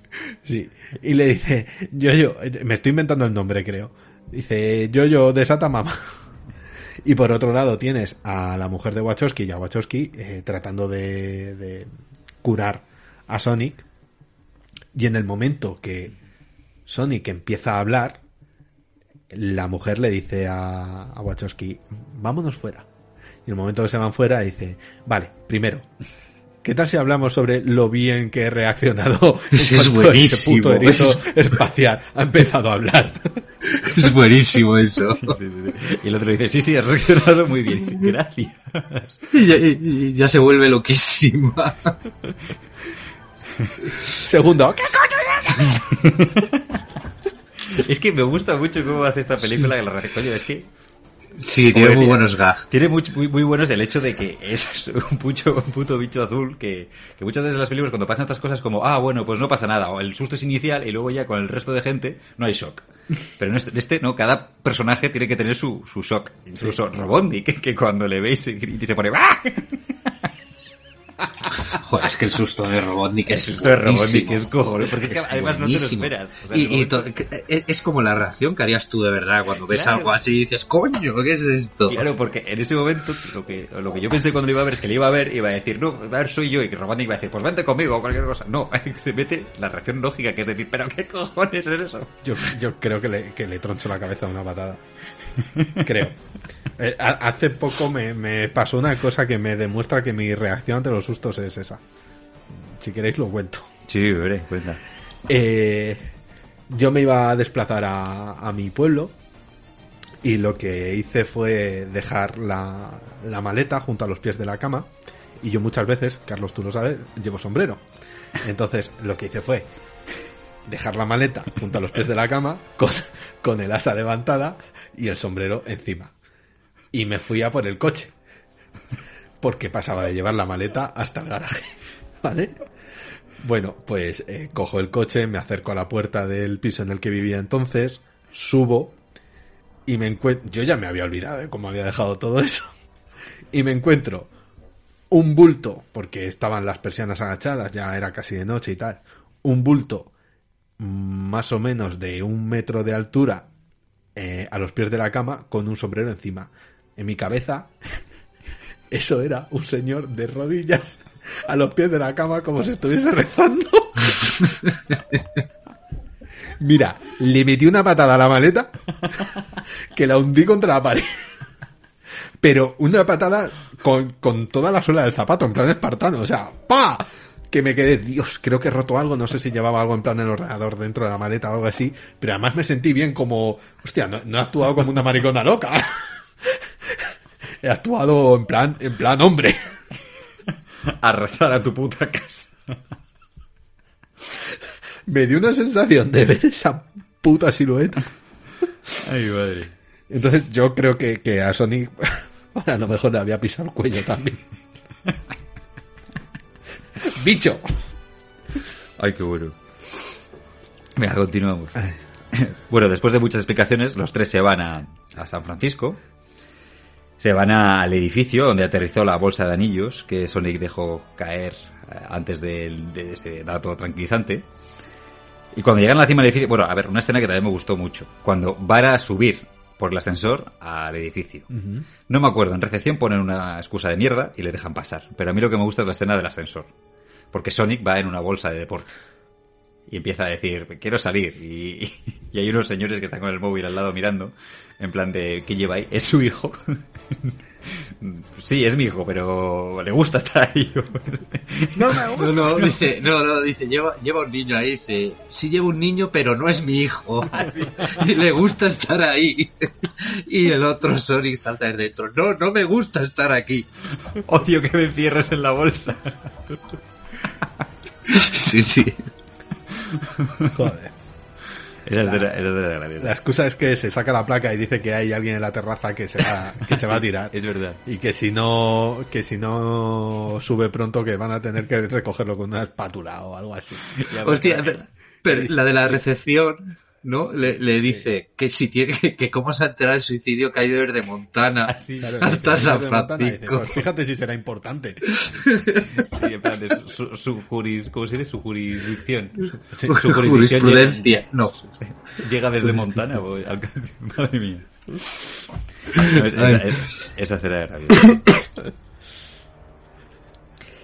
Eh, bueno, cuando llegan a la cima del edificio, que por cierto, no sé, es un edificio muy raro, porque es un edificio que hay una puerta y no hay ningún tipo de seguridad a los lados. O sea, no hay una barandilla ni hay nada. O sea, es, no sé, arquitectónicamente es muy raro que ahí pongan eso ahí con una puertecita que suba alguien y se pueda matar. Es, es, es real, ¿eh? Es y, tal cual. y no tiene una barandillita ni nada. No, no, no, no, no. Es la pirámide Transamérica. Ajá. Y es, es- Y- y- es- y- estoy viendo ahora mismo una foto y... Pero ¿y tiene una, una puertecita que se abre sin barandilla ni nada? Hombre, a ver, esta foto está alejada. Bueno, vale, vale. Puede ser que tenga barandilla, como dices. Bueno, da igual. O que no sea transitable. Que no O que sea... no sea- o que no tenga puerta. Claro. Bueno, tendrá que tener puerta, porque para algo lo habrá hecho. Bueno, en cualquier caso. No, sí, a ver, si el hecho de que no tenga barandilla tiene su, tiene su justificación en la película. o sea, Argumental, sí. Exactamente. Bueno, cuando llegan a la cima, Sonic está a punto de abrir un portal al mundo hongo, despidiendo, o al mundo champiñón, despidiéndose de Tom y Maddie, con la duda de irse o no. Porque le da pena y están así como que si se van a despedir, si se van a dar un abrazo, todas estas cosas. Y cuando lanza el anillo para activar el portal, Robotnik aparece dentro de una aeronave motorizada con la energía de la púa de Sonic. Y vestido como le recordamos en los videojuegos, que además se cachondean un poquito de él. Pues le dicen, ¿y de qué vas vestido? Dice, es un, es un traje de militar o de... Una, aviación". una chaqueta de piloto. Eso. Claro, que está hecha para regular la temperatura y para el tema de la, de la fuerza G. No dice eso, pero vamos, es para eso. Bueno. Pero además se le nota que cuando lo dice está como, como que se empieza a notar inseguro de sí mismo. Y eso mola porque el Robotnik desde un principio es como yo soy aquí el más inteligente, el más poderoso y nadie se ríe de mí. Y ya aquí pues lo empiezan a, a desarmar. Sí, aquí ya empiezan un poco a meterse con él, que es lo que recordamos de Sonic en los dibujos de los 90 o Ahí está. más De- que en los videojuegos. De hecho, Wachowski le dice a su mujer, eh, que, que lo han noqueado, que, que, no- Ah, que sí. le pego un puñetazo y lo he dejado cao. Sí, es verdad, con eso hay coña. Sí, con eso hay coña, porque lleva muy mal. Incluso antes tiene una conversación que dice, no, no me has pegado. ¡Uh, que sí te ha pegado! Te ha pegado un puñetazo que te ha dejado no sé qué. Y el otro, pues exactamente, está como inseguro, está como... Eso no pasó. Bueno, Sonic, en ese momento, tira a Tom y a Maddie del edificio y lo que hace es volver a detener el tiempo, como hizo en el bar. Que, a ver, no es detener el tiempo como tal, sino que él es tan rápido, pues que parece como que el tiempo no pasa. Su percepción Exacto. relativa. Detiene el tiempo con su hipervelocidad para destruir a los drones y usa los anillos para teletransportar a la pareja de regreso a Green Hills. Pero Robotnik usa el poder de la púa de Sonic y su nave logra igualar su velocidad supersónica, persiguiendo a Sonic a través de la ciudad y por países como Francia, China, eh, Egipto, utilizando sus anillos. Es una... ¿Qué va a enseñar Edu? Yo creo que no hay edificio. barandilla. Esta zona. No, eh, ah, no, no. sí, eso lo he visto, lo iba a decir luego. me está enseñando el edificio, topic. no, no, no, no hay barandilla. Pero Sí, tampoco hay puerta. No, hay, hay una cristalera. Hay una, es una, una barandilla de cristal que acaba en triángulo en el borde. ¿Ah, sí? O sea, en el Ah, pico de un triángulo. Ah, bueno. Ahora os lo vuelvo a buscar, os lo iba a pasar por fuera. Iba a decir abajo, que, que esta escena es un poco la que me, me, me chocaba un poco, pero vamos, eh, sin más, porque viajan por todo el mundo de zona en zona. Se supone que para que el anillo te lleve a una zona específica la debes de conocer, pensar en ella o decirla antes de abrirlo. Y claro, Sonic no ha salido de Green Hills y no sé, me parece raro, un poco sin más. Mm, Sonic ¿sabes? se ha leído todos los cómics de Flash. Hostia, también es verdad. Es verdad. Sí, sí, sí. Habrá estado por todo el mundo. De hecho, ¿no pensáis que eso también es un poco cuando parece como que se detiene el tiempo y hace tal a la versión de la película en la que Flash, la serie, perdón, que hace lo mismo, también se para y va haciendo eh, como una coreografía con elementos y tal. Bueno, sin más. Sí. Yo ahí no sé decirte, yo no, no lo he visto. Bueno, la lucha de ambos finalmente termina en Green Hills, donde Robotnik deja a Sonic inconsciente. Sin embargo, Tom interviene a luchar contra Robotnik y Sonic recupera su fuerza después de que Tom se refiere a él como un amigo. O sea, digamos, Sonic está inconsciente, pero oye que le llaman amigo y eso hace como que se despierte, como que recupere la ilusión, como bueno, pues... Bueno, ya, ya, ya Final, final un horizonte muy lejano. Así que recobra la energía robada que Robotnik estaba usando en sus robots y golpea a la nave múltiples veces rebotando contra los edificios, tal y como hacen los videojuegos. A mí esto me moló bastante. Porque si recordábamos en los videojuegos, pues Sonic al saltar se hace una bola y esa bola pues golpea, tienes que golpear tres veces o cuatro o cinco las que sean en, en Robotnik. Y la manera que tiene de ganarla aquí es prácticamente la misma, es como la del videojuego. Saltar encima muchas veces y, y ya está, y le vence. Y, y me parece que está bien hilado, me parece, pues como otras tantas referencias que tiene la película, me parece una referencia fina. Con la ayuda de Tom, Sonic usa un anillo para enviar a Robotnik al mundo champiñón o hongo. Con Robotnik derrotado, Tom y Maddie deciden quedarse en Green Hills y dejar que Sonic viva en su casa con ellos. Un general del ejército llega a la residencia de los Wachowski para informarles de que el gobierno de Estados Unidos borró toda evidencia del incidente, incluidos los registros de la existencia de Robotnik. Y aquí también tenemos otra escena que está, está guay. ¿Qué es decir, Edu? Eh, Cuando llega yo- ese que se esperan que va a haber un premio que... Eh, sí. ya es demasiado ridículo, ya me parece a mí. Que dice, tenemos un premio para agradecerle su servicio a la nación, o algo por el estilo, ¿no? Y el premio es un... No, pero a mí me hace gracia, no, no, no tanto lo que es el premio, a mí, Ah. a mí me hace gracia la conversación que tienen. Dice, no, vamos a darle, dice, de parte del tío Sam, le queremos hacer un regalo. Y empiezan a decir, oh, me van a comprar, yo no sé, un, no sé qué dice, un avión, me van a dinero comprar para, la, un dine- para reformar la casa. dinero para reformar la casa, van a comprar no sé qué, un viaje a no sé dónde. Y se queda el otro como diciendo, esperen, o ahora verán. Entonces, claro, ellos se creen que el premio va a ser mejor que lo que ellos estaban pensando. Y es un vale de 50 dólares, me parece, para, Para un restaurante. para un restaurante donde tienen el bol infinito de pizza, de, pizza, de pasta. Sí. A ver, regalo es una chorrada, pero me- a mí me hizo gracia el hecho de esperen. Y los otros se quedan como diciendo, cuando nos dijo que esperábamos, creíamos que iba a ser mejor que lo que le habíamos dicho. El bol de pasta infinito es infinito. bueno, una tontería. Pero vamos, sin más. Bueno, y le pregunta que si han vuelto a ver a la, a la criatura azul. Ah, sí. Y le dicen que... Eh, no, no, no, no, no. Y la criatura azul, pues está. Cuando ya cierran la puerta, eh, vemos que está ahí y que le dicen, Ara, tira para tu cueva. Y cuando se va a salir por la puerta, dicen, no, no, no. Y resulta que han hecho una copia de la cueva en el, en el desván. En el desván, sí. Lo tienen como al hermano, hermano tonto de Bart. Hugo. A Hugo. Y nada, y Sonic estaba muy contento y, y muy feliz. Pero tenemos que ver todavía qué pasó con Robotic. Porque todavía él está en posesión de la púa de Sonic. Y está comenzando a planear su venganza. Aquí ya vemos que Robotnik se ha dejado eh, un- Porque antes llevaba un bigotillo así muy cuidadito. Aquí ya tiene un bigote totalmente deshilachado. O sea, es como el... Antes tenía un bigote a lo Dalí, casi. Y ahora tiene ya un mostacho que le llega a todos los lados de la cara. Se está afeitando la cabeza. El, el bigote que tiene ahora es el del, el del juego. Mm. El del- Sí, sí, sí, Que exacto. se deja es el del juego, o sea, un mostacho que gigante. El, el característico que tenía él. Se está afeitando la cabeza para quedarse calvo. Y está planeando su venganza. Está tratando de juntar las partes de la nave para vengarse de Sonic. Luego tenemos una escena con los créditos, una escena inicial en la que aparecen los primeros nombres que a mí me ha gustado mucho porque te hace rememorar los momentos de la película pero inspirándose en los gráficos de los videojuegos de la Mega Drive. Sí. Jo, eso también es precioso. Mm, eso mola bastante. Eso mola un montón. Y cuando termina esta parte, a la parte mitad de los créditos, porque luego tenemos los créditos ya clásicos, tradicionales, eh, fondo negro, vemos a un zorro de dos colas que proviene del mismo mundo que Sonic. Sale de un portal hasta el planeta Tierra y dice algo así como tenemos que encontrarle o aquí es donde estaba escondido. Vamos, es Tails buscando a Sonic. Dándonos a entender que si no era suficiente pista, el Eggman, eh, Robotnik, jurando Convirtiéndose- jurando sí. venganza, convirtiéndose en el Robotnik que todos recordamos, pues también vemos a Tails, entonces ya nos hace pensar en una segunda parte. De hecho, eh, sí, lo, lo que dice es, es- sí, espero que no sea demasiado tarde. Pero sí, se ha confirmado. Se ha confirmado, además el equipo creativo es, es el mismo. Ah, Qué guay.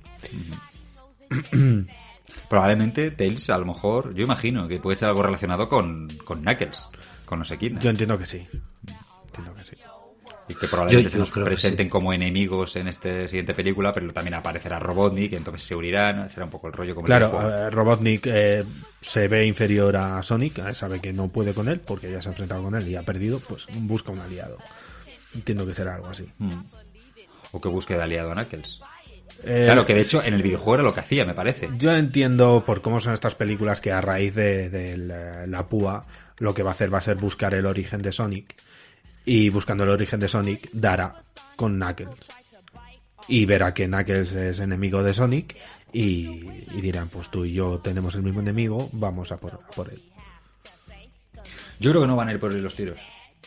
Yo creo que no. Yo creo que va a ser Knuckles va a viajar al mundo de Sonic y se van a enfrentar. Y luego por otro lado, eh, Eggman, o sea, Robotnik, va a ir al mundo de Sonic y va a tratar de destruirlo. Y entonces Knuckles y Sonic se aliarán contra Robotnik. Yo creo que va a ser algo así.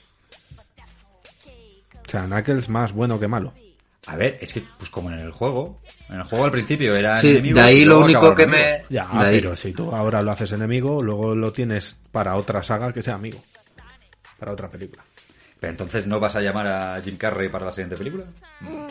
No dudo. no sé No, yo creo que será un poco como dice Carlos, en plan Spider-Man 3. Eh, el Sí. malo inicial de la película, luego es el aliado final. Exacto. Y lo único que ahí me falla la- la- a, lo que, a lo que venga Tails y por qué viene. Porque no me cuadra ahí que Robotnik vaya por un lado y se haga una amenaza más grande que, que Knuckles para que Knuckles y Sonic luchen contra Robotnik, pero vamos, que luego esto lo, lo agarran con cuatro alfileres y tiran para adelante. Sí, sí, no, a ver, sí, a ver, sí. Creo que le estamos tratando de sacar más. Sí, más, más vida de la que hay. Más, sí, y mucha más materia de la que hay. Esto es un poco por. No sé.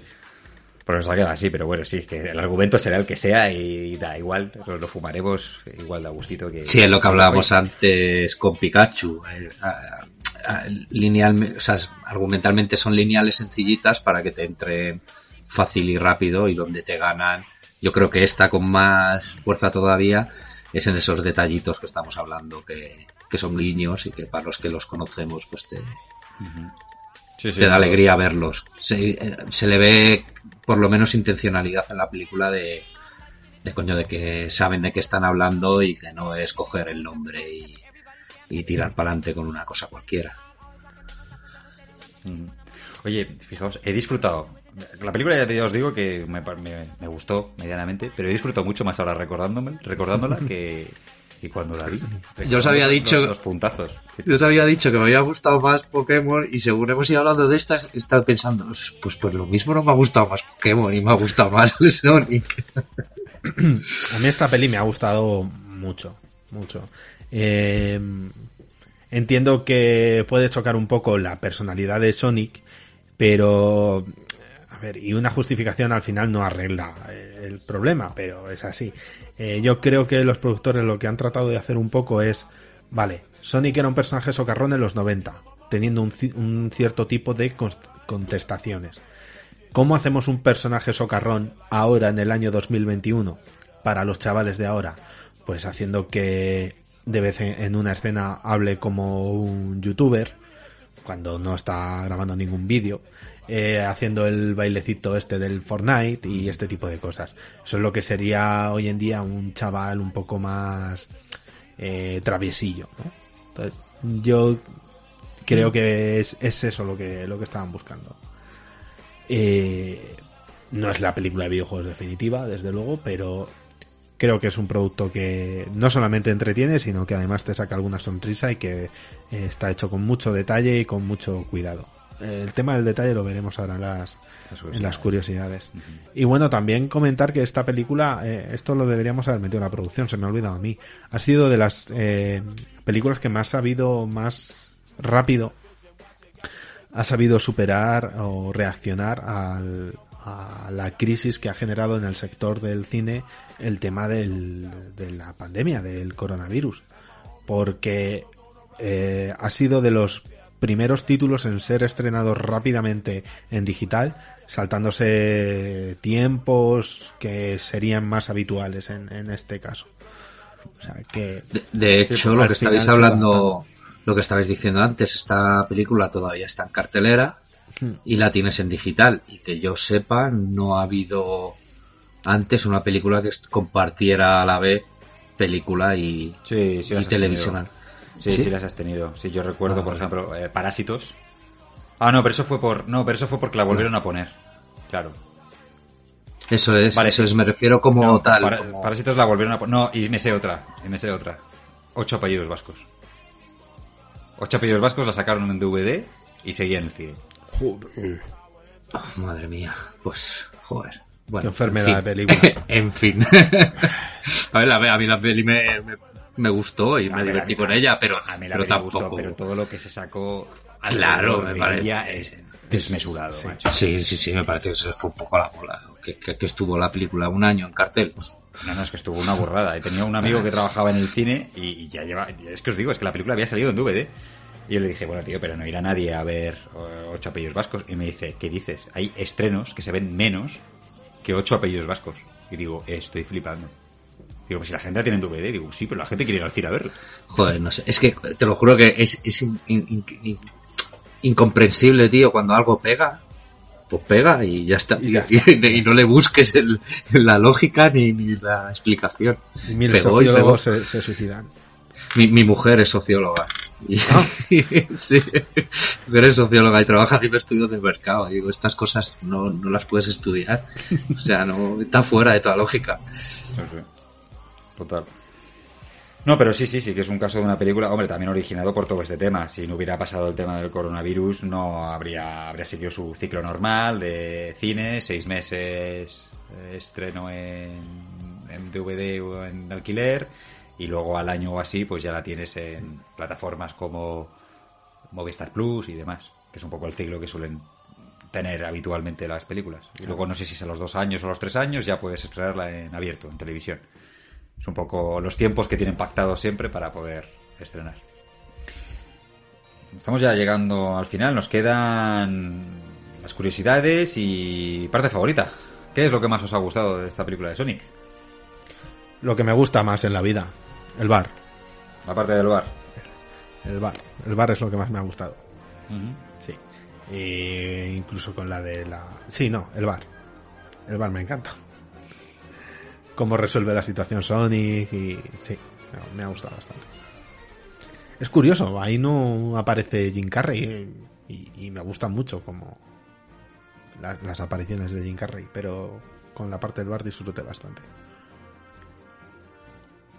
Joaquín, ¿tú con qué te quedas? Pues yo he tenido eh, varios momentitos que los hemos ido comentando eh, que, que me han gustado mucho, pero un poco como, como el anterior que hemos visto. A mí el, el, el cachito, el segundo y medio que dura el, el, el logo de Sega, me puso la piel de gallina. Al principio. Y es una tontería, ¿eh? Pero ver todas las miniaturitas de todos aquellos juegos haciendo el Sega, y cuanto lo vi dije, hostia, esto, esto me va a gustar. Y luego me ha, me ha gustado. Eso es. Yo en general me quedo con Jim Carrey y todo lo relacionado con él. Mira, aquí hay una frase que quiero recordar. Y es que hay un momento al principio de la película cuando Robotnik llega a Green Hills y allí está el ejército americano y hay un soldado, un, general, o sea, alguien importante. Y él llega ahí con su equipo. Y entonces hay un momento dado en el que bueno, le, le, humilla de varias maneras. Le dice que si no ha leído un libro, no sé qué libro es, que debe ser bastante conocido, a lo mejor en la lectura, sobre todo, a lo mejor los americanos, que es una araña que por lo visto pone huevos. La araña al final muere y deja los huevos. Uh -huh. Y no sé cómo lo comenta, pero que le dice a este militar que si se había leído ese libro. ¿Cómo, ¿Cómo vas con la lectura? Es como si aquí te dijeran, yo que sé, ¿cómo vas con la lectura de Fray Perico y su borrico? Sí. Debe ser un poco yo interpreto que va por ahí. Sí, le dice que su madre estaría orgullosa de él porque ella es capaz de leer como un niño de tercero. Exacto. Y le habla del libro. Este. Y le habla, del, le habla del libro, le dice, spoiler, al final la araña muere. Y luego coge y la siguiente frase que tiene es que empieza a sacar los drones, empiezan a volar y dice, mire todo lo que ha salido de mis huevos. Y además que parecen espermatozoides, los drones. Sí, sí. Y a mí esa escena me hizo mucha gracia. Que no sé, no sé si a lo mejor es una traducción nuestra, porque claro, no sé. Ex no se dice, o sea, ex refiriéndose a, a, a huevo, a, a, testículos. No, no, los americanos los americanos no, no, lo utilizan. En todo caso, dicen balls. Balls, balls. Sí, sí, sí. Pero sí. ex no. Entonces no sé si esto es una morcilla que hemos metido nosotros, pero a mí me hizo mucha gracia esa. O luego la no, que comentabas y... tú. Perdona, di, di. No, que, que, te, que, yo veo que será una, una hará algún chiste americano y lo, sí, lo adaptarán aquí ya como... Aquí lo han, exacto, aquí hemos y no tiene nada que ver ni con el cuento ni con nada, ¿sabes? El, sí. el, el propio chiste americano. En fin. Sí. Eh, bueno, lo que decías Edu, de cuando, de cuando estaba cuando está bailando la canción de eh, Where Evil Grows de, de, Poppy Family y aparece su lacayo bailando y sonriendo detrás, porque cuando habías comentado el café, Hmm. mm. o sea, está Jim Carrey ahí como trabajando y se pone la canción, dice, necesito canciones para hacer el mal, y se pone esta canción que comento. Y entonces está ahí bailando y de repente se da la vuelta y aparece su lacayo que está también bailando y sonriendo como un idiota y tiene un café, un, un latte un latte con leche de cabra hervida. Y dice, vengo a ofrecerle su latte con leche de cabra hervida. Y el otro se pone, oh, sí, me encanta, tal. Pero a mí me hace mucha gracia esa escena ahí bailando y luego pegándose el susto con el otro. Que es que el otro también es mortal, ¿eh? El, el acompañante. Sí. El acompañante, el segundo, el lacayo. Tiene momentos guays. Y nada, yo me quedo con todo lo de lo de Robotnik. Curiosidades, ¿qué tengáis? Bueno, pues a ver, eh, Jim Carrey, como es obvio, eh, improvisó gran parte de los diálogos y de los gestos. Vale. Eh, vale, lo que hemos comentado antes de que se empeña en, en llamar Eggman a, a, Robotnik, Sonic se empeña. Eh, bueno, cara huevo. cara huevo. Los personajes que quieren matar, bueno, esto lo hemos comentado, que quieren matar a Sonic en la primera escena son de la raza Equidnas. Yo no sabía esto, no me había dado cuenta hasta que no me puse a buscar curiosidades. Eh... No, de hecho es que, es que, lo comentan en la película.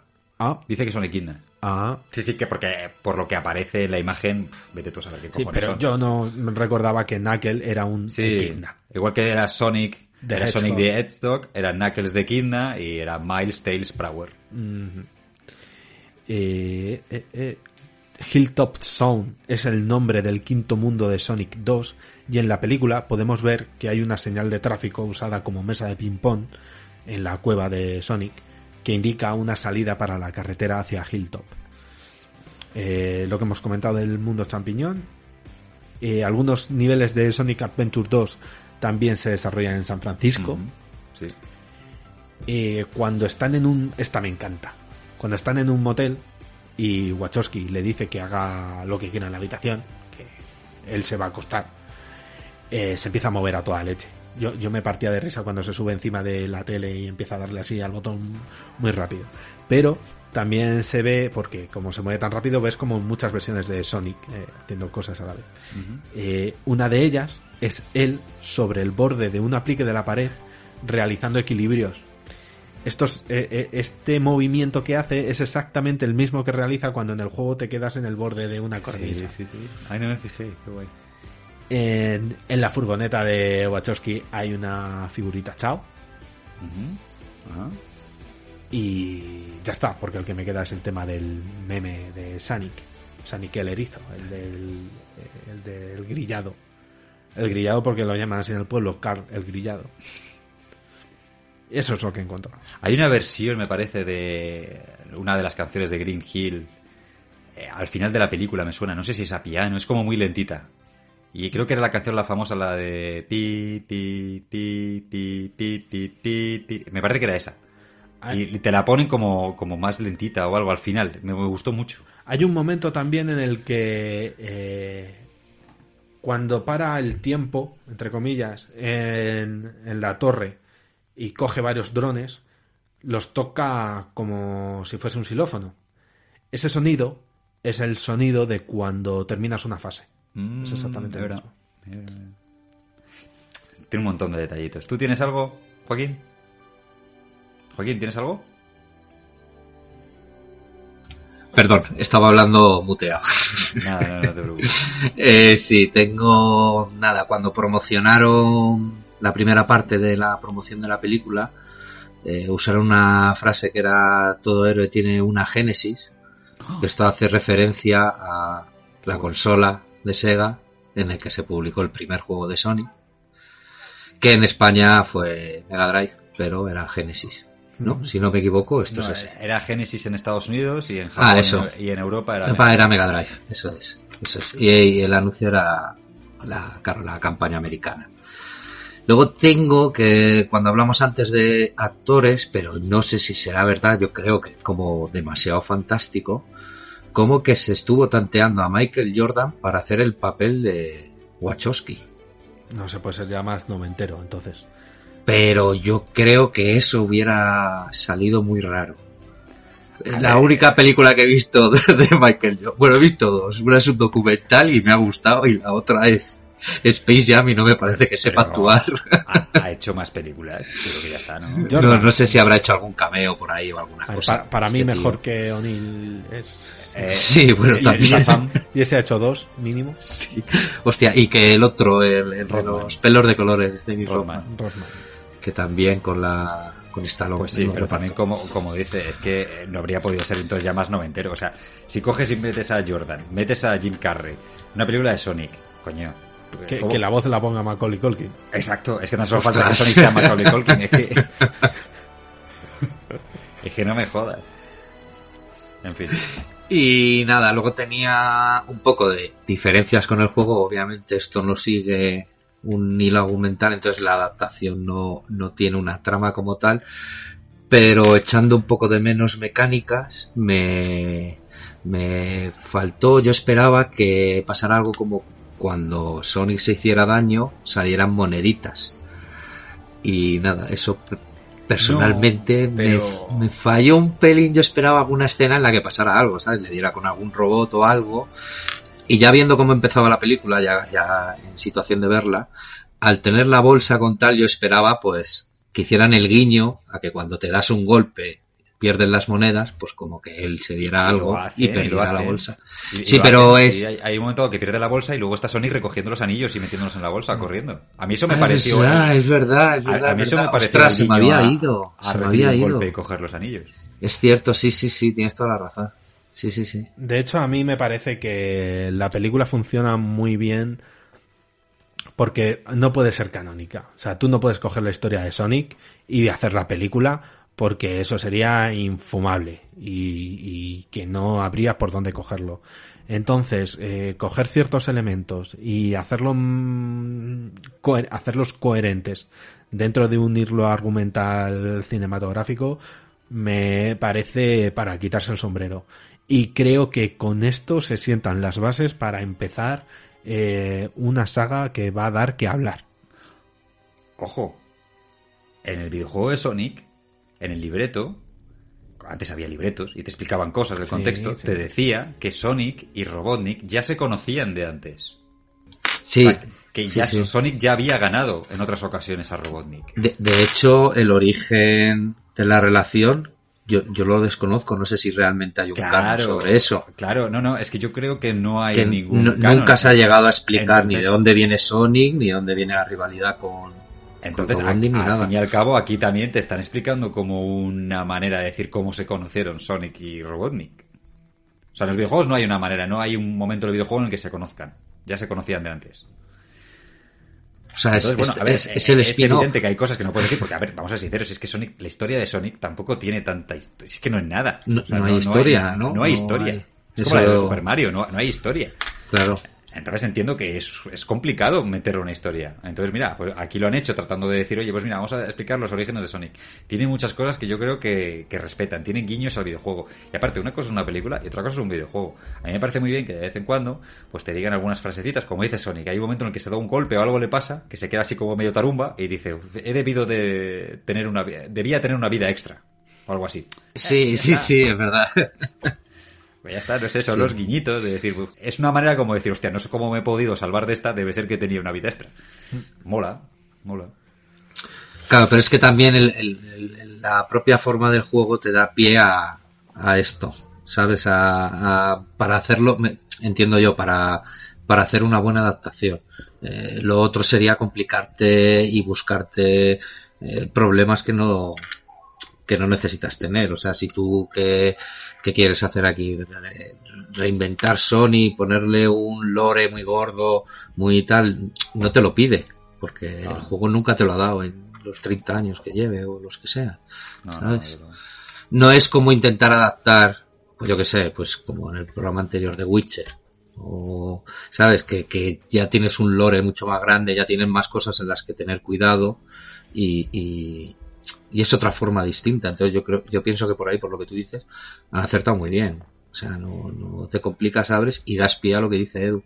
Te puedo abrir una saga que si triunfa, pues eh, imagínate hasta dónde pueden sacar. Se queda poco el UCM con esto. Yo creo que tampoco nos pasemos, pero hombre, yo creo que para una secuelita... Hombre, no, prefiero, a ver, a lo que voy. No, porque Sí, solo sí, Sonic, que- pero que te da para hacer más contenido. Tienes. Tails, tienes Knuckles, los Sonic que yo no sabía que había, lo he descubierto ahora con mi hijo, el Sonic Robot, el Sonic negro este y rojo. Metal Sonic, hombre. ¿no? Pues yo No ni me acordaba de Metal Sonic, sí, sí, sí. Y Silver Sonic, Uy, ese no le conozco yo. Pues ese, ese yo lo he descubierto con los Juegos Olímpicos. Ah, mira. Sí, sí. Sí, sí, no, Metal Sonic, ese si no recuerdo mal lo creó Robotnik. Eso es, sí, es la versión maligna. Mm. Que salió en, en Sonic CD, era el malo de Sonic CD, de Mega CD. ¿Algo más? ¿Alguna curiosidad más? ¿Algo que tengáis por ahí apuntado? Antes de ir cerrando. Edu, ¿estás comprobando algo? ¿Estás comprobando tus correos? Estoy buscando una cosa que vi de pasada que ahora no encuentro. Bueno, nada, nada. Joaquín, ¿algo que quieras comentar para ir cerrando Sonic? Pues no, no veo nada que se me quede por ahí. Bueno, nada, únicamente destacar que, que bueno, que teniendo en cuenta que es la primera película como director de, de este hombre que ahora no lo encuentro entre todas las notas, eh, pues me parece que el tío se ha estrenado muy bien. No tenía una tarea fácil, creo que lo hemos comentado antes, adaptar videojuegos no al cine no es algo sencillo, sobre todo para contactar a, a los más fandom. Y a mí me parece que, que, que lo consiguen muy bien y que, no- Sí, sí, que, ya podían tomar nota otras muchas adaptaciones, la verdad. ¿Quién, quién nos iba a decir, eh, después de haber visto a ese Sony que, A ese sí. que a mucha gente le dio tanto miedo, que al final íbamos a decir, oye, es una muy buena adaptación y, y respeta y fina y los las referencias al videojuego te las mete ahí con, con gusto, ¿sabes? No, simplemente comentar que hay una pose que realiza Sonic mientras está corriendo por las eh, calles de por las sí, por las calles de San Fernando, San Fernando. San Fernando. San. Fernando de Henares. Hostia, cómo se me ha ido la pinza ahí. que es la ¿Cómo era la canción? Había una canción que decía, no San. Fernando. Fernando. Manuel, Manuel. Ya tiene. Ya tienes canción eso será al San. Fernando Cádiz, claro, no San Fernando de Henares. Sí, no, claro. Yo me imagino que sea San Fernando Cádiz. Sonic por San Fernando de Henares, a tomar. Hostia, podría ser un cómic que hiciera Salva Spin. Se le pegaría. O ese, un Sonic chungo, en plan... Sí. Cani con cadena de oro y, y las, las zapatillas las Air Jordan, claro, ¿sabes? Claro, claro, en plan, che- claro, como lo de padre de familia con, con Chester Chetos, pues igual. Sí. A un vaquerre nunca se das con que es. Bueno, vean, Edu, perdona, ¿qué ibas a decir? No, que mientras está corriendo realiza una pose que es la pose de victoria que tiene en el Super Smash Bros. El Super Smash Bros. Sí. Ostras, no, no me... Hay gente que eh, especula sobre eh, más películas de más personajes e incluso crossovers. O sea, universo Marvel, Ostras. universo Smash Bros. o algo así. Hostia, macho. Uf. Escuché, mira, relacionado con esto, es que se puede hacer una cosa muy gorda. No me acuerdo qué analista o no me acuerdo qué, no me acuerdo quién fue, pero una persona que se supone que era que sabía de negocios y tal, y decía que Nintendo con Mario estaba desaprovechando una gran oportunidad de hacer que su mascota, que Mario, fuera aún más importante que Mickey Mouse. Decía que, Mickey- que, Super Mario era un Mickey Mouse en potencia y que no lo estaban aprovechando. No, no lo están aprovechando. Eh, Nintendo siempre va con pies de plomo. Y no arriesga nada, nada, nada. Son muy... Muy conservadores. Son inversores cons- conservadores, sí, totalmente. No sé. Yo entiendo que no quieran desgastar su franquicia porque entonces la... Pero sí que es verdad que Mario... Joder, le podían sacar mucho más partido. Y oye, quién sabe si a lo mejor con... A ver, no tiene nada que ver Sonic con Mario, evidentemente, pero bueno, que, es, que empezaran a hacer franquicias y que empezaran a mezclar universos, ¿no? Que... Además, ya lo hemos visto en los Juegos Olímpicos, ¿no? De Mario y Sonic, pues que ahora Mario va a hacer su película que va a ser, por lo visto, con los creadores de... De Gru. Es DreamWorks, me parece, los que van a hacer la película de Mario. Oye, pues quién sabe si a lo mejor el día de mañana ¿Pero esta película quién la hacía? Ah, no era Paramount. Vale, no, Paramount no tiene nada que Yo que sé, si al final lo va a comprar todo Disney y Google. Exactamente, si al final va a comprar todo. Hostia, sí, ¿eh? Nuevo orden mundial. Oye, pues imagínate que te hacen una especie de Smash Bros, pero con películas de videojuegos. Hmm. Estaría guapo. Yo creo que se puede sacar algo de ahí. Con su Link, su Snake. Que también está en Smash Bros. algo, al- algo rollo pixel, pero bien hecho, ¿no? Sí. No, no, no, si se puede sacar una cosa guapa. Joder, sí, ahora me ha dado por pensar ahora to- todas las posibles combinaciones de universos. Nah, lo que pasa que es lo que hablamos siempre de Nintendo. Que al final Nintendo tiene ya un volumen que, pues lo que viene diciendo Edu, que no arriesgan, pero es que tampoco lo necesitan. Si es que, si les va de maravilla, ¿no? Siempre son los que más venden.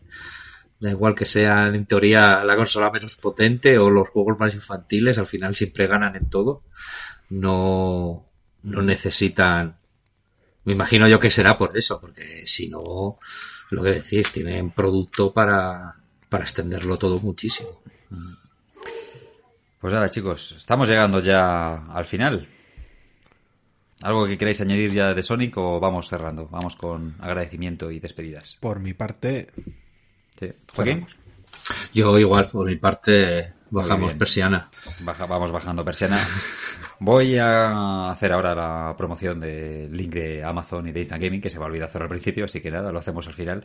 Y es que si queréis echarnos una mano económicamente, tenéis en el enlace de este audio de la descripción y en la página web de presestarvideojuegos.com un enlace para acceder a Amazon o a Instant Gaming en el que podréis realizar vuestras compras. A vosotros no os va a costar, a suponer ningún tipo de gasto extra y a nosotros nos llegará una pequeña comisión que nos podrá ayudar a sufragar diferentes gastos que conlleva la elaboración de este podcast. Así que si veis a bien echarnos una mano de esa manera sin que os cueste nada, os estaremos muy agradecidos. Y ya estamos terminando. Nos queda pendiente dos, dos temas. Una es la canción y otro es el decir, si habéis llegado hasta el final, ¿qué frase podéis poner en los comentarios? para yo creo que la sepamos canción, que como llegado? ha dicho Joaquín, tiene que ser. Llévame a San Fernando. No, esta noche a San Fernando. Sí, claramente. Yo, sí. Y como frase, viendo las horas que nos estamos tomando últimamente para hacer los programas. Este ha sido más cortito. Este ha sido más cortito, menos mal. Eh, puede ser. Eh, Press Star es un podcast que es cruel con el oyente.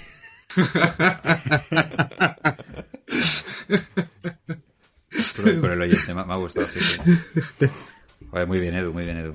Pues nada, si habéis llegado hasta el final de estas horas en las que hemos estado hablando de estas diferentes películas de basadas en videojuegos, tenéis que poner en los comentarios de iBox Press Start es un podcast cruel con los oyentes, ¿no, Edu? Sí. ¿Lo he dicho bien? Vale. Press Start es un podcast cruel con los oyentes. Madre mía, eso que lo lea alguien que no lo haya escuchado hasta el final va a decir. Ostras, sí, va a ser duro, ¿eh?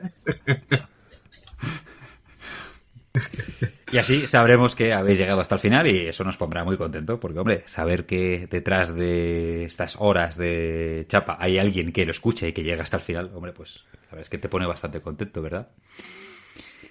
Y chicos, yo creo que ya no tengo nada más que decir. Bueno, sí, antes de nada, darle, daros las gracias a todos los que habéis estado ahí al otro lado, escuchándonos en estas horas que estamos con vosotros. Deciros que si tenéis algún comentario, alguna duda, algo que queréis comentar, lo podéis hacer a través de los comentarios de iVoox, lo podéis hacer también a través de la página web presestarvideojuegos.com o a través de nuestras redes sociales, tanto en Instagram como en Twitter, presestartvj. Y ya sí que sí, no me dejo nada en el tintero, salvo daros las gracias a los dos. Edu, ha sido un placer volver a tenerte aquí en mi casa, bebiéndote mis cervezas que dan... Uy, que se caen. Quedan gases. Que dan gases. El placer es mío. Sí, los señores del Águila, sus cervezas dan mucho gas. Están muy buenas, pero hemos comprobado que nos han salido bastantes... ha habido bastantes sapos por aquí. Erectitos. y nada, muchísimas gracias. Y Joaquín, oye, un placer haberte tenido por aquí. Ya, ya, ya tenía ganas de que, de que volvieras a participar en uno que, que bueno, parecía que, que, nunca podía ser y bueno, ya sí, se nos has participado en, en, este, se nos complicó. Eh, nada, decirte que muchas gracias también por tu participación tan activa en el grupo de Telegram y, y nada, agradecerte que hayas estado aquí. No, agradeceros a vosotros la, la, la oportunidad nuevamente. Eh, es un placer poder participar aquí hacéis un trabajo genial. Y ya que no lo has dicho tú aprovecho para decirle a los oyentes que se metan en el grupo de hoy es verdad. de Telegram que merece mucho la pena hay muy buen rollo no se habla más que de videojuegos única y exclusivamente que se agradece. Están locos Hace cinco, hace, no, no, miraba el grupo desde las 5 de la tarde y hay como 240 mensajes. Bueno, pues eso es que habrá habido algún temita, habrá habido algún subdebate que... Habrá que pedir resumen. Sí, sí, no, pues tienes razón, se me ha olvidado decirlo, pero el enlace para entrar al grupo de Telegram lo tenéis también en nuestra página web si no lo veis o lo que sea, aunque bueno, se ve. Si lo veis desde el móvil está abajo del todo, pero bueno, si no, pues me enviáis, eh, nos enviáis un mensaje por redes sociales o, o, por donde queráis, o por la página web, o por iBox y nada, y os lo ponemos, pero vamos, que está bastante fácil de acceder. Y nada, lo pasamos bastante bien. Hay buen rollete, la verdad. Chicos, pues ya sí que sí, no me queda nada. Un placer, nos vemos en el siguiente programa. Edu, en el siguiente programa volveremos a hablar de un videojuego. Tenemos que decidir, todavía lo tenemos claro. O sea, estamos entre dos, no sabemos cuál vamos a grabar primero. Esperemos que nos volvamos a ver aquí y que no tengamos que volver a hacerlo a distancia ni historias raras. Esperemos. Esperemos. Chicos, un saludo. Joaquín, Edu, nos vemos. Un abrazo. Chao. Muchas gracias. Chao.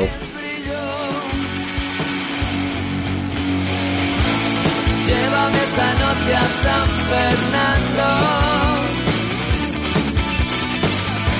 Iremos un ratito a pie caminando.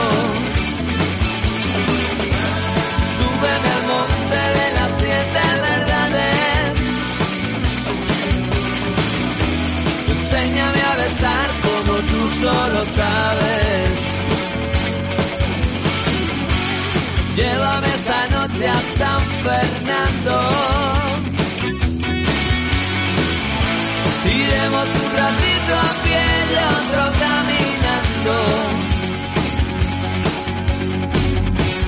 Que si me paro me duermo me puede. Y si me puede me meto en la cama que es donde mejor se está cuando llueve. Que ya no me paro ni un momento.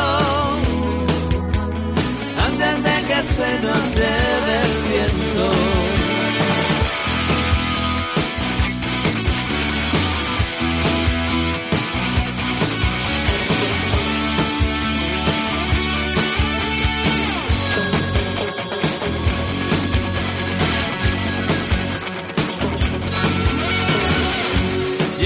Llévame a ese cine, al de las sábanas blancas. O córtame el pelo, o vamos a robar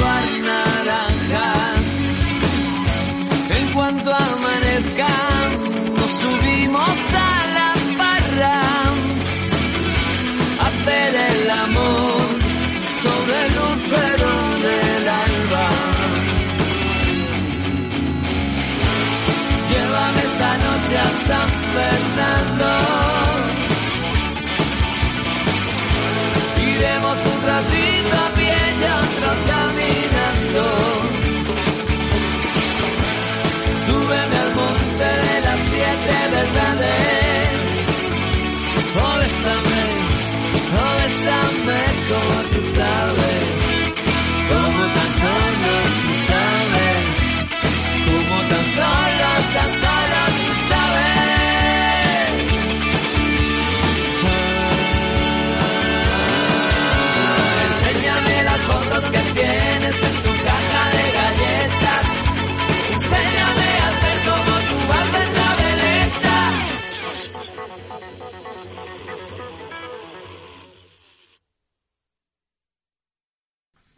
Y Pica, pi. Pikachu.